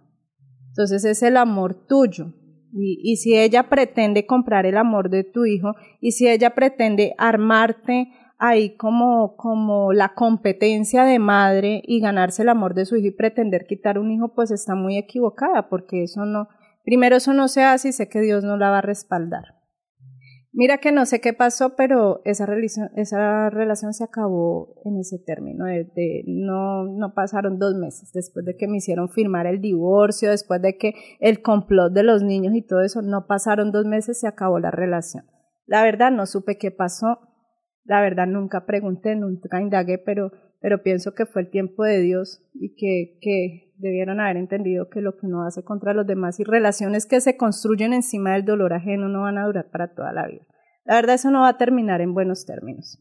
Sí, y mucho Probablemente ni siquiera entendieron nada, sino que simplemente tuvieron algún problema o le pilló más viejas y ya e, se acabó. Sí, y a lo mejor quién sabe si habrá entendido algo en medio de su de su orgullo y de su y de su super magnificencia de mujer empoderada, sí, quién sabe cómo habrá resuelto su vida, ni, ni, ni me interesa el caso, allá ella cómo le tocó la situación, pero no pasaron dos meses, no fue sino que me hicieran firmar el divorcio y, y, de haber hecho como la molestia ahí entre los niños y yo, pero bueno, se acabó eso, se acabó ese tema. Y yo dije, no, bueno, entonces ahora él va a volver. Y no, no. Sí, claro, no, sí, no, claro, siempre el deseo de la familia, ¿no? yo dije, no, ahora, ahora va a volver, se va a arrepentir, los niños, los niños aún, pues anhelan su papá, las cosas van a mejorar. No, no, terrible, terrible. Eso fue, fue terrible. Eso no, eso nunca cambió. Yo le di dos años más de tiempo, entonces ya vamos a siete años. o sea que se volvieron. No volvimos. Seguimos en lo mismo, pero entonces él ya no estaba con la misma mujer, ahora estaba con una, con otra, con otra, con otra. y conmigo. Entonces fueron dos años más de tiempo donde dije, no, ya se acabó esa relación, ya ella no existe, ya no, ya no está. Pero no, no, tremendo. O sea, eso fue algo fatal. Empezar a descubrir cosas que, que yo no conocía de él y empezar a vivir cosas que no, no, fue fatal, fatal. La verdad fue que ya empecé como a abrir los ojos y a empezar a entender lo que yo no quería entender, que ya había visto mucho tiempo atrás. Pero pues en esta, en esta vez, esta oportunidad ya empecé a reflexionar más, ¿no? Entonces, eh, terminé la carrera de la psicología, yo volví, me inscribí, volví y, y retomé, conseguía trabajos intermitentes pero entonces finalmente logré terminar mi carrera, me gradué y pues en todo el tiempo de, de estudio pues uno va aprendiendo cosas que se va aplicando a su vida diaria y a su entorno, ¿sí? Entonces digamos que ya empecé a reflexionar más y empezar a entender temas que yo no entendía anteriormente, ¿sí? Y ya empezó entonces a hacerse el proceso porque siempre se ha dicho que la persona es tripartita, ¿no? O sea, tenemos cuerpo, alma y espíritu. Entonces yo tengo que cuando estoy haciendo un proceso en mi vida hacerlo con las tres partes y yo no puedo crecer en una y dejar la otra descuidada, ¿no? Entonces yo tengo que cuidar mi cuerpo con mi alimentación y con mi con el ejercicio y con el sueño, con toda esa disciplina del cuerpo, pero tengo que cuidar también mi psicología, ¿no? Mis emociones, cómo las manejo, mi voluntad, cómo, cómo manejo mis decisiones, de qué manera lo voy a hacer ahora, causa, consecuencia, o sea, de ahí viene y parte la psicología, pero también está lo espiritual, entonces estoy yo fundamentando mi fe de alguna manera y cogiéndome de algo porque sé que necesito un milagro, la verdad. En el momento lo que necesito es un milagro y a mí esa fe solamente me la daba Dios. Entonces empecé a crecer ya de esa manera, ahora sí ya empecé a crecer eh, de una manera más integral. Entonces ya mi cuerpo empezó a mejorar, mi salud, eh, ya psicológicamente yo empecé ya a, darle orden a mis pensamientos y a mis emociones y espiritualmente yo ya estaba mucho más fortalecida. Por lo tanto, entonces cada cosa que iba pasando a mi alrededor, yo ya lo analizaba de una manera más detenida y empezaba a decir, bueno, pero esto sí, pero esto no, aunque yo le di dos años más de tiempo, que para ellos el orgullo es, esa me rogaba, esa me lloraba, esa me siguió, esa se humillaba, porque ese es el orgullo, ¿no? Del hombre. Él no se daba cuenta que esa lo que estaba haciendo era dándole la oportunidad de que cambiara y le diera un hogar a sus niños y hiciera una vida en orden, ¿sí? Pero pues, pues bueno, no, ahí no, nada que hacer. Realmente entonces empecé a entender todas esas, esas, esas cosas de él que yo no quería ver y que las negaba porque para mí lo único que... Que, importaba era la familia. Entonces ya, ya llego yo a graduarme finalmente. Eh, mis, mis prácticas universitarias fueron una maravilla. Empecé a conocer gente entonces, primero ingresé a una empresa a hacer prácticas como en, organizacional y allí conocí personas con las que aún todavía tengo algunas amistades y que en esa época me beneficiaron muchísimo porque tuve un trabajo, entonces ya tenía recursos, ya después vine a hacer prácticas comunitarias, entonces en esa época conocí a una persona eh, dentro de las prácticas que aún somos muy buenos amigos y a quien tengo mucho que agradecerle porque ha sido mi mentor, ha sido quien me ha ayudado a crecer todo este tiempo. Entonces, creo que de esas prácticas saqué muy buenos frutos. ¿Sí? Pude hacerlas completamente a cabalidad, ya finalizando el tiempo conocí otras personas, entonces ya llegó el tiempo del grado, tuve el dinero para pagar, mi hermana, mi mamá, bueno, todo eh, se iba dando un orden, ¿sí? Entonces yo ya empecé a sentir alegría y de ver que mi vida estaba tornando sentido. Yo le había pedido mucho a Dios de que, de que me diera la oportunidad de, de estar sola. Es sola en el sentido de que no estuviera mi familia ya más a mi lado, sino que no es que dejáramos de ser familia, pero que cada uno tuviera su, su lugar. Y en esa época Dios permitió que mi mamá se fuera para Chile, mi hermana se fue para Chile y eh, se llevó a mi mamá con ella. Y a mi hermano le salió un trabajo en Neiva, por lo tanto yo quedé aquí solita con mis hijos. Pienso que fue el tiempo más como más significativo porque recordemos que vengo de una época en la que yo me sentía anulada como mujer, como persona, como mamá, como todo, o sea, yo todo el mundo hacía menos yo. Entonces al quedar yo sola con los niños, completamente independiente de todo el mundo, yo ya tenía que, ejercer como mamá, como mujer, como persona, la economía de la casa, todo, ¿sí? Como profesional.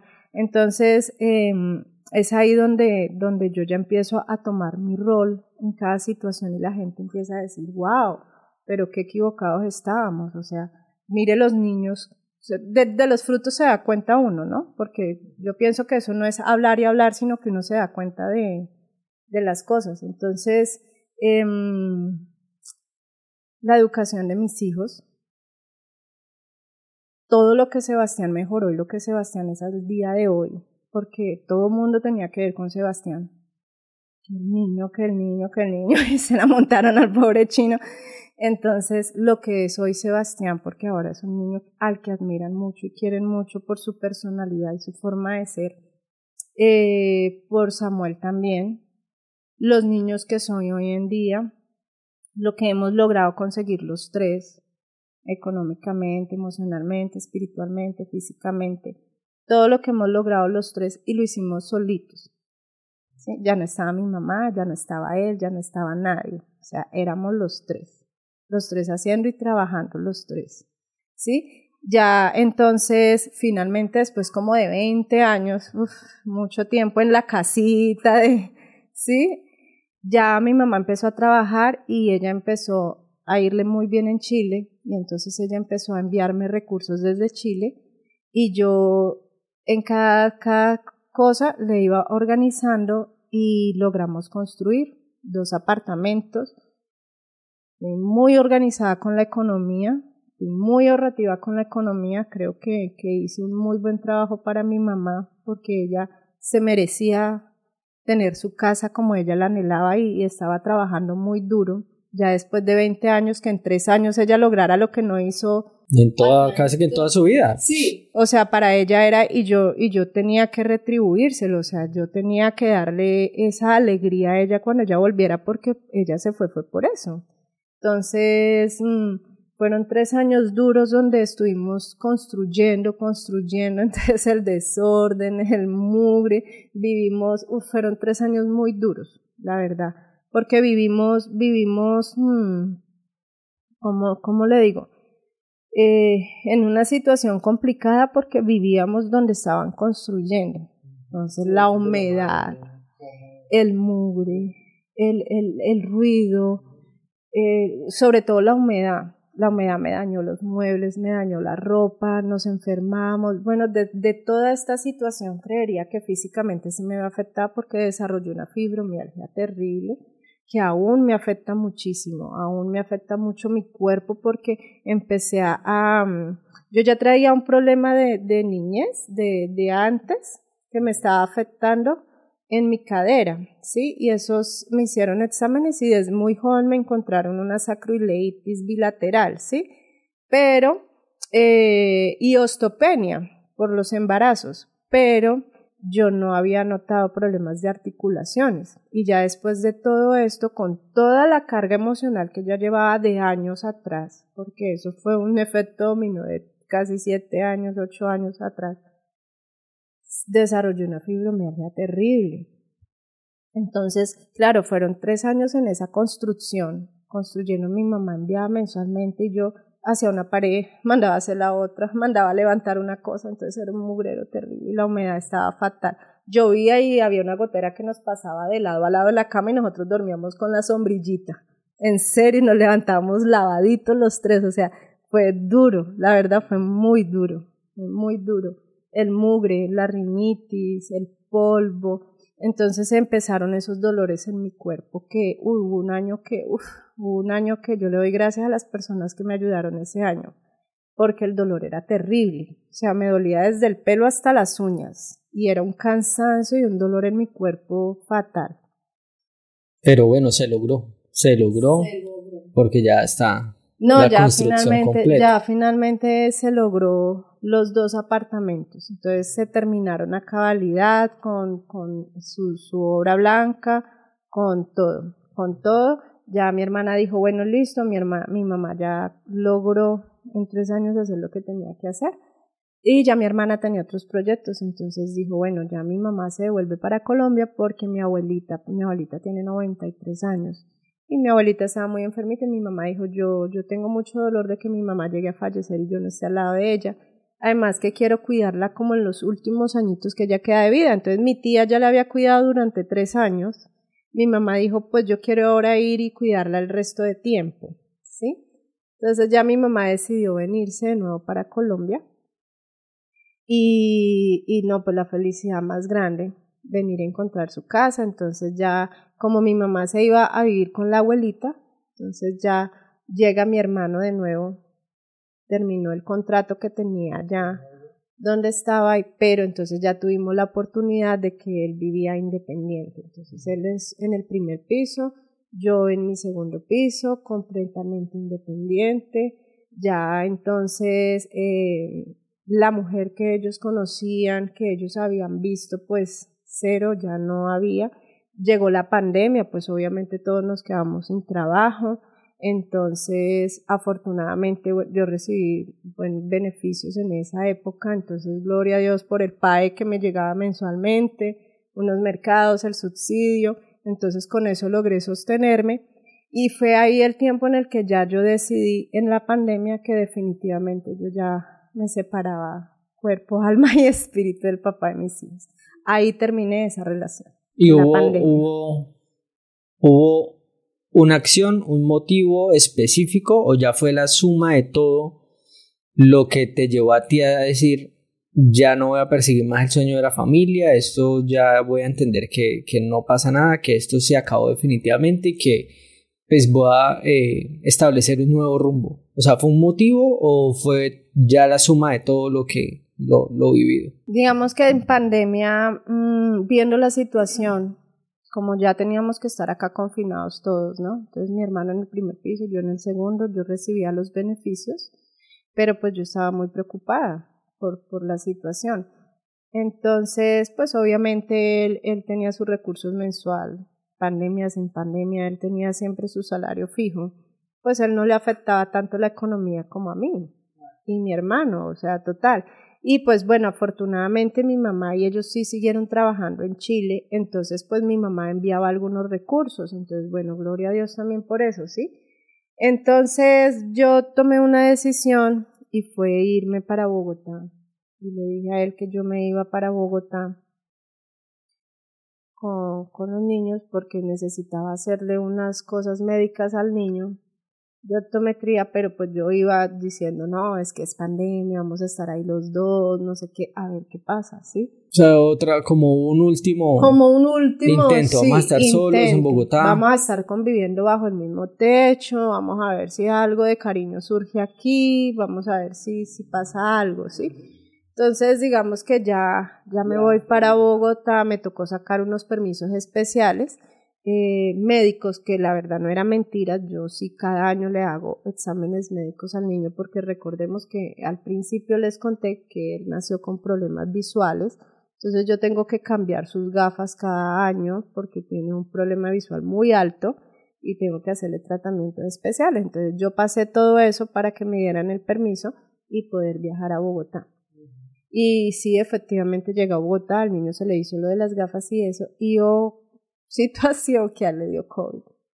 Entonces, obvio que me tocó encerrarme con él como dos meses porque no podía salir y nos tocó estarnos ahí. Y creo que eran los primeros dos meses consecutivos que pasaban harto tiempo, ¿no? Que antes pues, nunca pasaban tiempo. A le dieron casi dos meses entonces yo haciéndole los remedios, que una cosa, cuidándole que la alimentación, o sea, como, como la señora, haciendo que el aseo, cuidándolos como, o sea, portándome a la altura, a ver si él veía algo. No, no, fue completamente decepcionante, la verdad. Yo me decepcioné al punto de decir, cómeme tierra y escúpeme en Ibagué. No quiero estar aquí. Sí, sí, sí, pero yo deseaba que se recuperara y me dieran de nuevo mi permiso para volver. ¿Pero qué fue lo más grave? porque no? No, porque él siempre estaba hablando con una, con otra por teléfono, y estaba yo ahí, él aquí, él allá, y con unas actitudes que la verdad, sí, pero no, o sea, e, e, era, era algo tan molesto, y la verdad yo ya, eh, ya no era la mujer que él había conocido. Yo ya venía en una condición espiritual y psicológica completamente diferente y con, con conocimientos y pensamientos diferentes. Entonces, digamos que yo ya no estaba, mmm, ya no estaba tan sometida y tampoco ya tenía, ya no tenía, ¿cómo le digo? Eh, tan arraigado el deseo de ya estar con él. ¿Sí? Entonces ya como que esa fue la, la gota que derramó el vaso. Y entonces te, le dijiste ya, no más, yo me voy. La última que dijimos ya, ya, él por su lado, yo por el mío, ya fue el, último rompimiento que ni él ni yo ya nos volvimos a acercar absolutamente para nada, solamente hablamos cuando toca con los niños, pero ya acercamientos mm, físicos ni nada de eso, no, no, ya no, yo ya quise cortar con todo eso, de, a veces recochamos, molestamos, nos reímos, pero hasta ahí ya y, y nada más.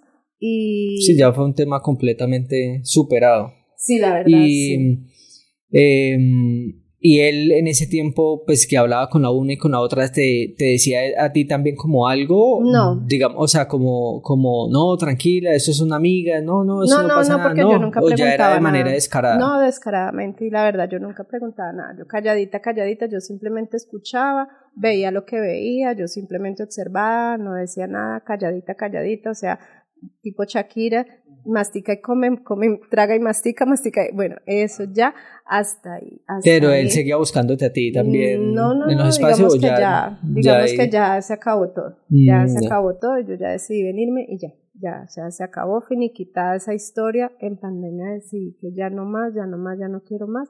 Y así fue. Y así fue, él con lo suyo, yo con lo mío, ni él me busca a mí, ni yo lo busco a él, él tiene su, su vida, yo tengo la mía, completamente independiente, creo que, que morimos y volvimos a nacer, o sea, ya la vida nos dio un vuelco total, digo yo soy una mujer feliz, algo que yo no podía decir antes, ya puedo sonreír, puedo disfrutar, puedo hacer cosas de manera sin, sin que esté ahí como esa tristeza.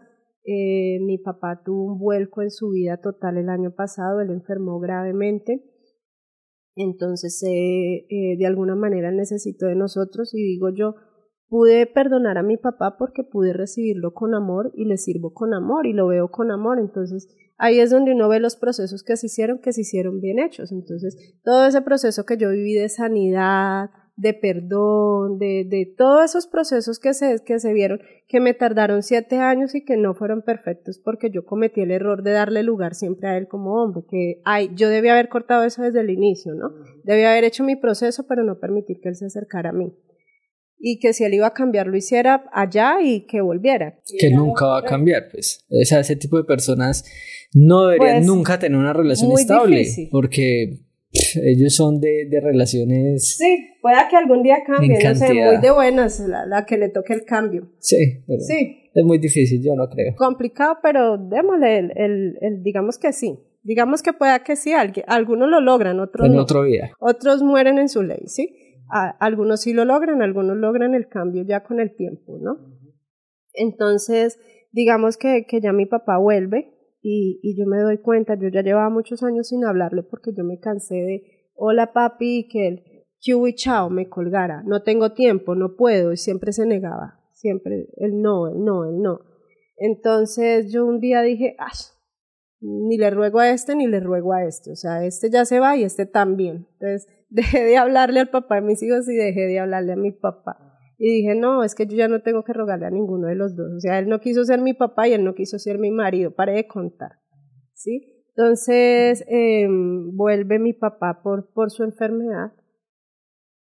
Y ya, normal, o sea, yo lo recibí con mucho amor, con mucho cariño hasta la fecha. Yo lo llamo todos los días, hola papi, ¿cómo estás? Dios lo bendiga, espero que estés bien y soy muy pendiente de su salud porque pues él decayó muchísimo en su salud y pues ahora es más dependiente de los hijos, ¿sí?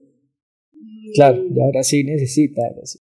Entonces, las vueltas de la vida. la vuelta de la vida. Entonces, obviamente yo no le voy a cerrar las puertas, ni mis hermanos, ni mi mamá tampoco, porque realmente mi mamá también lo recibió en su momento y le tendió la mano cuando lo necesitó y le abrimos las puertas de la casa y le dijimos, claro, con mucho gusto, en lo que nosotros podamos ayudarle. Entonces, ahí estamos mis hermanos y yo como, como muy atentos y colaborándole colaborándole en lo que podemos. Entonces, ahí es donde uno se da cuenta que realmente el proceso de la sanidad sí se hizo y que yo sí logré perdonarlo. Porque, porque no, no hay nada guardado negativo hacia él y puedo demostrarle actos de amor sin tener que estar recriminándole el pasado, ¿sí? Eh, con la situación de mis hijos igual, yo lo trato. La verdad yo sí trato de estar más bien aislada de él, porque, porque no, como le digo, yo logré perdonarle y todo eso, pero no quiero que se acerque mucho. Sí, igual es que no hay ninguna razón, o sea. Sí, pues, entonces solamente la, lo de los, niños, y tal, y ya. la comunicación básica que no se, Exacto. no se necesita nada más, pues. Siempre, siempre, como, como toda la época, como pasaron tantos años y, y mm, digamos que, que esa situación de las mujeres, que le acercara mujeres a los niños, a mí eso sí me causó más bien celo. Entonces esa ha sido una situación que a mí me ha molestado y es que él tenga sus parejas y se las quiera acercar a los niños y entonces vámonos de vacaciones y entonces vamos con ellas. Eso sí nunca me gustó, la verdad. Yo sí siempre le recriminé lo mismo. No me parece, no me gustó porque no ha tenido una pareja estable sino un año con una, otro año con otra. Entonces, este año la llevo con esta, entonces el otro año salimos es con esta. Entonces yo le digo, bueno, ¿y al son de qué o qué? Entonces, no, entonces esté solo con sus hijos y pase vacaciones con sus hijos, ella las deja en la casa y usted está con los niños, está con ellos cada seis meses, cada año, entonces ocho o diez días que esté solo con ellos, pues que ella queden en la casa. ¿Sí? Eh, se supone que yo debería madurar, dicen entre comillas, madure, que tiene que aceptarlas, pero la verdad a mí sí. O sea, la incomodidad es que se las acerque, a, porque como claro, si cambia cada, cada mes, Sí, como cambiar no, de calzoncillo no y que le esté presentando la uno a la otra, pues es... Sí, no me gusta. No, sí. No me gusta, me parece muy incómodo. Ujú. Y ya. que es un mal ejemplo también el que pues, les está Sí, dando, de es cierta manera. incómodo. O sea, es que fuera una que uno dijera, no, es que esa siempre va ha a ser, estado la misma. siempre hace la misma, o, pero ya, se, ya sabemos que... que que hay una y entonces y luego la otra, y todas la son otra. amigas y entonces vamos donde mi Ujú. amiga que mi amiga los cuida vamos con mi amiga vamos a salir entonces a mí ya eso Sí, me ya empezó a incomodar incómodo. y eso sí porque pues claro yo ya evité ir ahora de vacaciones con los niños entonces yo ya los enviaba solos y ya me encontré con esa situación y bueno ahí fue un poco incómodo al punto de que ya la gente se descara al descaro total, entonces ya me la acá a la casa. Entonces hubo una ocasión en que me trajo una acá a la casa y muy campante, hola Marcelita, y yo, ajaja, ¿y qué quiere que la invite a mi casa a tomar café?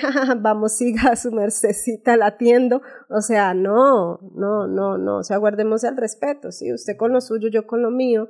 Y, y como yo ya había vivido una situación como tan adversa con ese tema de, de, que los niños me los quisieron involucrar y que ella me los quiso quitar, o sea, en, ese tema yo quedé como, como dolida con ese tema, ¿sí?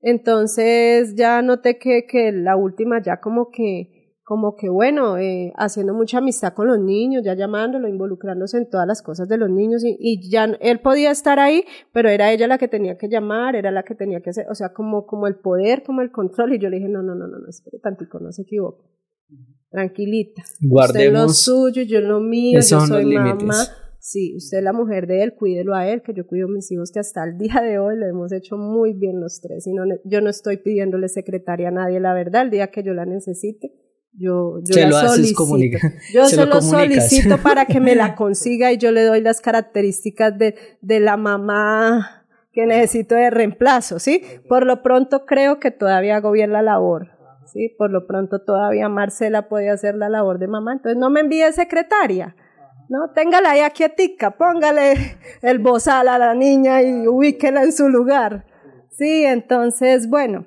eh, y eso, eso es. Esa ha sido nuestra historia. La historia. Bueno, la Marcela. historia del tiempo feliz. Ahora servimos a la comunidad. Soy psicóloga comunitaria. Eh, hago también la parte administrativa. Me dedico a servirle a la comunidad, entonces trabajo con niños. Tiene una fundación, trabaja con, con Estoy- diferentes comunidades de la ciudad de Ibagué en estado de vulneración, con niños en especial. especialmente con niños, entonces lo que hacemos es recibir recursos, ropa, dinero, recibimos zapatos, recibimos en, en épocas escolares, recibimos todos los que son los kits escolares, en, en diciembre recibimos los regalos para los niños, y lo que hacemos es ir a visitarlos, ir a visitar las familias, eh, me alié con la iglesia a la que asisto, y enseñamos la palabra, entonces en- hacemos actividades con los niños y enseñamos principios y valores cristianos a, a ellos, a los adolescentes. Sebastián pues es músico, ya este año sale de, del bachillerato y el niño ha heredado un poco de esa parte como, como comunitaria, sí. humana. Entonces él les da música también a los niños cuando hay la oportunidad y lo que hacemos es ayudar a que los niños encuentren otros caminos diferentes. Eh, al que probablemente van a estar dirigidos porque están en un, Sí. en un entorno muy difícil, muy complicado, donde es 90% un poco más de probabilidad de que van a seguir el camino de los padres, de los familiares, que es el camino pues básicamente de la delincuencia, que es muy difícil. Exactamente. Sigo aliada con, con las amistades que encontré cuando hice mis segundas prácticas, entonces digamos que, que él ha sido como mi mentor y, y ha estado ahí presente en mi vida como un amigo, como, como, como una persona que, que me ha ayudado mucho, me ha apoyado, que también hace trabajo social, él también en su época tuvo su fundación y ahorita está trabajando para otras comunidades, entonces seguimos apoyándonos él y yo con este trabajo, creo que mucho de lo que hago lo aprendí de él y mucho de lo que de lo que hoy hay eh, eh, a mi alrededor me lo ha ayudado a conseguir él. Y él me ha enseñado muy bien todo ese tema, entonces tengo mucho que agradecerle. Y, y bueno, a eso.